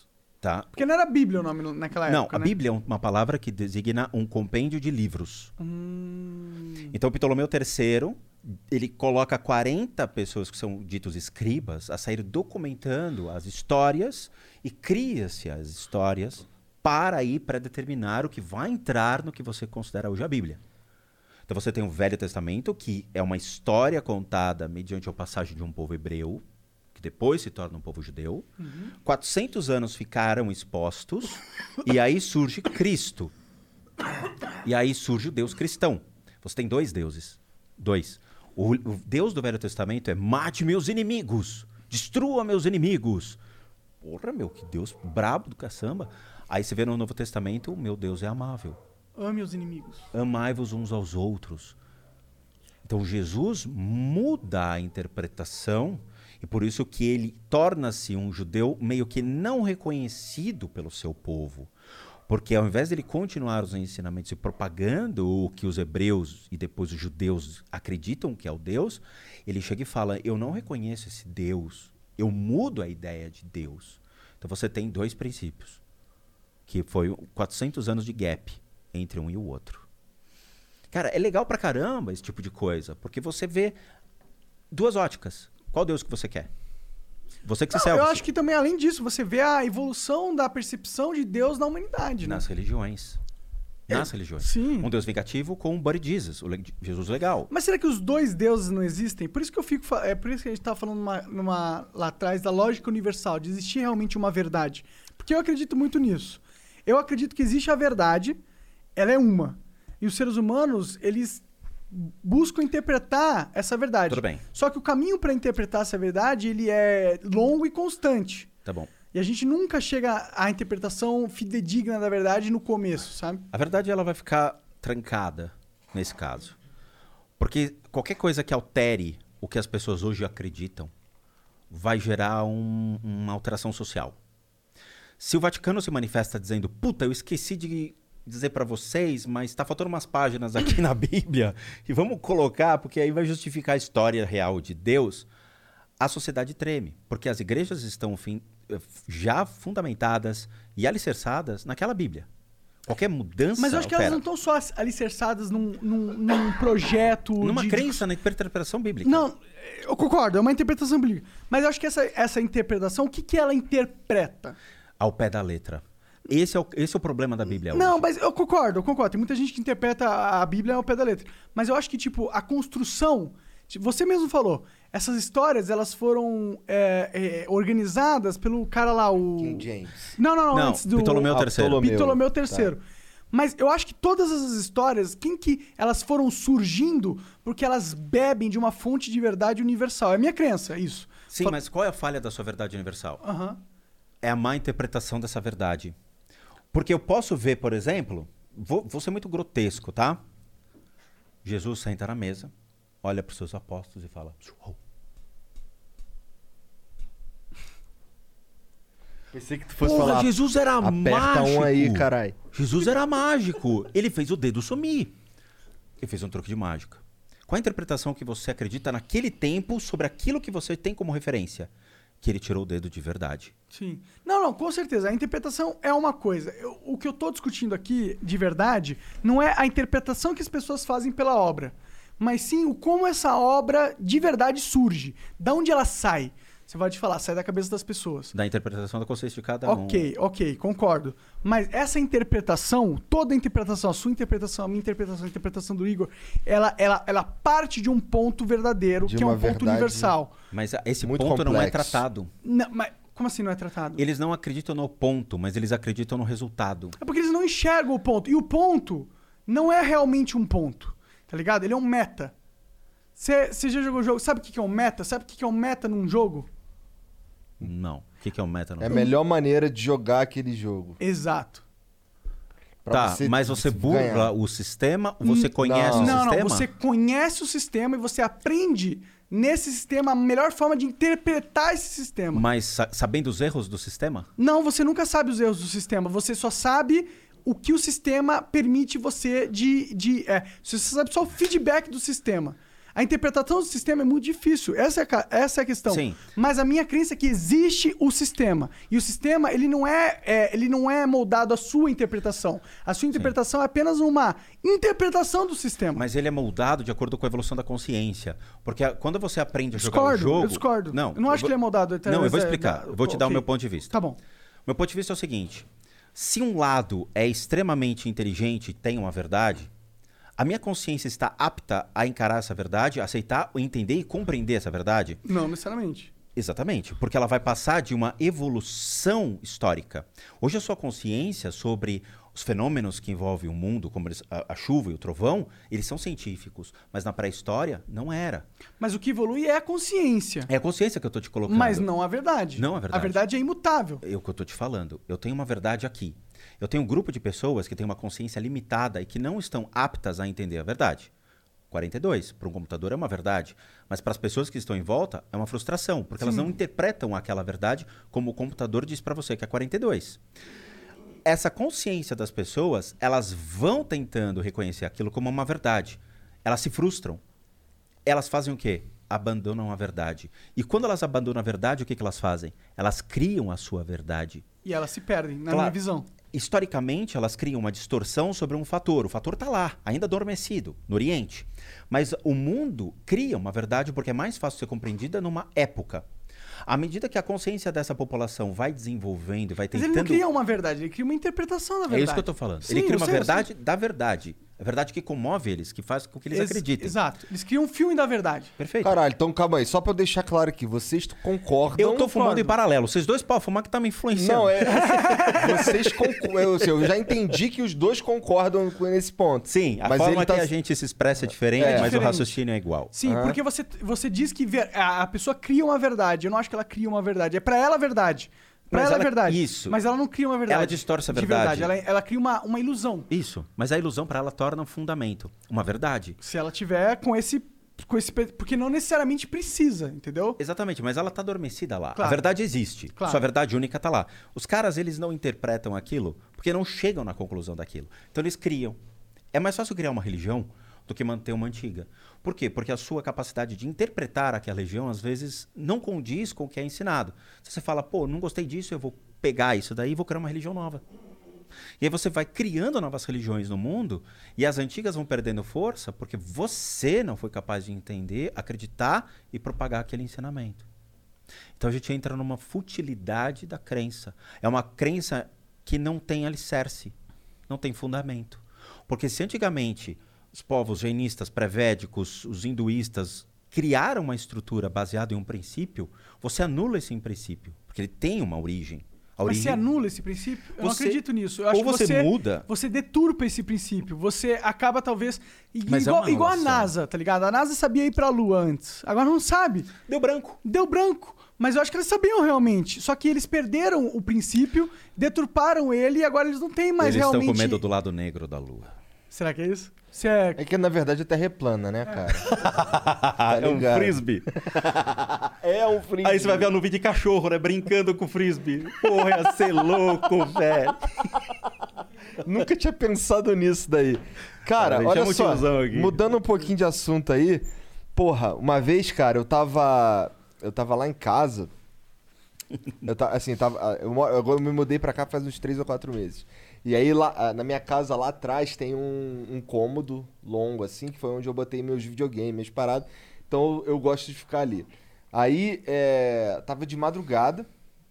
E aí eu tava sentadão lá, lá atrás, lá jogando a parada. E de repente eu vi uma, uma, uma mulher passando aqui assim. Porque assim, tem um. Tem esse cômodo, aí tem um corredor aqui do lado. Aí, aí tem a casa. E aqui tem um outro corredor que é onde a minha É a esposa. sua senhora de idade. Hã? É a a senhora de idade que você disse que viu? Não, é- é- eu não, sei se ela é de idade. Eu vi que é uma mulher. A senhora de idade tem aqui, que a minha esposa falou. Tem uma mulher velha aqui. Eu achei né? que sua esposa ia estar aqui pra te conversar sobre isso. Pô, ela devia traz tá o aqui, relato. inclusive. Ela, ela é muito sensitiva nesse Ia ser sentido. legal, cara. Porque É, daí ela é te mesmo. traz a comprovação. Sim, sim. Ó, Deixa Deu eu mandar bola. mensagem pra ela. Ô, Jean, manda mensagem pra ela aí. Demorou, demorou. Vê se ela tá afim de vir aí. É, porque ia ser legal. É? Tá, mas manda. É, aí, cara, então, eu tava olhando. Aí eu passou uma, uma, uma mulher de cabelo curto, minha esposa tem o cabelo, cabelo curto. Eu pensei que fosse ela passando, e como tava muito tarde, eu fiquei, caralho, Mariana vai tirar a roupa do varal aí tarde pra caralho. Não, você não viu ninguém. Você teve só uma sensação de ter visto alguém, mas você não viu. Não significa que não tenha. Tem sim na sua casa. Tá. Tem. Mas o que você viu não era um espírito. O espírito ficava mais pro lado direito, atrás de você. Então, o que que você sente quando você está no sofá é incômodos do lado direito, pode pegar sua nuca ou dores do lado direito, que é quando ele se aproxima de você. Só que ele te dá muita sonolência. E isso te afeta. Tem, tem alguma situação na sua casa que você gera muita sonolência, algum lugar que Eu você só vivo senta... dormindo, caralho. É, beleza. Só que o, o engraçado é que isso daí, ele ela se conecta muito na sua região da cabeça. Então, é como se você ficasse cego em alguns momentos para certas situações da sua vida. Ela suja seus pontos de percepção e você, às vezes, não consegue ver o que está na sua frente mais. Não é real, não é palpável, mas coisas, situações que você poderia esclarecer muito rápido e você não consegue. Isso são resquícios que ela gera em você. Não necessariamente é algo que ela fez de propósito. Mas é que o seu ponto fraco é uma atividade mental ainda elevada e que às vezes você aperta o foda-se e fala, não quero fazer isso agora. Me dá um tempo.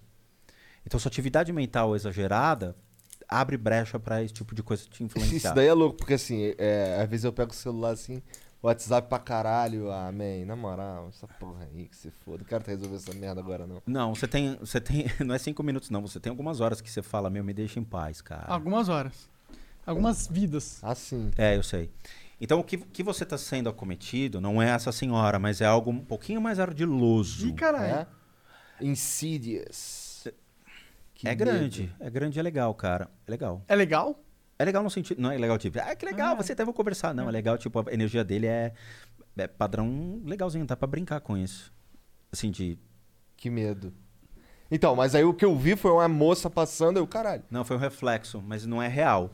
Você Tá. até pode ter tido só uma percepção de relance. Entendi. Às vezes a nossa visão fica cansada. Então não é legal usar a visão como uma forma de percepção. Tá. Dentro das esquemas de consciência, as consciências mais legais para você trabalhar eh, são essas de ter o corpo ser a sua forma de referência. Então o arrepio, a sensação, a percepção que você entra num lugar, você fala, não tá legal E um aqui não, cara." escalafrio, assim. Ah, isso dá também, né? Mas, de novo, não posso julgar uma condição de padrão. Ou seja, o que você sentiu de calafrio pode não ser um espírito, pode ser uma janela aberta que estava ventando. Não, não, não. Tu do nada aqui, assim, dentro do carro, tudo fechado. Pensa, aí, aí, sei lá, vem um pensamento, ou sei lá, qualquer coisa, um. Tu sente uns puta. Ê, rapaz, sai de mim. É. Ju- pode ser, cara. De novo, eu não consigo julgar sem Como é que ver. eu me livro dessa porra? Eu tô cansado disso, cara. Ô, meu Deus do céu, cara. Chama, chamou o cara certo. Um dia a gente grava na sua casa Tá. e eu mostro que tem. Aí você faz o, o, o flow na sua casa lá, a gente mostra. Su- sua mulher vai gostar. ela vai, certeza, ela vai, cara. ela vai, ela vai. Tem. A gente faz limpeza de casa em parceria com a 89, a Rádio A Rock, a, rádio. Dani Taranha. Hã? Então a gente leva a Dani Taranha junto, ela é host do canal. Então a gente vai na casa das pessoas, ela apresenta e aí a gente entra. Cara, a gente Mas eu bota sinto ela. que esse lance tá em mim, tá ligado? Como eu falei, Sabe você é aquilo que você atrai, cara. Sabe por quê, cara? Isso, é- isso é um lance que começou. Do Rio de Janeiro. Não, não, eu morava. Eu não sei se. É? Do Rio de Janeiro. Entendi. Foi nos dias finais de mudança. Aconteceu alguma coisa na sua casa no Rio de Janeiro que meio que você trouxe pra cá. Eu não posso pré-julgar, assim, é legal ir na casa pra fazer um- uma verificação, mas, cara, às vezes desentendimento com o vizinho, desentendimento com pessoas ligadas ali a você no prédio, na casa. O famoso, né, tipo, te odeio, cai fora daqui, faz com que essa uma energia desse tipo se acomode contigo. Que merda. E aí você começa a ter problemas de saúde. Então, por exemplo, problemas de saúde físico, problemas de perna, pés, locomoção. Então começa a afetar toda a área do teu quadril e pernas. Quedas constantes, batidas constantes. É, batida de carro também pode ser uma conclusão dessa energia sobre você, tá? Acidentes estúpidos que venham acontecer. E aí, quando acomoda essa energia na sua casa, ela para de agir sobre a sua parte física e começa a te causar aflição, nervosismo, angústia. E você não sabe, cara, chega uma hora que você não consegue entrar na tua casa mais. Você olha e você fala: Meu, eu não reconheço isso aqui minha casa. Eu me sinto desconfortável na minha própria casa. Interessante. Bizarro tá falando isso. Que era o que ele falava, mano. Eu não sei o que ele falava. Ele, é, Isso.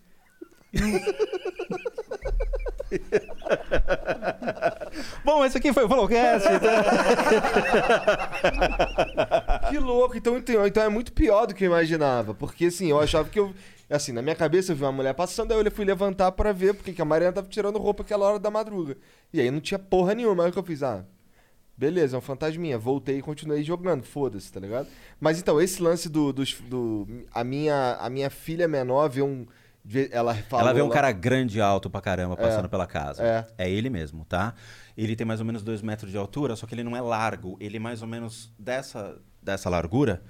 E ele passa com uma rapidez. Então, ela pode ver muito relance. Então, se olha para ela, ela tá fazendo assim. Que ela vê a movimentação dele pelos cômodos. E, geralmente é um cômodo que não tem nada na sua casa ou um cômodo que as pessoas não entrem, é o cômodo que ele fica. Você vai ver nos cantos. Pode acumular insetos no canto sem você saber. Pode dar infiltração no teto referente àquele canto. Acabou de rolar a infiltração no quarto das minhas filhas. E luz que queima. Então sempre aquela luz você troca, queima, troca, queima, troca, Entendi. queima. É um efeito do corpo de energia deles. Eles têm consciência? Tem, mas o corpo de energia vibra. Essa vibração da raiva, querendo fazer mal a você, faz com que o ambiente seja castigado. Então, curto, infiltração, no canto. Sua filha pode ver? Pode. Mas da mesma maneira que aconteceu comigo, pode acontecer com ela. Ela não vai saber dizer o que é. Ela vai ficar inquieta olhando para um canto, vai começar a chorar de madrugada e você não sabe o que é. Ela vai começar a apontar para um canto e você não sabe o que é. Aí você fica impotente, cara. Você não sabe como fazer aquilo parar. Que horrível. Bem-vindo ao meu mundo. Caralho. Bom, mas Spock. eh, Spock. Spock. Spock? Vida longa e próspera. Spook. É, obrigado. Não, que isso? Valeu demais. Ô, Não, mas ainda tem o papo tempo. tá muito bom, Tá, ainda tem cara. tempo, a Olha a gente- cara dele. Caralho, eu tô aqui pensando que assim, eu quero me livrar dessa Eu porra. nem sei que horas são, porque eu tô Tá sem ligado? celular, não sei que horas são. Quatro? Cara, Sério? é muito bom. Hã? Sim. Faz três horas e meia que vocês estão conversando. Sério? Sim. Caralho. Tá bom, Então- pau no então- cu do ninja, cara. Eu tô muito. Cara, puta papo. Honestamente, Vamos muito marcar bom, de cara. novo. Vamos, cara. com certeza. Obrigado, inclusive, por ter vindo aí. Eu que agradeço, meu. É assim, o que vocês precisarem, o que você precisar. Você pega o WhatsApp da Dani ou o meu, a gente comunica aí.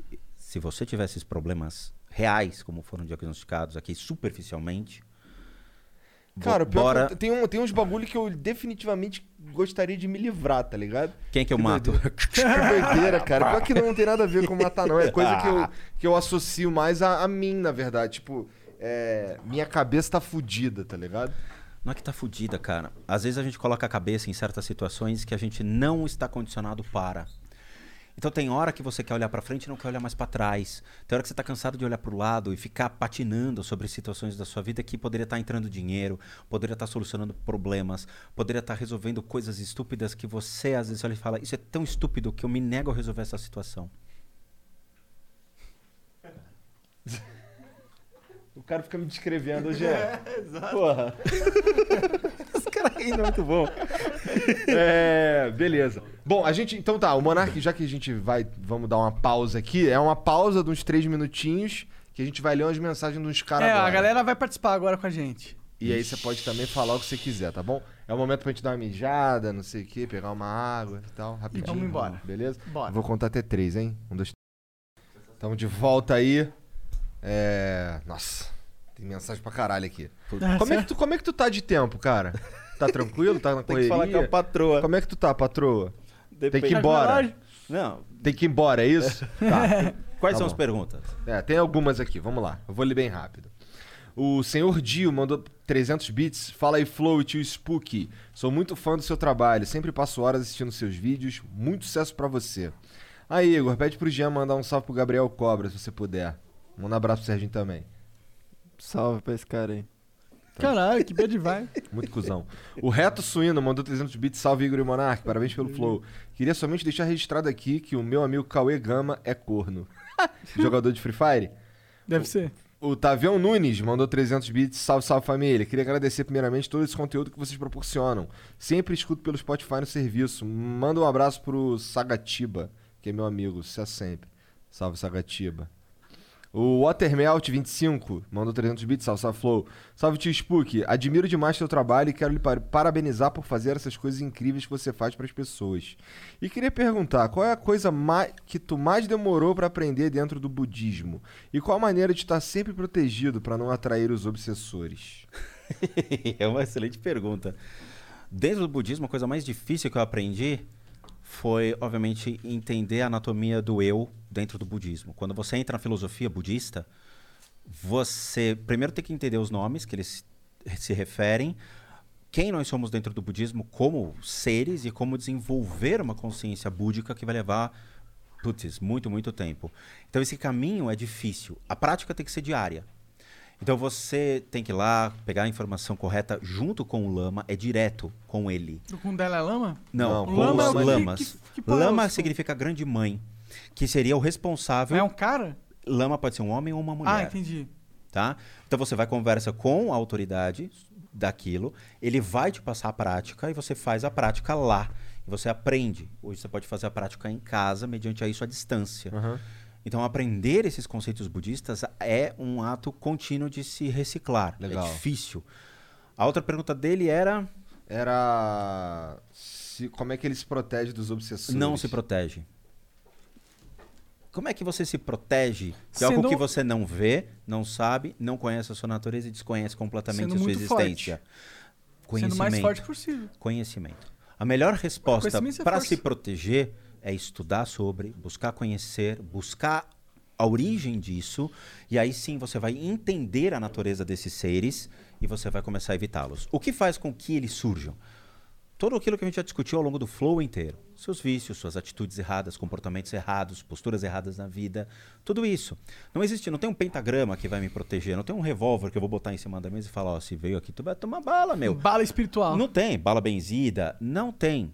É você mesmo sendo moldado continuamente, aprimorando o seu, seu ser, longe a- de erros. Você acha que existem é, proteções mentais que você pode fazer pra se proteger de obsessões? Proteção mental, a melhor coisa é eu errei, é melhor eu corrigir minhas atitudes. Não posso criar uma forma de pensamento que me proteja porque ela não tem sustentabilidade, ela é consumida muito rápido, porque seu pensamento muda muito rápido. Você cria uma forma de pensamento e você fala, puta, esqueci, eu preciso colocar a roupa no varal. Ih, sumiu! você É. não cria uma Mas força. você pode criar uma lógica de pensamento que te auxilia a interpretar situações adversas e te passe por isso. Né? Mas aí você não vai criar uma, uma alteração no mundo espiritual, você vai mudar quem você é. Mas isso não muda o mundo espiritual? Muda, muda. O mundo espiritual é um reflexo de quem você é aqui agora. Se você cria uma depressão e a sociedade toda cria uma depressão, o mundo espiritual ele vai Acompanha? Ser acompanha, perfeito, é um espelho. Sim. Então eu vou ter pessoas que morreram com depressão e que vão estar vagando por aí carregando a vibração da depressão. Então qualquer pessoa que tiver depressão vai ser potencializada por meio desses seres. Se você muda a sua depressão, entende, corrige isso, o mundo espiritual, depois de muito tempo, ele vai ser moldado. Você vai moldar o seu mundo espiritual. Entendeu? Há 100 anos atrás, o mundo espiritual era outro. Hoje, devido a enorme boom da humanidade, ou seja, um crescimento demográfico muito grande, necessidades, desejos e muita coisa, esse mundo espiritual vai sendo mudado. Pode crer. Eu tenho uma pira desse negócio de alma, meio que mudando um pouco de assunto, mas é uma coisa que eu queria entender a sua lógica pra resolver esse dilema lógico. Não é minha, vou te dar a lógica de uma religião, Perfeito. tá bom? É, não, não, não, mas tipo, eu não te dei ainda o problema lógico. O problema lógico é o Se seguinte. for o X, já em Portugal já descobriram. Exato, o problema lógico é o seguinte: é, há, sei lá, 20 mil anos atrás existiam, sei lá, 100 mil humanos. Já sei a tua pergunta. Portanto, existiam 100 mil almas. Sim. Agora existem 8 bilhões de humanos. Portanto, agora nessa Terra existem 8, mil, 8 bilhões de almas. E aí entra no movimento que eu te falei cíclico de pedra, planta, animal e humano. Então as almas, elas são geradas com o passar do tempo da evolução da Terra? Perfeito. De pedra para planta, para animal, para homem. Então as almas é elas são um fator físico pertencente a esse universo, gerado neste universo. As almas, elas advêm de uma consciência. O que, que é a alma? É uma consciência encarnada. Ok? Vamos colocar dessa maneira que fica mais fácil. Tá. Você tem uma alma? Tenho. De acordo com o hinduísmo, sua alma é dividida em duas partes.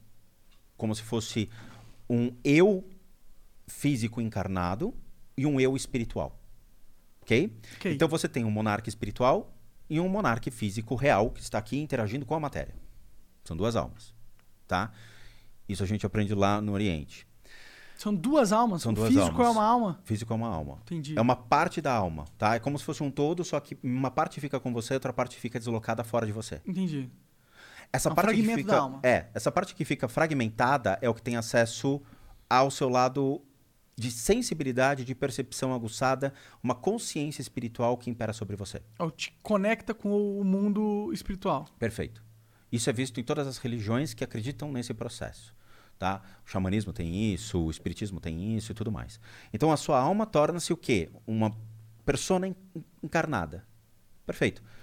Dentro de um contexto budista que passa por essa evolução, ou seja, uma pedra, se ele é uma pessoa adormecida, numa próxima etapa, essa consciência vai ser desperta. E ela torna-se, dentro de uma escala de evolução, uma consciência um pouquinho maior. Uma planta. Uma planta com uma consciência de percepção um pouquinho maior sobre o que está ao meu lado, mas eu não sou capaz de interagir como um ser humano interage. Um animal. Quando esse animal ele adquire a consciência e observa vocês agindo, porque o cachorro de vocês observa constantemente o que vocês fazem, o que quando você tá triste, come. tá feliz. Perfeito. Ele entende você. É uma consciência um pouquinho maior. Essa consciência maior ativa uma outra consciência que é agora eu entendi. Esse agora eu entendi faz com que ele volte como um ser humano de consciência inferior. Entendi. Porque existem consciências diferentes. O Igor tem uma consciência diferente da sua. A forma dele de ver a vida, as percepções de ver a vida do Igor é diferente da sua. Como é diferente da sua, como é diferente de Claro, todo mundo. perfeito, porque a gente é condicionado emocionalmente e mentalmente a ter percepções e julgar de maneira diferente a existência. A verdade que eu passo para vocês é diferente da sua verdade que você passa para o Igor e do Igor passa para mim. Mas eu julgo, analiso e, crio uma compensação sobre o que eu acredito. Essa consciência vai emocional e mental. Por isso tem tantas pessoas que são mentalmente equilibradas, mas emocionalmente são uma tragédia. E vice-versa. Tem pessoas que são tão emotivas, mas racionalmente Não, não, não, conseguem pôr a vida em ordem. você entende? É uma Entendo. questão do desequilíbrio das consciências. E quando essa consciência vai evoluindo e vai atingindo a espiritualidade, ela vai equilibrando essas consciências até que chegar num consenso, dizendo a minha espiritualidade ela compensou a minha o meu desequilíbrio mental e o meu emocional, porque eu medito equilibrando, eu medito colocando a minha cabeça no eixo. E aí chega uma hora que eu tô tão evoluído que eu não volto mais, será? Tem. Entendi. Tem essa possibilidade, mas de novo, eu não sei Tá. precificar quando isso acontece sobre um ser humano. Mas o, o mais longe que eu chego é isso. Eu já vi é, estudos de, de cientistas que analisaram através de eletrocardiogramas. Sabe, aquelas máquinas lá gigantescas que ficam. Eu odeio isso daí. Então, eles ficaram analisando as ondas cerebrais de pessoas que meditam há 20, 30 anos, mestres de meditação. As glândulas ficam maiores. Não só isso, mas eles tinham uma, uma, uma- um tipo de onda cerebral que Perfeito. acontece com muito raridade num cérebro não treinado, que acontecia às vezes com frequência e às vezes com perpetuidade. Ou seja, o cérebro dele estava nessa onda. E ele pode fritar a máquina numa dessa, porque a atividade cerebral do cara é constante e a onda, a máquina como trabalha com é, é, eletromagnetismo e ela vai usar como é, ondas em cima de você para ver o que acontece, ela rebate sobre um cara desse tipo e ele começa a brigar com a máquina. Então a, a- a onda cerebral do cara pode levar essa máquina a quebrar. Porque ele já avançou a capacidade da própria A vibração máquina. dele. A própria vibração da mente dele é incompatível ou vai contra a vibração que a máquina está gerando contra você. Que a máquina, a máquina se diz é o cérebro. Não, a Não, máquina a que ele máquina. s- foi inserido, que A- faz. o- A, máquina de eletro, Isso. eletro MRI. Como que é o nome dessa porra? é, Não é cardiograma, cardiograma é pro coração, é eletro. Ressonância magnética. É, isso. ela vai emitir ondas. O seu corpo também vai emitir ondas. Só que ela vai, ele vai receber a onda que está sendo emitida e ele vai projetar uma outra onda. Quando um cara desse vibra o corpo de energia dele consciente, ele consegue fazer como se fosse um diapasão. Ele consegue ter a mesma vibração, ele vai e rebate essa onda. E ele começa a brigar naturalmente com a máquina. No Oriente, por exemplo, você sabe que existem ônibus que não têm teto. Hum. Por quê? Porque a conexão do eu divino tem que ser direto e não pode nada ficar sobre a minha cabeça. Entendi. Entendi. Bizarro. Pra mim parece uma crença, uma crendice. E quem mas fez. bizarro. Não, mas quem produz esses, esses ônibus? A Marco Polo brasileira. Sério? Manda pra lá sem teto. Bom, pelo menos é fresquinho o ônibus, né? Horrível, cara. 40 graus na cabeça. Bom, o Toniski mandou aqui 300 bits, salve família. Spook, os fantasmas e aberrações que você presenciou e vivenciou, podemos interpretar até mesmo de forma científica, física e quânticas. Monark pode acrescentar aí, Kaká. Você já usou alucinógenos? Você crê que a mente e o corpo é algo separado ou tudo uma coisa só? Mas convenhamos, no fim, nossa consciência, o corpo, matéria, átomos e partículas vêm do mesmo lugar no universo. É, de novo, tudo isso é muito difícil comprovar. Primeiro que física quântica não tem nada a ver com espiritualidade. Nada. Nada, nada, nada. A física Será que quântica. não tem nada a ver? Ah, é delicado, Monark. Isso é uma situação delicada. Porque o, o estudo das pequenas coisas é, é estudo quântico, Mas né? é teórico. Eles não Claro. conseguem ter uma comprovação real do fato. Então, o que, que ele vai chegar? Ele vai abrir todos os prótons, elétrons, nêutrons, aí eles vão chegar nos quarks, dos quarks eles vão ver os gluons, e aí eles vão ver o que está lá dentro. Mas é tão complexo que eles fazem só em teoria. É, eles não conseguem realmente eh, constatar aquilo. ah, é difícil. Então, quando eu falo para vocês sobre espiritualidade quântica, não tem como mensurar. Espiritualidade é uma coisa, física quântica é teórica ainda. Então, eles ainda estão utilizando o conceito de física quântica para tentar comprovar a existência do ser, com o CERN lá, fazendo choques de, né, de partículas e tudo mais. Mas ela é teórica. Então, tudo que associa quântico dentro da espiritualidade é questionável. Eu não acredito em quântico ainda dentro da espiritualidade. Você acha que não, não existem conclusões a serem feitas, dados os dados que nós temos não. para Temos que interpretar? separar o que é uma espiritualidade Do que é física. do que é realmente palpável, ok? Eu posso ter uma espiritualidade palpável? Posso. Eu tô aqui. Uma espiritualidade palpável. No sentido de eu sou uma pessoa, não, não no sentido religioso, mas que fui criada. Então existe uma mágica dentro dessa criação que é beleza. Essa beleza pode ser uma, uma coisa ligada, obviamente, à espiritualidade. Nunca usei alucinógeno, eu não bebo, não fumo, não uso drogas. Eu não, não ah, tá cresci. perdendo a vida aí, cara. É, pois é, mas eu gosto de pizza de chocolate, gosto de comer umas tranqueiras de vez em quando. Isso é legal porque compensa o cérebro. Então, às vezes, quando a gente tá bem cansado, cara, puta, Dá pegar- aquele hitzinho de. Vou comer uma glicose. barrinha de chocolate. Eu vou... sou, eu sou viciado em tudo, em drogas e chocolate. É isso aí. E vem do radical com o Mano Monark. Vários obsessores. Várias opções aí, ó. Ó, canal Fezes mandou aqui 600 bits. É, meu amigo, tem cada nome aqui que tu tá de bobeira. Fala, tio Spook, só queria te dizer que sou fã do seu trabalho e utilizo muito dos seus vídeos pra entender melhor a espiritualidade. E se você cansar dessa área, pode abrir um canal de ASMR, sua voz é da hora demais. Estão falando pra fazer dublagem de filme. É? Então, porque da, da pronúncia, da voz e tudo mais. Já pensou? Sim, já pensou? Porra, meu. Eu, eu- Pô, é confortável ouvir sua voz, cara. Eu tô ouvindo as conversas aqui e viajando. Beijo na boca do Monarcão e um beijo na careca cabeluda do Igão. Valeu, cara. O Caio EPN underline mandou 600 bits.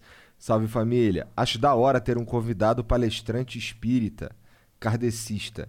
Daria uma conversa muito foda e responderia muitas dúvidas da galera tem.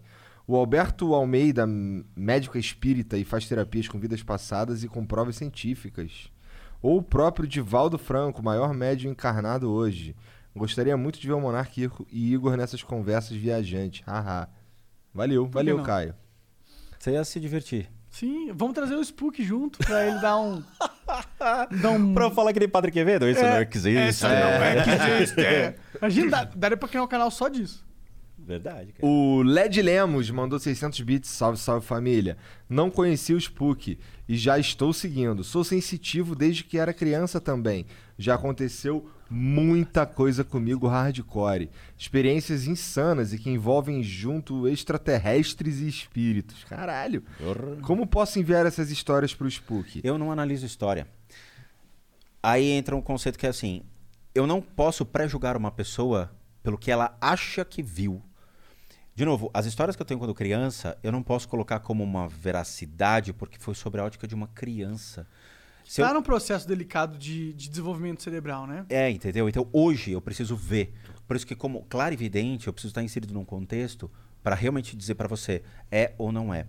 O seu obsessor está conectado a você, então facilmente eu consigo puxar a impressão psíquica dele e dizer o que está na sua casa, porque eu estou vendo você. Entendi. Eu não estou me basando na sua história, mas eu estou analisando a sua casa por meio da impressão psíquica que está em você. Isso é uma das consciências. Então eu não posso julgar histórias de ninguém, entendeu? Não Porque tem histórias no canal. né? Não é, eu não posso. O cara me liga falando, há 30 anos atrás rolou um bagulho em casa. Eu não sei. Tem muito chiado aí pra interpretação, né? Pode ser qualquer coisa, pode ser um achismo, um- uma impressão, algo que não foi real. Não posso, entendeu? Eu me sinto vulnerável nessa situação. Por isso que eu me atenho só ao que eu vejo. Então, a pessoa me grava a casa dela, me manda, a gente faz a análise e eu digo pra ela: o que eu estou vendo é isso. Você concorda? A maioria dos feedbacks você fala, já vem com puta que eu pariu, é mesmo. e aí vem com a descrição falando, pô, é verdade, esse quartinho é isso, aquilo, aquilo, aquilo, aquilo. Então bate. Então a gente fica mais seguro. A playlist que tem é depoimento dos inscritos mediante a limpeza de casa que nós fazemos e dos tratamentos. Então, por exemplo, teve tratamento de putz, artrite reumatoide, eh, dores de estômago, tumor em fígado, com laudo médico. E aí o que a gente utiliza são essas técnicas. Do tumor no fígado eram cinco, quatro sumiram. Ficou um só, pela metade. Aí veio o laudo médico dizendo: porra, sumiu. Que foda. Ah, isso acontece. Mas não é milagre. Não é milagre. Não, não. Cara, Tá. eu acho que a gente tem que entender que a gente não entende 100% do que acontece no corpo humano. Gente não entende Entendi. como a gente. Tipo, tem o efeito placebo, isso aí é científico. Sim, mas as E é pessoas uma não sabem você não quando vão ser tratadas. A fila de espera tá para seis meses indo para sete. Ela não sabe quando vai ser tratada. Sim, o Nunca. SUS, o SUS, por mais que as pessoas gostem de vangloriar ele, não é essa maravilha toda. Então, quando vem esses casos, a gente fala: existe uma fila de espera que você nunca vai saber quando você vai ser tratado, tudo bem? Tudo bem, estou de comum acordo. No dia, a gente vê os e-mails, a Dani vê, ela fala: são 20 pacientes que você vai tratar. Ela me deixa a tela aberta, eu vejo as pessoas, ela me diz: câncer, leucemia, dengue, é, puta, covid, é, câncer, é, coisas desse tipo. Vem cocaína, Beleza. Eu vejo o corpo de energia de cada um deles superficialmente, eu já sei o que, que é. Eu fico tratando da meia-noite às quatro, quatro e meia da manhã.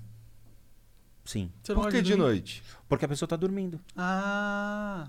Se ela tá trabalhando, aconteceu, cara, um DJ famoso de São Paulo entrou em contato falando, ó, eu tenho um problema, preciso de ajuda e tudo mais, tal, energias ruins, muita festa, muita balada. Beleza. Eu fiz a sessão nele, tipo, uma hora da manhã. Ele tava trampando. Ele dormiu. Durante Durante o trampo. E dormiu. Caralho. Na picape. Ele mandou um e-mail no dia seguinte falando, velho, eu dormi trampando, cara. Eu falei, pois é, eu tiro energia ruim da pessoa e eu deixo ela um, um gap de sem energia. Então ela apaga. E aí depois é que eu vou colocar energia pra sanar a enfermidade. E aí sim ela vai ficar com aquela energia ao longo de um, um tempo. E o cara dormiu. aí ele entrou em contato de novo falando, pô, você repete de novo, essa noite eu não vou eu, eu vou ficar day off, vou. Tá bom. Aí a gente fez a sessão nele.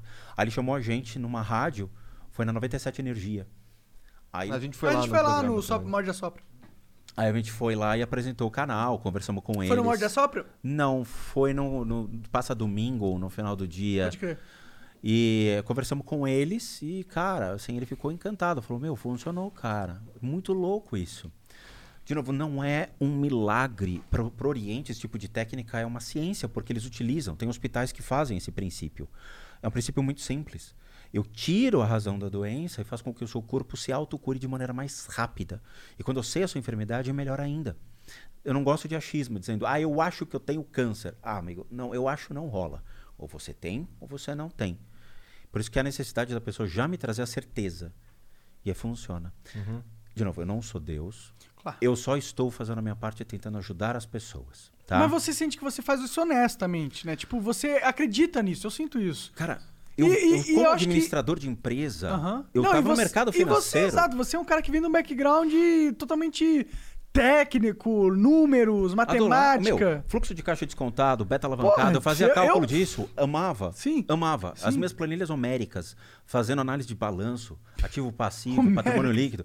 Puta, pô, tinha um planilha de 10 gigas. Caralho. Era, porque era tudo com PROC V, PROC Não, H. não, você é um cara racional. Eu percebo isso de você. Eu percebo que você não é um cara que é, naturalmente seria voltado pra esse tipo de perce- uma percepção mais espiritual da vida. Não. É algo que foi provavelmente di- direcionado durante a tua vida. Eu fui de compensando. E aí, quando eu saí do meu último emprego, que foi 2017, eu falei, cara, eu vou virar chave. Não vou mais ficar pedindo clemência em mercado financeiro para ir trabalhar em empresa e tudo mais, entende? Tipo, pagando pinico. Eu vou montar o meu negócio. Peguei o meu dinheiro do seguro-desemprego, comprei meus, meus equipamentos, computador, câmera e tudo mais. Falei, agora é a hora. E eu girei a chave por completo. Naquela época eu já, ainda tinha o canal. Mas eu falei, agora eu vou dar a cara para bater direto. Um vídeo por dia. Gravo 30 vídeos, vambora, vou mostrar para as pessoas a minha experiência dentro da espiritualidade, o que eu posso ajudá-las dentro desse caminho. Então eu trago essas experiências, essas técnicas, porque, cara, você vê o sofrimento das pessoas é muito complicado. Sabe, depressão, todos os vícios, a vida sendo de maneira injusta com as pessoas. E quando a gente abre essa oportunidade de falar, confia em mim.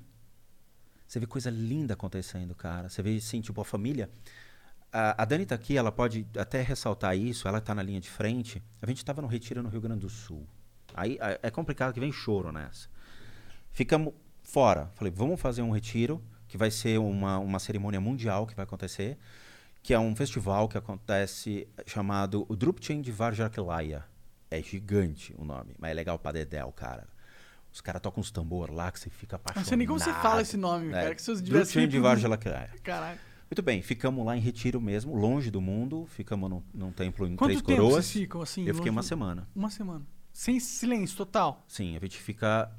é- é de manhã, 6, 7 horas da manhã começa ali, tem umas pausas para café da manhã, depois volta, almoço, volta até 10 horas da noite, vai para alojamento e dorme. No meio do mato. A gente ficou numa cabaninha no meio do mato, cara. Tomamos chuva e ficamos lá.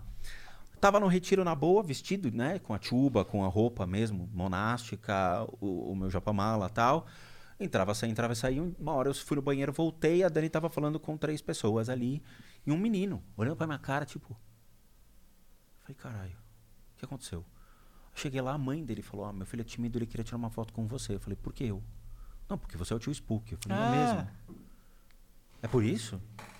Eu, eu não tenho essa, entende? Mas as pessoas Essa noção. me colocam, eu falei, sério mesmo? No retiro, cara, o cara me encontrou. No retiro, é, mas também é um lugar que as pessoas que se interessam por tipo de conteúdo que você E aí propõe, espalhou pro povo. Aí tudo bem, tirei foto com o cara tal. Espalhou pro povo o quê? Que você tava Da no retiro? região, é. Ah. Começou na internet rolar. Pô, o tio Spook tá lá no retiro Entendi, e tudo mais. entendi. Aí a gente tava passeando, vendo o lugar, conhecendo e tal.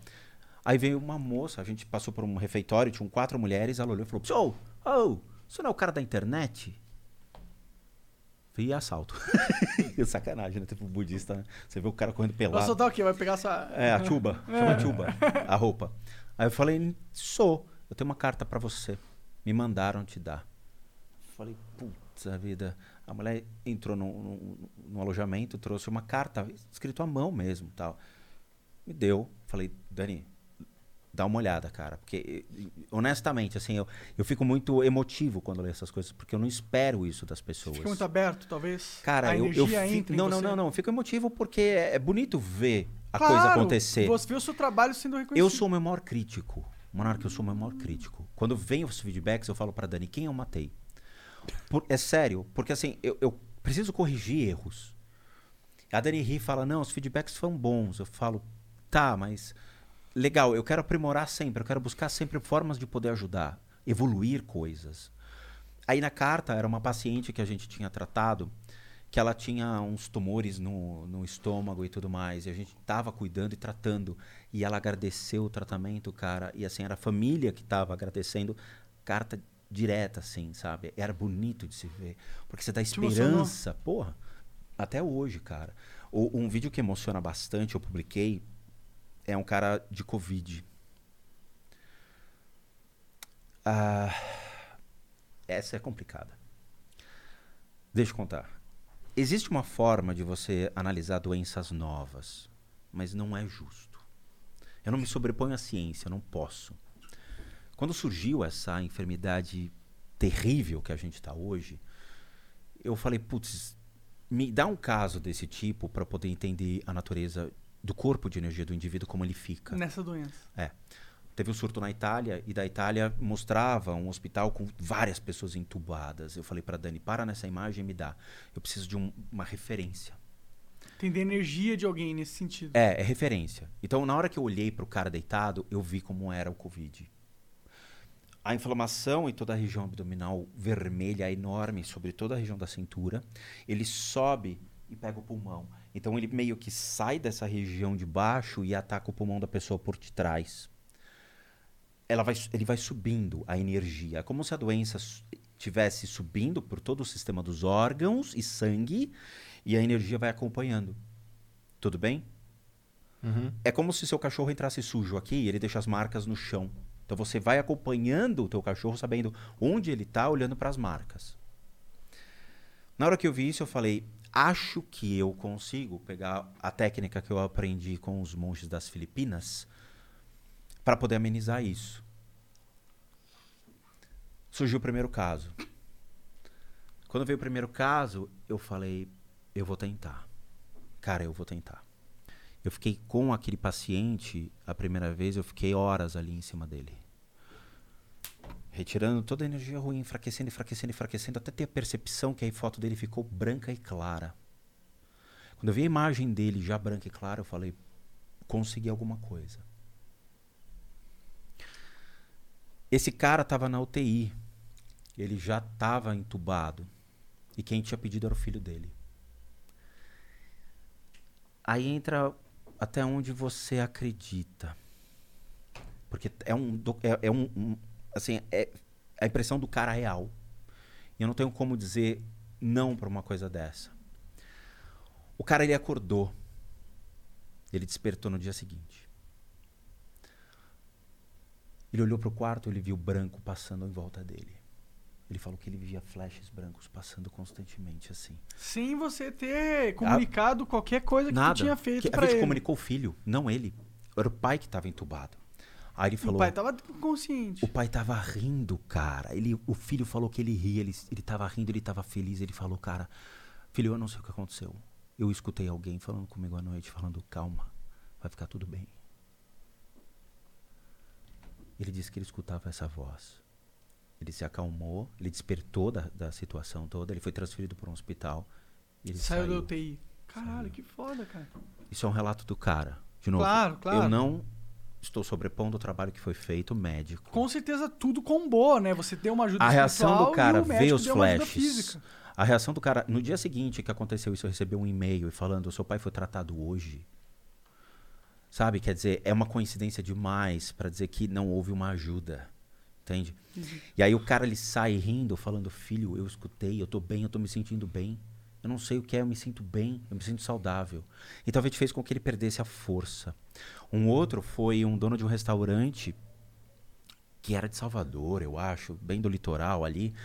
E ele entrou, a- a- os funcionários entraram em contato, a filha dele entrou em contato com a Dani, mandou um e-mail falando: Ó, meu pai precisa e tal. Aí aconteceu a mesma coisa. As sensações de alívio, a sensação de ter essa energia sendo retirada, sabe? O mal, a pessoa sente essa enfermidade. Aí ele filmou ele saindo de cadeira de roda, cara. Aí é foda. Caralho. Então você vê ele no hospital, é foda, eu fico. não- não- Emocionado. É porque, da mesma maneira que eu me questiono, até onde isso é verdade, eu vejo as pessoas me questionando dizendo, não para, cara. Então você cria um processo de dependência muito grande. Você acaba é, associando o seu propósito a essas coisas boas que você faz. Isso me dá mais força para continuar. Então você vê o cara saindo de cadeira de roda, sorrindo, e o pessoal do restaurante aplaudindo o cara na porta. Sabe? Então você fala, porra, eu fiz parte dessa história. De alguma forma, com certeza, né? Então se- você se apega falando, puta, eu indiretamente faço bem para alguém. Nem que seja, no mínimo, dar uma esperança pro cara que tá num momento merda. E eu acho que a esperança ela pode fazer muita diferença Sim. na pessoa. Então isso é legal, porque isso dá mais motivação para continuar, não só o canal, mas trazendo esperança às pessoas. Eu, pessoalmente, eu acho muito legal essa, essa questão de trabalhar o espiritual, sabe? Porque eu acho que o trabalhar o científico é muito fácil no- na questão que, mano, cara se propõe como um trabalhador científico, mas na verdade ele fica lendo livro e fica interpretando coisas a, pra ele, na verdade. Ele não é um interpretador, mas ele usa a ciência pra ganhar o próprio. Eu acho que a espiritualidade é diferente nesse sentido. Porque você não tem essa credibilidade da ciência. Tudo que tu faz, ela é, é depende do, do que tu vê. É direto ao campo, é botar a mão na massa e ver se funciona. Se não tivesse fazendo sentido pra você, eu imagino que tu não estaria De nessa. jeito nenhum, estaria no mercado financeiro, continuando lá. Que com a- ganha uma grana, inclusive. Sim, mas você ia estar com menos, vamos dizer assim, exposição e menos problemas. Que gera problema isso. Imagina, você tá lidando com energias muito difíceis Não todos só os isso, dias. a ignorância é meu maior problema. Mostrar para as pessoas que o trabalho que a gente faz, ele, é- ele precisa ter um conhecimento e eu abro as portas para as pessoas dizendo: assista o meu canal, me dá o direito de assistir mais de um vídeo, cara. Tem uma playlist que fala 50 bilhões de fatos sobre o tio Spook. Onde eu conto a minha história, mostro os meus certificados, eu exponho os meus certificados, comprovo pelas carteirinhas das ordens esotéricas, eu trago comprovação de tudo. Falando, ó, eu estive nessa aula, tá aqui o certificado. Você pesquisou, você estudou, você foi a fundo, Eu ouvi você aquela tentou verdade. entender o que estava sendo proposto pra você no momento. Entendeu? Então eu falo para as pessoas, me dê o direito de pelo menos te mostrar o que eu sei. Mediante você ler um livro, você pode julgá-lo. Mas com a capa você não tem o direito de julgar o livro. A gente vive numa sociedade que as pessoas julgam o livro pela capa e não pelo seu conteúdo. E isso não, não é de direito. Eu não posso te julgar pela superficialidade que eu te vejo. Eu tenho que te conhecer para ter uma sensação de quem é um monarque. E isso é errado. certeza. As pessoas hoje É, terem essa percepção É, é, afoita, né? Bom, aí o Led Lemos continua aqui, que tava aquele lance da história de extraterrestre, não sei o quê. Algo interno me diz que tem que divulgar a história, mas já tentei outros canais e nenhum divulgou por achar ser mentira de tão insano. Forte abraço. Tem um canal que pode, utiliz- pode ajudá-lo, que é o Assombrados, do Matheus e da Ana, que eles gostam dessas histórias. Aí. Então fica esperto aí, Led Lemos. O Junior QZ1 mandou 600 bits, salve Flow, salve tio Spook. Tio, fala pros meninos quantos espíritos estão na sala nesse momento, onde eles estão e se tem algum obsessor de maconha grudado no Monark e no Jean. Ele já falou que tem vários. Adoro o trabalho de vocês, grande abraço pra 1, todos. 2, É. 3, 4, 5, 6, 7, 8, 9, 10, 11. 11 espíritos. 11 espíritos? Por que 11? Porque são 11 aqui. Se quer mais um, eu chamo. Eu quero. Temos 11 espíritos 11 aqui. espíritos. E eles são legais? Qual, qual é Não, desses nenhum espíritos? deles são legais. Nenhum deles? Cai Sim. dentro, seus filhos da puta. Você pode contar piada, eles também podem não sou legal rir. também. É, mas isso eu acho que é um assunto mais que vai demorar muito pra te explicar, mas vocês vão gostar bastante. Então volta aqui Bora, no bora. outro Não, dia, não, cara. Porra, vai, Depois vai que de vocês, terminar, eu cara. quero saber, que eu vou pô. botar aqueles meninos na roda também ali, ó. Que tem energia Tem dos espírito meninos ali? também. Ô! Ali, ó. Não, é que, ó, ela já tá ali me olhando Aquela- com, cara, com cara feio ali, cara. Didi, vamos aquela embora. que aquela tá acabando. lâmpada ali logo, logo vai queimar, viu, Essa cara? lâmpada aí, é, mano? É, isso aí, ó, vai queimar. Essa aqui, ó, de cima também, ó. Principalmente essa aqui de cima. Aqui, ó. Essa, Essa, de cima. não, essa sai no daqui, lustre ali. É, aí vai queimar. Sabe que ela dá problema várias vezes? Opa! Rumba, rumba, rumba! ê. isso aí, ó. Isso aí vai dar pau, cara. Isso aí, ó. Lá em cima ali, ó. E a culpa é de alguém que senta aí. Ih, cara, pior que é mesmo. Pior Ó. que é mesmo. Ó, cuidado, rapaz. Acho que eu preciso fumar mais pra pra longe. Defumar os... Não. Chapar os espíritos. Isso aí não, não faz diferença nenhuma. Mas você viu que legal? Não, é mesmo. verdade, é verdade. Essa que é. aqui, quando chove, às vezes cai água ali e aí fica piscando. Não, mas é, tem, tem alguma vazão sim, mas é decorrente de alguma coisa que tá lá. E eu mostro pra vocês com o maior prazer do mundo, mas Demorou. demo- vai levar uma hora, duas horas pra explicar a natureza de cada um que tá aqui. Caralho, eu quero, eu quero isso. Eu, quero, eu, quero, eu não quero que faça, faça comigo, eu quero ver de todo mundo. Não, você vai rodar também, Ih, cara. caralho, fudeu. Eu quero, caralho. Eu quero me livrar dessa porra, tá ligado?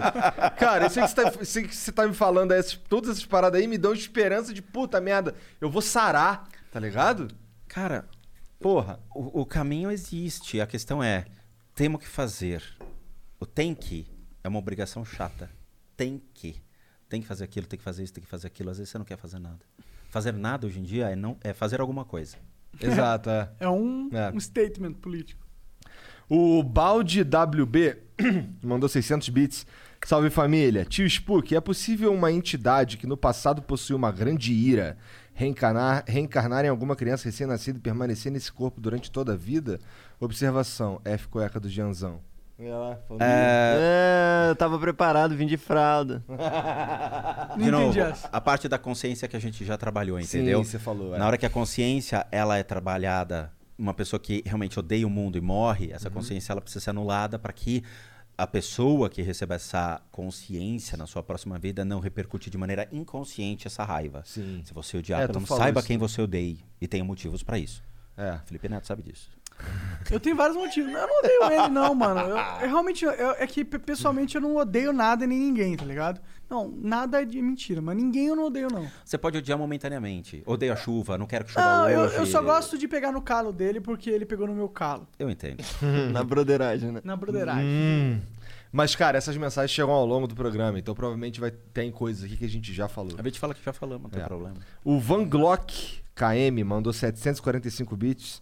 Só eu que chipo a mina dos Specs com o Jean. Eu sei que é um meio estranho, mas escrevi até uma fanfic. Ih, Cara, caralho. sai daqui, tá amarrado, tá Ó, amarrado. Eu sou muito porrada, noivo, né? muito bem noivado. Ô, Igor, pior que tem uma Sai fanfic daqui. esquisita que eu vi. Eu acho que hoje, se pá no Twitter, que é eu e você comendo uma loirinha. Não, é a loirinha é a mulher do, do capim. Do capim? Aham, você não viu que tem um vídeo assim que fala. Vamos olha na de TV, assunto, vamos olha lá. na de lá, TV. assunto, lá. Vamos, É, mudar, TV. vamos mudar essa porra. O Sony, a de Soninho, a Soninha Underline X mandou 600 bits. Oi, sou eu, a mina oficial do SPEC. Ontem mandei uns bits de 1.200 para anunciar o SPEC de 10 reais por tempo limitado e vocês pularam todos os bits de 1.200. Irei chamar o Celso Chupacano. Tem que chamar o Celso. Pô, mas aí tu mandou bit de 1.200 para anunciar a pack de 10 reais? Três anos fazendo Porra, isso tá de já. É, Saca. sim, é 10 mil fucking beats, my Porra, friend. Toda vez que tu for falar de pack de, de vou ver, tô vendendo pack aí, caralho. Cara- E você me força a falar que você tá vendendo pack, A tá ligado? Soninho, essa é a é Soninho que tá falando isso. É, a. Soninho, ela acha que é esperta, mas a gente acha que a gente não sabe que ela tá ficando mandando 300 Vamos aumentar o, o preço só pra ela? Só de saca? Só pra Vamos, Soninho? vamos, porque Só já pra tá, já Soninho. tá absurdo já essa porra. A gente faz uma propaganda absurda. Hoje pra ela falou que nem assiste o Flow. Sério? Aham, falando Pau no chat. cu da Soninho, que ela E gosta. ela... não, no cu ela não gosta. Não gosta? Então pau no cu dela, filha da puta. Respeitador de casadas mandou 1.200 bits. Tio, cobertor...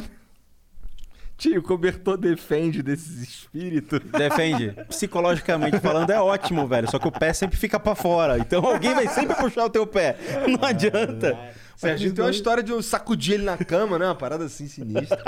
é, meu irmão, o bagulho é doido. Spook, muito obrigado. O Spook não, Rodrigo, mais pessoal. O que vocês quiserem. Obrigado pela moral de vir aí, cara, num sábado e tal. É, ô, dia das bruxas, hein? Obrigado Eu- É mesmo. amanhã. É. Hoje não Ah, é tá, O oficialmente. verdadeiro dia das bruxas Ah, é mas é, amanhã. É, o, o Samurai espírito, o amanhã. espírito tá lá, tá lá, tá, tá conectado a essa É, conversa. foi uma sacanagem que fizeram, mas o, o Samhain é dia 1 e a- ao, ao Souls Day, o dia da oração dos mortos, é dia 2. Que é o dia de finados. É, exatamente. Então essa vai ser uns, uns próximos dois dias sinistros aí pras pessoas. Cara, dizem que as bruxas estão soltas, então presta atenção. Passou um gato preto na sua casa, corra! Ah, não fala isso que os gatinhos pretos sofrem, tadinho. Cara, eu, eu agradeço muito.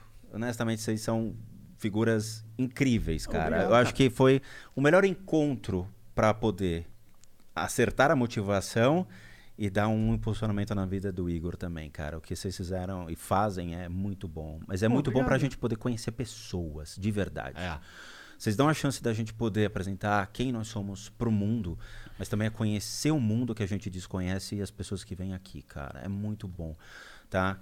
É, eu não conhecia vocês dois, eu conhecia o Monark superficialmente dos games, do, do Minecraft. Venom Extreme Aham.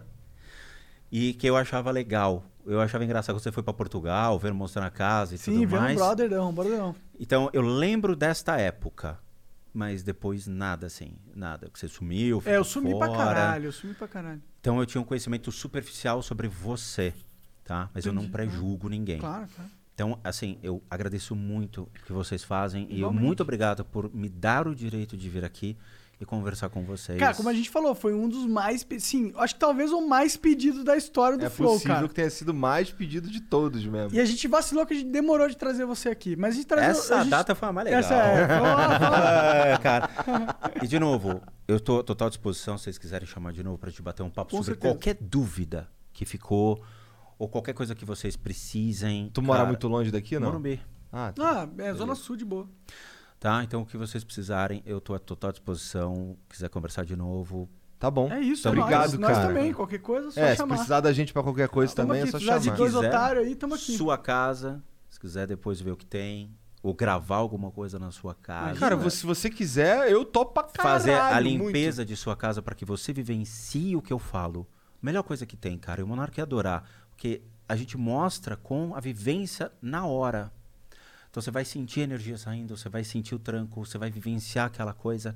É, é, é, é incrível, cara. É que nem você tá no mar em movimento. Você sente o negócio, você fala, porra, eu tô no game. É real, é palpável. Entende? Vê, combinamos. Quando você precisar, Porra, eu quando vou você pegar quiser. contato aí com os caras aí. E a gente grava. E, se, e assim, eu não quero te incomodar. E outra parada que eu sinto é assim. Cara, você tá falando que tem uma fila grandona aí, eu não sei se eu quero entrar na frente A de gente pode gravar também. e colocar no canal, cara. Que aí Sua entra casa. como se fosse uma parada. Não, Tá a gente bom, grava maravilha. e mostra para as pessoas a sua casa, sim. Beleza. Claro, coisas particulares a gente edita, não, Não vai mostra. mostrar o santuário do satanás que você tem lá. É, o sacrifício de criança que ele faz. Credo, aí foi pesado. Ele Tá de bom. bruxa de 71, né?